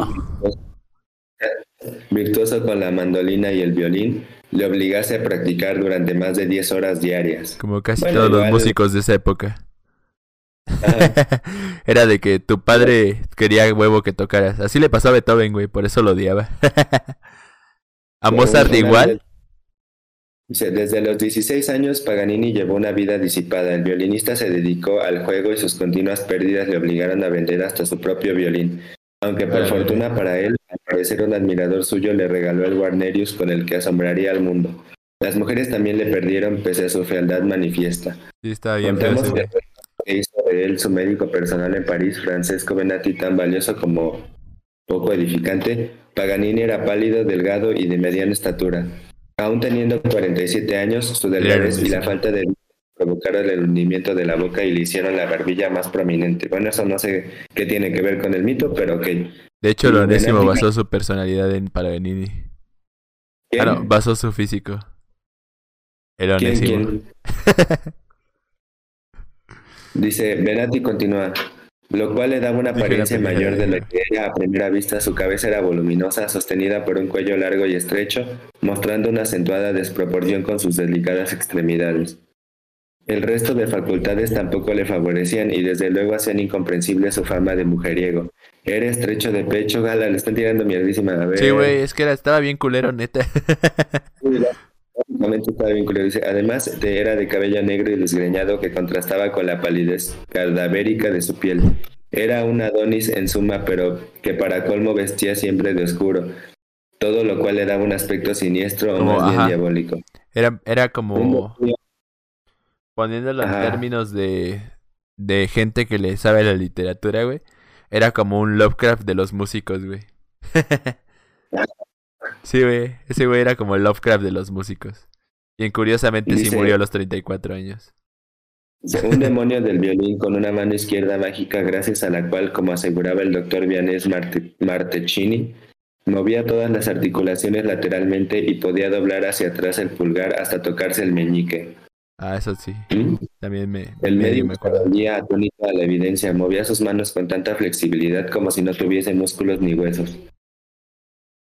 Dice la sonata Napoleón. ¿Cómo era posible entonces que, además de componer y ejecutar como nadie sus célebres eh, obras, fuese capaz de crear su sonata Napoleón compuesta solamente para la cuarta cuerda del violín? Dice, previamente durante un concierto había asombrado al público empleando tan solo dos cuerdas del instrumento una grave la de sol para simular la voz de hombre y otra la más aguda la de mí para imitar la de un joven. Su historial médico revelaba que Paganini padecía del síndrome de hipermovilidad articular. Ah, Sin esto no hubiese podido tocar su célebre movimiento perpetuo a la increíble velocidad de 12 notas por segundo. A la madre. Sí, güey. No sé, pero suena rápido, ¿no? sí, sí, es un chingo. Más para un violinista, güey alemán Felix Mendelssohn escribió sobre él.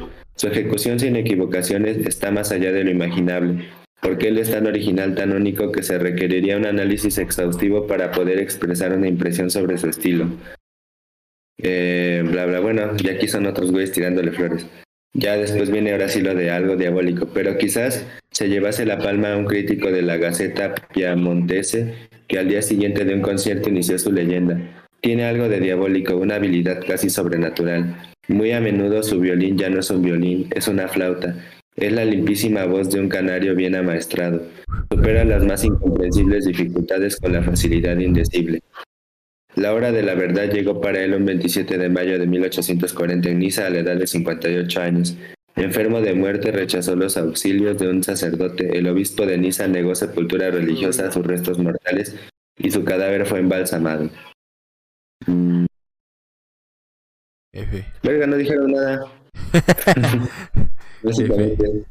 Bueno, básicamente se supone, según, mira, esto no sé si alguien de aquí ha visto Lore de de Amazon Prime.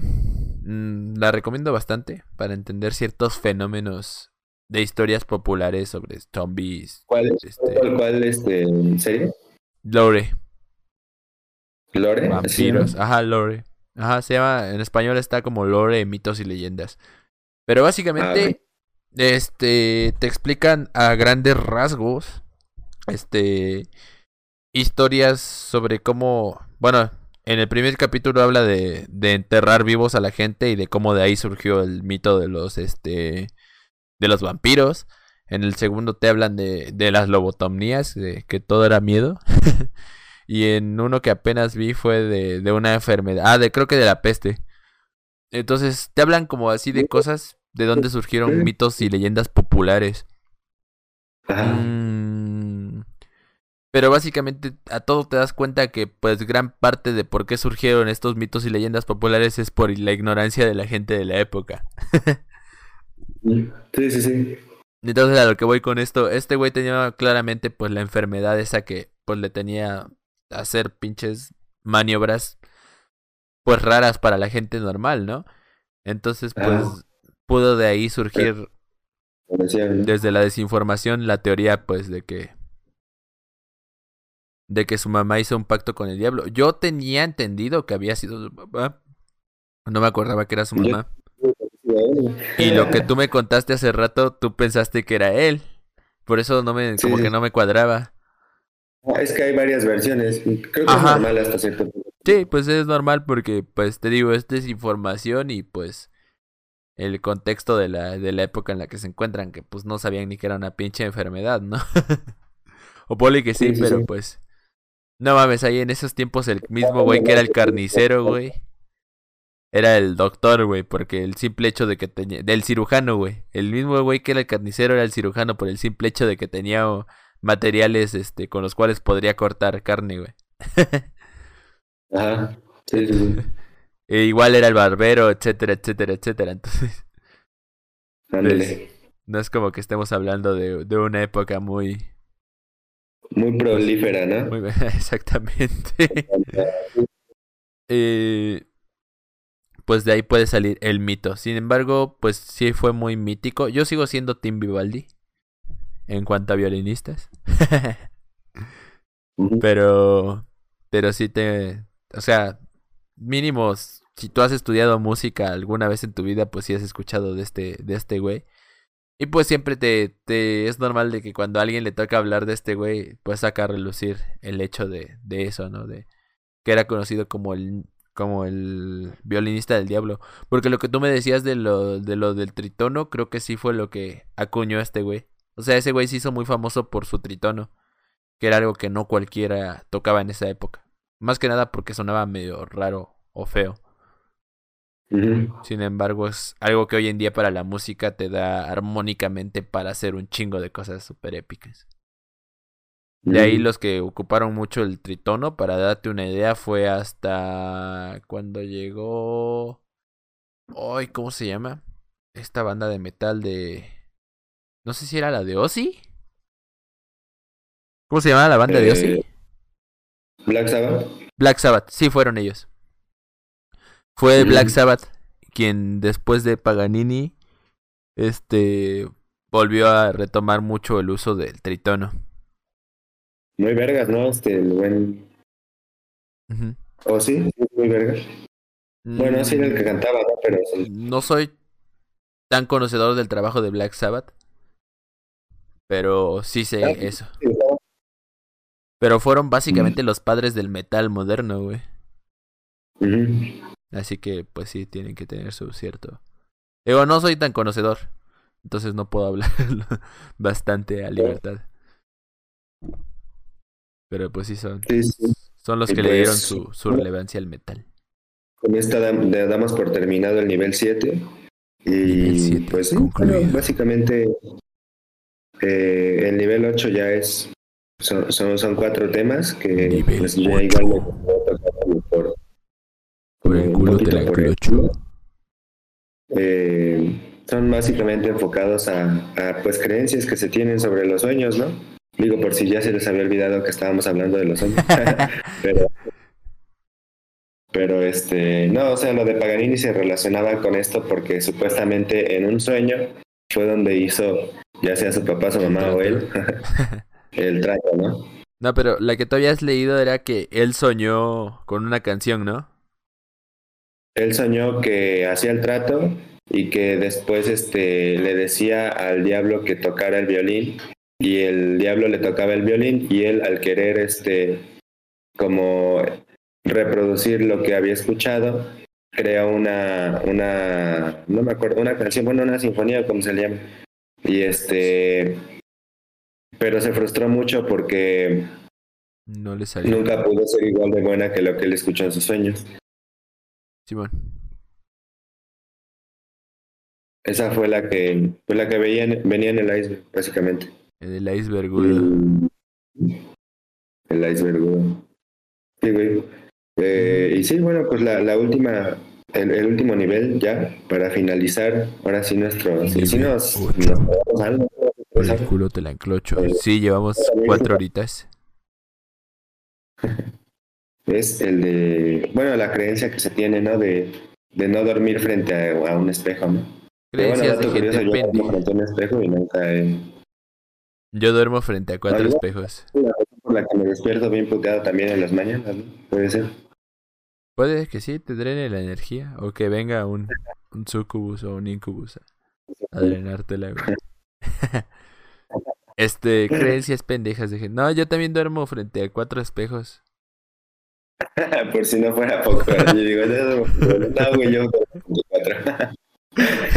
es que son tres que tienen el ropero. Bueno, de hecho ya son dos. Pero antes sí dormíamos frente a cuatro.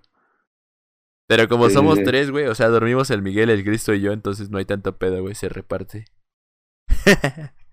Ándale, sí, se reparten. Uno para cada uno. Los dos de uno y un, y un espejo del otro ropero. Sí, güey. Sí, güey. Pero, ¿sabes a mí qué si me da culo? Y por la creepypasta, que de hecho voy a hacer ese ritual pronto en este canal, en vivo lo vamos a hacer. Voy a transmitir durmiendo, de hecho. Este. Eh, las ventanas. Dormir junto a una ventana, güey. Mm. Y, curiosamente allá en Ciudad de México duermo junto a una ventana. Entonces voy a hacer el ah. ritual de la ventana, güey. ¿Y por qué, por qué te da miedo dormir junto a una ventana, güey? Porque siento que alguien en la vida, o sea, alguien no paranormal, sino alguien, me puede espiar por la ventana, güey. sí, algún perturbado. Es que yo creo que se relaciona a que no hace mucho donde rentaba este, había un señor que aventaba piedras en las noches a las ventanas, güey. Entonces, pues luego sí era como que medio perturbador ese señor porque no sabía si andaba drogado, güey, o si era un secuestrador o algo. Entonces, pues yo creo que la ventaja es que pues yo estaba en un tercer piso en ese entonces. Pero pues si veía que tenías tu luz prendida en la noche, aventaba ventanas a tu a tu cuarto. Aventaba piedras, ¿no? Ah. Sí, aventaba, aventaba ventanas, aventaba piedras a tu ventana. Pues yo creo que de ahí desarrollé ese miedo. Hay que alguien vaya a estar por fuera de mi ventana acechándome. Digo, pues tiene sentido para mí. Sí, güey. Eh, sí, güey. Sí está. Pero junto a espejos, no, hasta me siento más cómodo viéndome, güey. De hecho, luego hago exámenes de cómo duermo, güey. Ah. sí, güey, sí, sí, a mí igual, bueno, varias veces como en mi vida he dormido como frente a espejos y no. Relacionándolo a tema productividad, es como que te despiertas y ves qué tan de la chingada andas, ¿no? Ándale. Entonces, este, pues para arreglarte y eso es muy bueno para el tema productividad, dormir frente a un espejo. Ajá, que luego, luego lo tienes a la mano, Sí, pues está. A fin de cuentas, creencias X, ¿no? Em, bueno, ya para, para finalizar, ¿te gustaría em, hablar sobre los, un poquito sobre los backrooms?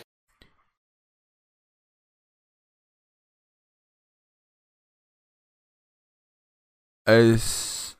Ajá, no tengo tanto camino recorrido en los backrooms, ¿eh? Pero, Simón podemos comentarlo. Sí, creo que se relaciona mucho a los sueños en bucle que mencionamos en casi al principio de, del programa, que pues es básicamente el temor a, a la rutina, ¿no? A lo rutinario. Puede ser. Sí, podría ser. Es que, bueno, yo creo que es más que nada el temor a ti mismo. Me explico. El tema de los backrooms siempre es como que un cuarto blanco donde estás encerrado o un cuarto... Sí, ¿no? Es como que la imagen mental que todos tenemos de un backroom, ¿no? pues son lugares, generalmente los que salen en, en los videos son como lugares grandes y vacíos. Ajá. No necesariamente blancos, pueden ser amarillos, pueden ser estampados, pueden ah, ser muchas... grandes, ajá, y vacíos. Entonces el sentirse como una mísera, así como yo, ¿no? Grandes y vacíos. Ah.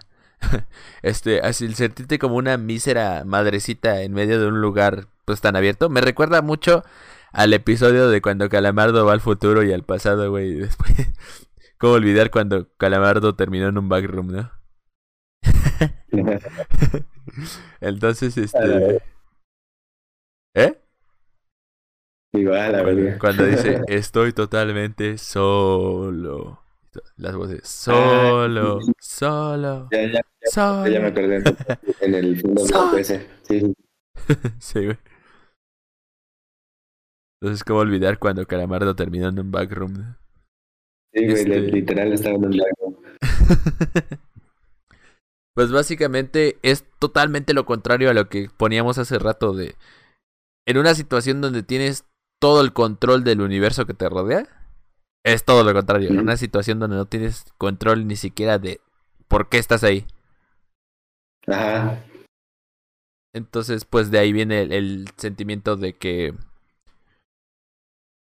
De, pues, de terror que, que causa, ¿no? También otro sentimiento de terror que causa es el hecho de que, pues, si tú estás solo ahí y no ves nada más, lo único que tienes para interactuar es tu mente. Entonces, el diálogo interno tiende a causar mucho...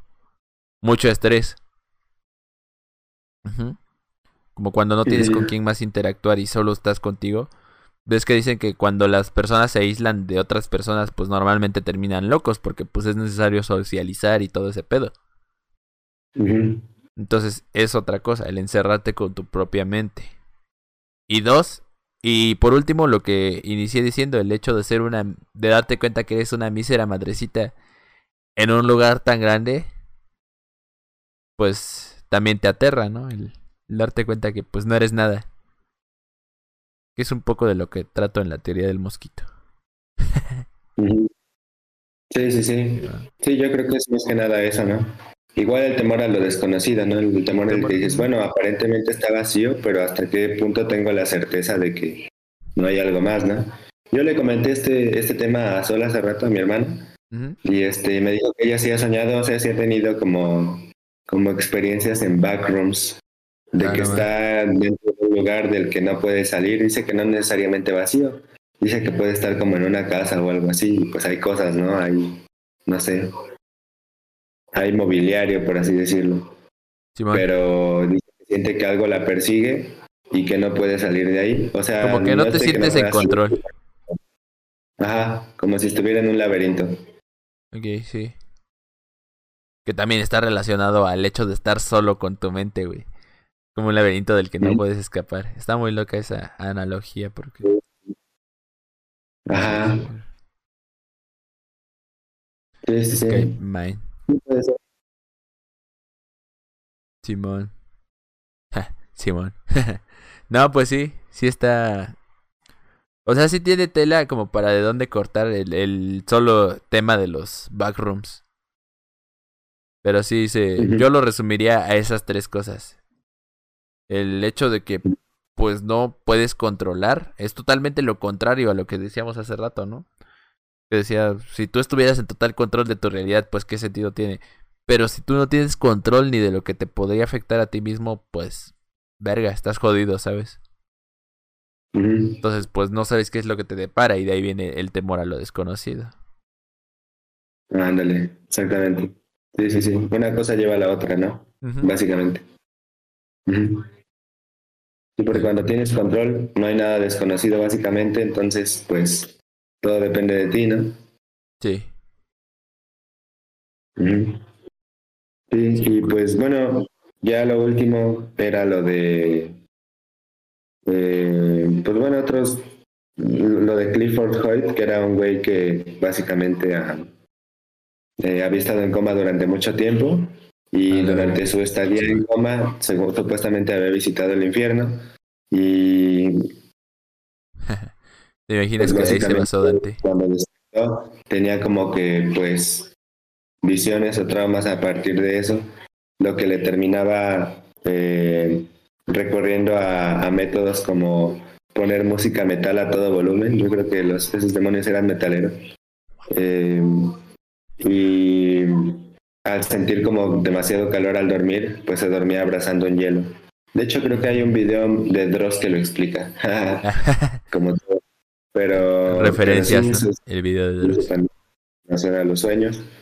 Y Y ya, bueno, lo del experimento ruso del sueño siento que ya es como un poco extenso, quedaría también para como que hablarlo más a detalle, pero no sé si quieras mencionar algo. Sí, pues lo vimos hace no mucho en un... De hecho, creo que lo voy a resubir. Lo vimos hace no mucho en un miércoles perturbador. Pero... Pero sí es básicamente el hecho de, pues, no dormir. lo que decíamos hace rato, ¿no? De que, pues, no dormir puede ser...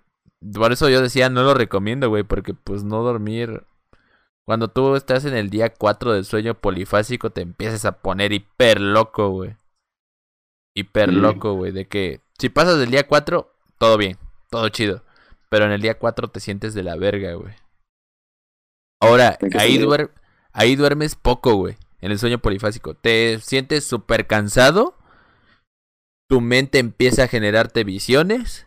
Empiezas a ver cosas y escuchar cosas que usualmente no deberían de estar ahí. Y te sientes, de repente se te nubla la vista, te sientes muy cansado físicamente, como cuando estás súper embarado de esas de que no puedes ni levantar tu cuerpo. Entonces es el día más duro, el día 4. Después de ese día, pues ya. Yo creo que en general los días 4 de cualquier actividad que empieces a hacer son los días más duros. No sé, tengo esa teoría. No lo he confirmado, pero tengo esa teoría. Pero en el sueño polifásico sí pasa. Ahora, ahí estás durmiendo poco. Imagínate de plano no dormir. Entonces, el, el, experimento ruso precisamente mencionan que en el día 4, si mal no recuerdo, fue cuando estos sujetos hicieron un chingo de... Hicieron... Porque estaban encerrados. O sea, los mantenían sin oxígeno para que no durmieran. Y los mantenían... Esto es una creepypasta. Todo esto es una creepypasta. Pero está chido porque estaba, o sea, no sabemos si en la vida real realmente algo así pueda suceder, incluso no con los rusos, sino con nuestros vecinos, los, los amables estadounidenses. los muy buen pedo y amables estadounidenses, ¿no? Inocentes, los héroes del mundo. Los héroes del mundo. este. Entonces, se supone que a los tres sujetos que estaban estudiando les quitaban el oxígeno, les para que no, no durmieran, les daban de comer, les le un chingo de dulce, creo. Los mantenían así como súper activos. Estaban dentro de una como cuarto de cristal. No me acuerdo si era tanque o un cuarto de cristal. Pero bueno, el chiste es que era de cristal para que los científicos los pudieran pues ver y analizar cómo estudiarlos pues. Después del día 4 Curiosamente, esta creepypasta está muy bien estudiada porque te digo, el día 4 es el duro. Eh, los, este, los sujetos empiezan a, cagarse y con sus heces pegar papeles en, el cristal para que, los, para que los científicos no los puedan ver y empiezan a encerrarse totalmente. Entonces empiezan a hacer cosas como comerse a ellos mismos, mutilarse, volverse totalmente locos. Prácticamente volver al estado más primitivo del cerebro. Y todo esto, pues, por no dormir. Así que, pues realmente no dormir no es nada recomendado porque, pues, es una acción súper básica. Pero pues... yo ahorita que nada más voy a dormir a cuatro, me parece. Pero sí, no, no dormir no es nada recomendado. Sin embargo, pues no deja de ser esto una creepypasta, así que pues también no es como que se alarmen que puedan existir este tipo de criaturas creadas en un laboratorio. Que sí pueden existir, pero quizá ni siquiera sean así como, como las pintan, sino algo totalmente distinto. Muchos cuerpos todos destruidos. exactamente, exactamente.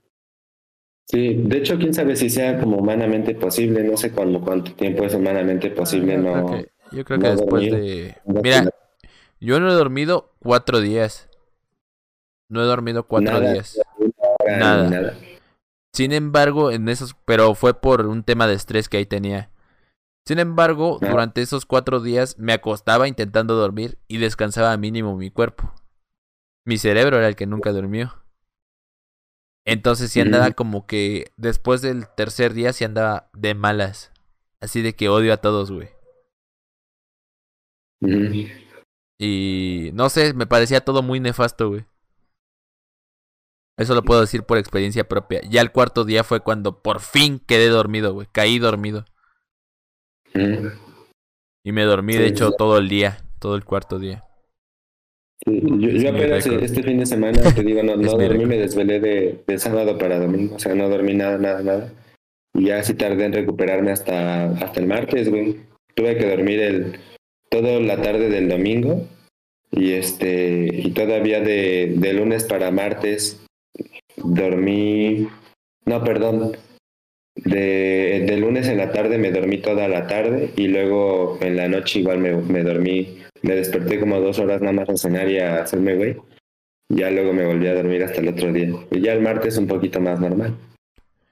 Yo no me acuerdo, bueno, yo sí me acuerdo, perdón, exactamente cuánto fue lo que no dormí porque dejé de dormir un lunes. Entonces fue de que el lunes, martes y miércoles no dormí. Y el jueves es de que ya estaba hasta la chingada, güey. Y me tiré en mi colchón, me quedé jetón, güey. Y desperté, o sea, eso fue en la tarde, como a las 5 de la tarde, güey. Me desperté hasta el viernes a las 8 de la noche, güey. O sea, dormí más de 24 horas, güey. Ah, la madre. Sí, güey.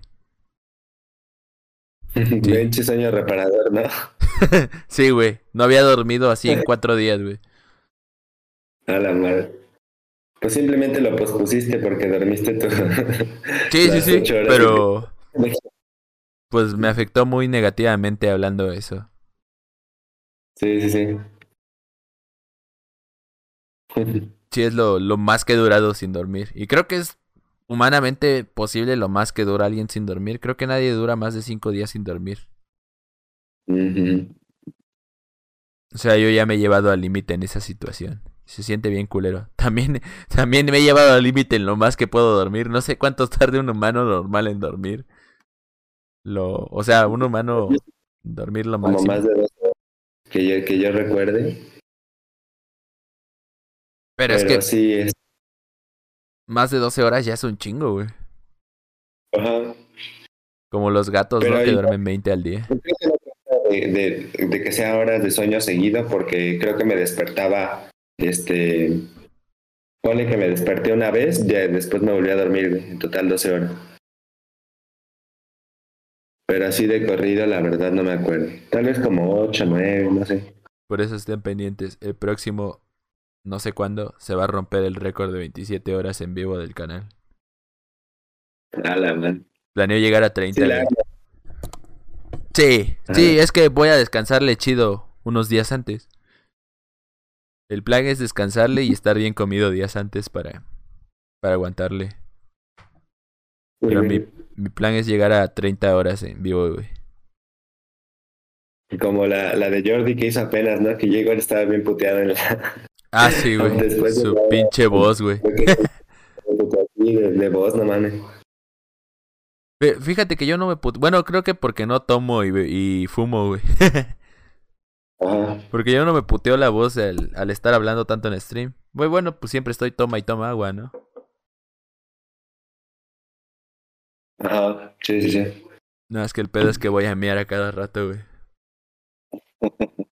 De hecho, nada más, nada más hubo una mierda, ¿no? Sí, güey. Pues. La mierda. Pues la mierda de los cortes comerciales. Pero bueno, es que no es un stream tan largo. Bueno, yo no lo veo como un stream tan largo este. Nada más llevamos seis horas en vivo. Ah. no, pero sí. Bueno, ¿y con qué ibas a cerrar con el tema este de... Ah, sí. Pues con esto, ¿no? me gustaría cerrar. Hay, como otro apartado de teorías, pero la verdad ya ando un poquito puteadito. Pero el que sí se me hace interesante es el de morir durmiendo. Ah, la verga, sí, sí, sí. lo pues mencioné hace rato. Una idea como bastante romantizada en cuanto al hecho de que, pues siempre que te preguntan, ¿no? O sea, siempre que le preguntas a la mayoría de personas, si es que se llega a dar el tema de conversación de cómo te gustaría morir o algo así. dices, no, pues a mí me gustaría dormir, de, este, morir de viejo y tal vez durmiendo, ¿no? En mi cama, tranquilo, no pasa nada. Y pues el tema aquí es que a lo mejor no es la mejor de las ideas, porque, por decirlo así, eh, tus sueños representan todo lo que tu cuerpo va experimentando.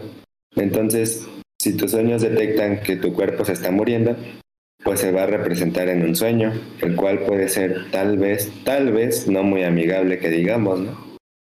Puedes estar, no sé, puedes experimentar que te mata algo que te da miedo, puedes experimentar, no sé, una sensación como de, de pánico, de terror, no lo sé. Imagínate soñar que te estás quemando, güey. Exactamente, ¿ah? Como la... Sería lo mismo que la combustión espontánea, pero en sueño, güey. y como lo mencionábamos hace rato, en ese momento tu sueño es tu realidad. Pues piensas que es... O sea, tienes la sensación de que todo está bien. Todo sentido en tu sueño que, si te pegas te duele, güey. O sea, en tus sueños tiene sentido, tus sentidos sirven. Entonces, pues, no sé, güey. Tal vez es mejor idea morir de un infarto, despierto o algo así. Sí, morir cuando quién sabe, igual nosotros, pues nadie elige su muerte, ¿no? Entonces, o sí, los suicidas sí la eligen. Este, o instantáneamente como Kurt Cobain, hablando de suicidas. Pero, pero sí dicen que a lo mejor morir durmiendo no puede ser tu última, no puede ser la mejor opción porque puede llegar a ser tu última pesadilla. Y básicamente te irías de este mundo con la sensación de una pesadilla. Sí, está, está ojete. no, sí, güey. Y mocos. Y mocos. No mames, yo he soñado muchas veces que muero, güey. Yo igual he soñado que me llego a morir o que me caigo de, o sea, que, que voy a tener como una muerte y justo me despierto cuando muero. Ajá, siempre que mueres te despiertas, güey. sí, sí, sí. Siempre que mueres te despiertas. Está cabrón, ¿no? Es como... Se supone que es una señal, ¿no? Que tu cerebro manda al... Manda de que hay algo obstruyendo tu respiración y que por eso mueres y, y despiertas. Como los típicos cuando te caes de golpe, güey. Ah, siente chido. es una reacción instintiva. Que tu cerebro manda una señal para que despierta, cabrón, porque te va a llevar la chingada si no respiras. sí, güey, básicamente. Ajá, sí es eso, ¿no? Sí, güey. Es el, el cuerpo y el cerebro funcionando correctamente. Pero bueno, con eso, con eso damos por finalizado este tema Estuvo interesante, ¿eh? Estuvo... a pesar de que no tuvimos mucho tiempo para estudiarlo, el poquito tiempo que tuvimos como que siento que se aprovechó chido, güey. Y bueno, al ser algo bastante común, o sea, ser, pues todos soñamos. al ser algo... Sí, definitivamente todos se identifican. Ajá, entonces pues hay muchas experiencias o maneras de tratarlo personalmente de cada quien, entonces, pues está chido. No, a mí se me hizo chido. No sé, algo que quieras decir para, para cerrar. Pues concluimos exitosamente esta tercera entrega. Tercera entrega, sin contar la tercera entrega de eh, no sé si hay alguien activo en chat. no, en chat no, pero no sé si hay alguien activo en el stream, creo que tampoco. Ah, vino un, un tal Danny Chan, ¿no? Danny Chan, sí. Hace rato, pero. El trapito. También estuvo Javi, estuvieron Marco, pero pues ellos se duermen temprano. Y Wicho no llegó. ¿Quién sabe qué le pasó, güey? Wicho no cayó, ¿eh? Igual y estuvo soñando, güey. A lo mejor estaba soñando despierto, güey. Pero, ah, soñar despierto nos faltó, güey. Ah, no es cierto. pero... Yo soy de esos, güey. Yo sueño mucho despierto, güey. Sí, güey, yo, también. Yo cuando veo a la, a las sucubos de mi gimnasio, ¿no? Se me despierto. Se me hace una falta de paga hablar de contenido y no pasarlo. Igual me, me gustó bastante, o sea, siento que sí le dimos desarrollo chido y me gustó el formato en el que lo hicimos. Sí, ¿no? Tipo emulando este rollo. por algunos momentos, pero siento que hubo buena cuestión y estuvo chido. Sí, Realmente creo que de cada del que hablamos tuvimos eh, bastante de qué hablar. Entonces yo creo que a nivel de cultura general, en cuanto a sueños, no nos quedamos tan, tan pendejos. Ajá, es que de hecho es un tema bastante extenso y bastante duro de hablar. el cual yo siento que resumimos perfectamente. Bueno, resumir es un decir, pero, pero lo hicimos bien dentro de lo que cabe. Así que, bueno, esto... Le ¿Eh? comenté que íbamos a... Digo, yo a mi papá le comenté hace rato que íbamos a hacer este stream también, a hablar sobre los sueños. Y le pregunté, pues básicamente, no sé, que me diera algo de información antes de que sacara yo lo del iceberg. Le dije, a ver, ¿qué, me puedes decir? Y me dijo que no, que básicamente que para hablar de los sueños tienes que estudiarlo un chingo. me dijo básicamente, pues, ¿de qué vas a hablar si no sabes nada? o sea, pues, no decirme nada, me dijo que para, para hablar de eso había que estudiar un chingo. Y decían que no iba a hablar de nada. sí, fue más a libertad. La neta, bueno, tuvimos poco tiempo ambos para preparar el tema porque pues tú estás con tu chamba y yo estoy con un chingo de cosas de la escuela. Entonces, pues, realmente por eso no habíamos hecho tripulantes porque no habíamos como que cuadrado horarios. De hecho, el plan era iniciar a las 9 y terminarlo como mucho a la 1 o 12. y pues lo iniciamos ya. Lo iniciamos ya a las 11, ¿no? De hecho, sí, nos tardamos casi como cuatro horas, güey. Como once y media empezamos a hablar del tema, güey. Sí, como once y media. Y fueron cuatro, ajá, hasta ahorita son cuatro horas, entonces pues... Cuatro horas. Realmente entonces más para la, para la siguiente ya sabemos cómo calcularlo y así. Pero bueno... Pero bueno, ciertas técnicas en esta ocasión, pues lo de... Lo de la la lap y todo eso, ¿no? Igual pues nos pusimos a, estructurar el tema justo antes de empezar, por eso empezamos tarde. Y, y pues sí, es cuestión de, de, seguir dando y pues ya volvió el podcast, vamos a seguirle con todo. Uh, la idea es hacer jodido uno cada 15 o cada 20 para que tengan continuidad. Mm, salvo todo este mes que es hacer los, hacer los cuatro que corresponden a octubre, ¿no? Ajá, salvo, es lo que iba a decir, salvo pues este mes que pues vamos a estar cada miércoles. Así que, pues bueno, ahorita esta, esta vez vamos a estar trayéndolos y ya me va a tocar a mí editarlo temprano porque lo tengo que subir mañana. Pero bueno. Nada, es cuestión de hacer los cortes y lo voy a dejar así. Libertad, güey, ¿no? Vale, vería que me censure YouTube. Nunca dije que los sirios se mueren de hambre o algo por el estilo. Nada, pues ya saben, banda. Bueno, para los que vean esto resubido, sigan apoyando el contenido. Trato de subir el contenido que tengo, aunque me cueste un chingo. Pero lo seguimos haciendo. Y pues bueno, volvió Tripulantes. El próximo capítulo no tenemos ni puta idea de qué vamos a hablar. Pero ahí lo estaremos informando en redes sociales. Exactamente. Nos vemos, manita. Hasta el siguiente miércoles. A ver, espérame. Y recuerden que no tenemos una de despedida, ¿verdad? Mm, Todavía.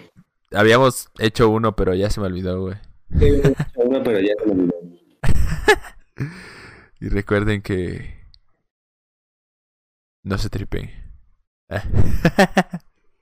era, era, era recuerden algo. Este. Y recuerda que la que no es puta no disfrute. Jaja. ah, no es cierto. Y recuerda que la interpretación de los sueños es artificial. Ah, no, esa me la estoy robando, ¿verdad? este. Pues recuerden algo, güey, al chile no se les olvide como nosotros, porque pues al chile no nos acordamos. recuerden que... Que el que no sueña... Ah, la verga, ¿qué pedo? Me desconecté. Ah, me, se me apagó mi cámara. Ah, se, te quedaste trabado por un momento. Se me apagó solita, Pero... Ya cerraste. Igual y es un sucubo. No, no, no, estoy, estoy apagando. De hecho, Mero estaba cerrando, güey. A la verga. Ah, no, no cerró stream. Se hizo, se hizo. Ahora sí. Ahora sí, recuerde. Igual y me la vino a pagar un demonio del sueño, güey. Sí. Una, una sucubus que ya te vayas a dormir. Y recuerden, duerman. No sean como yo. Adiós. No hagan el básico, por favor. No, si, si lo van a hacer, que valga la pena. Nos vemos.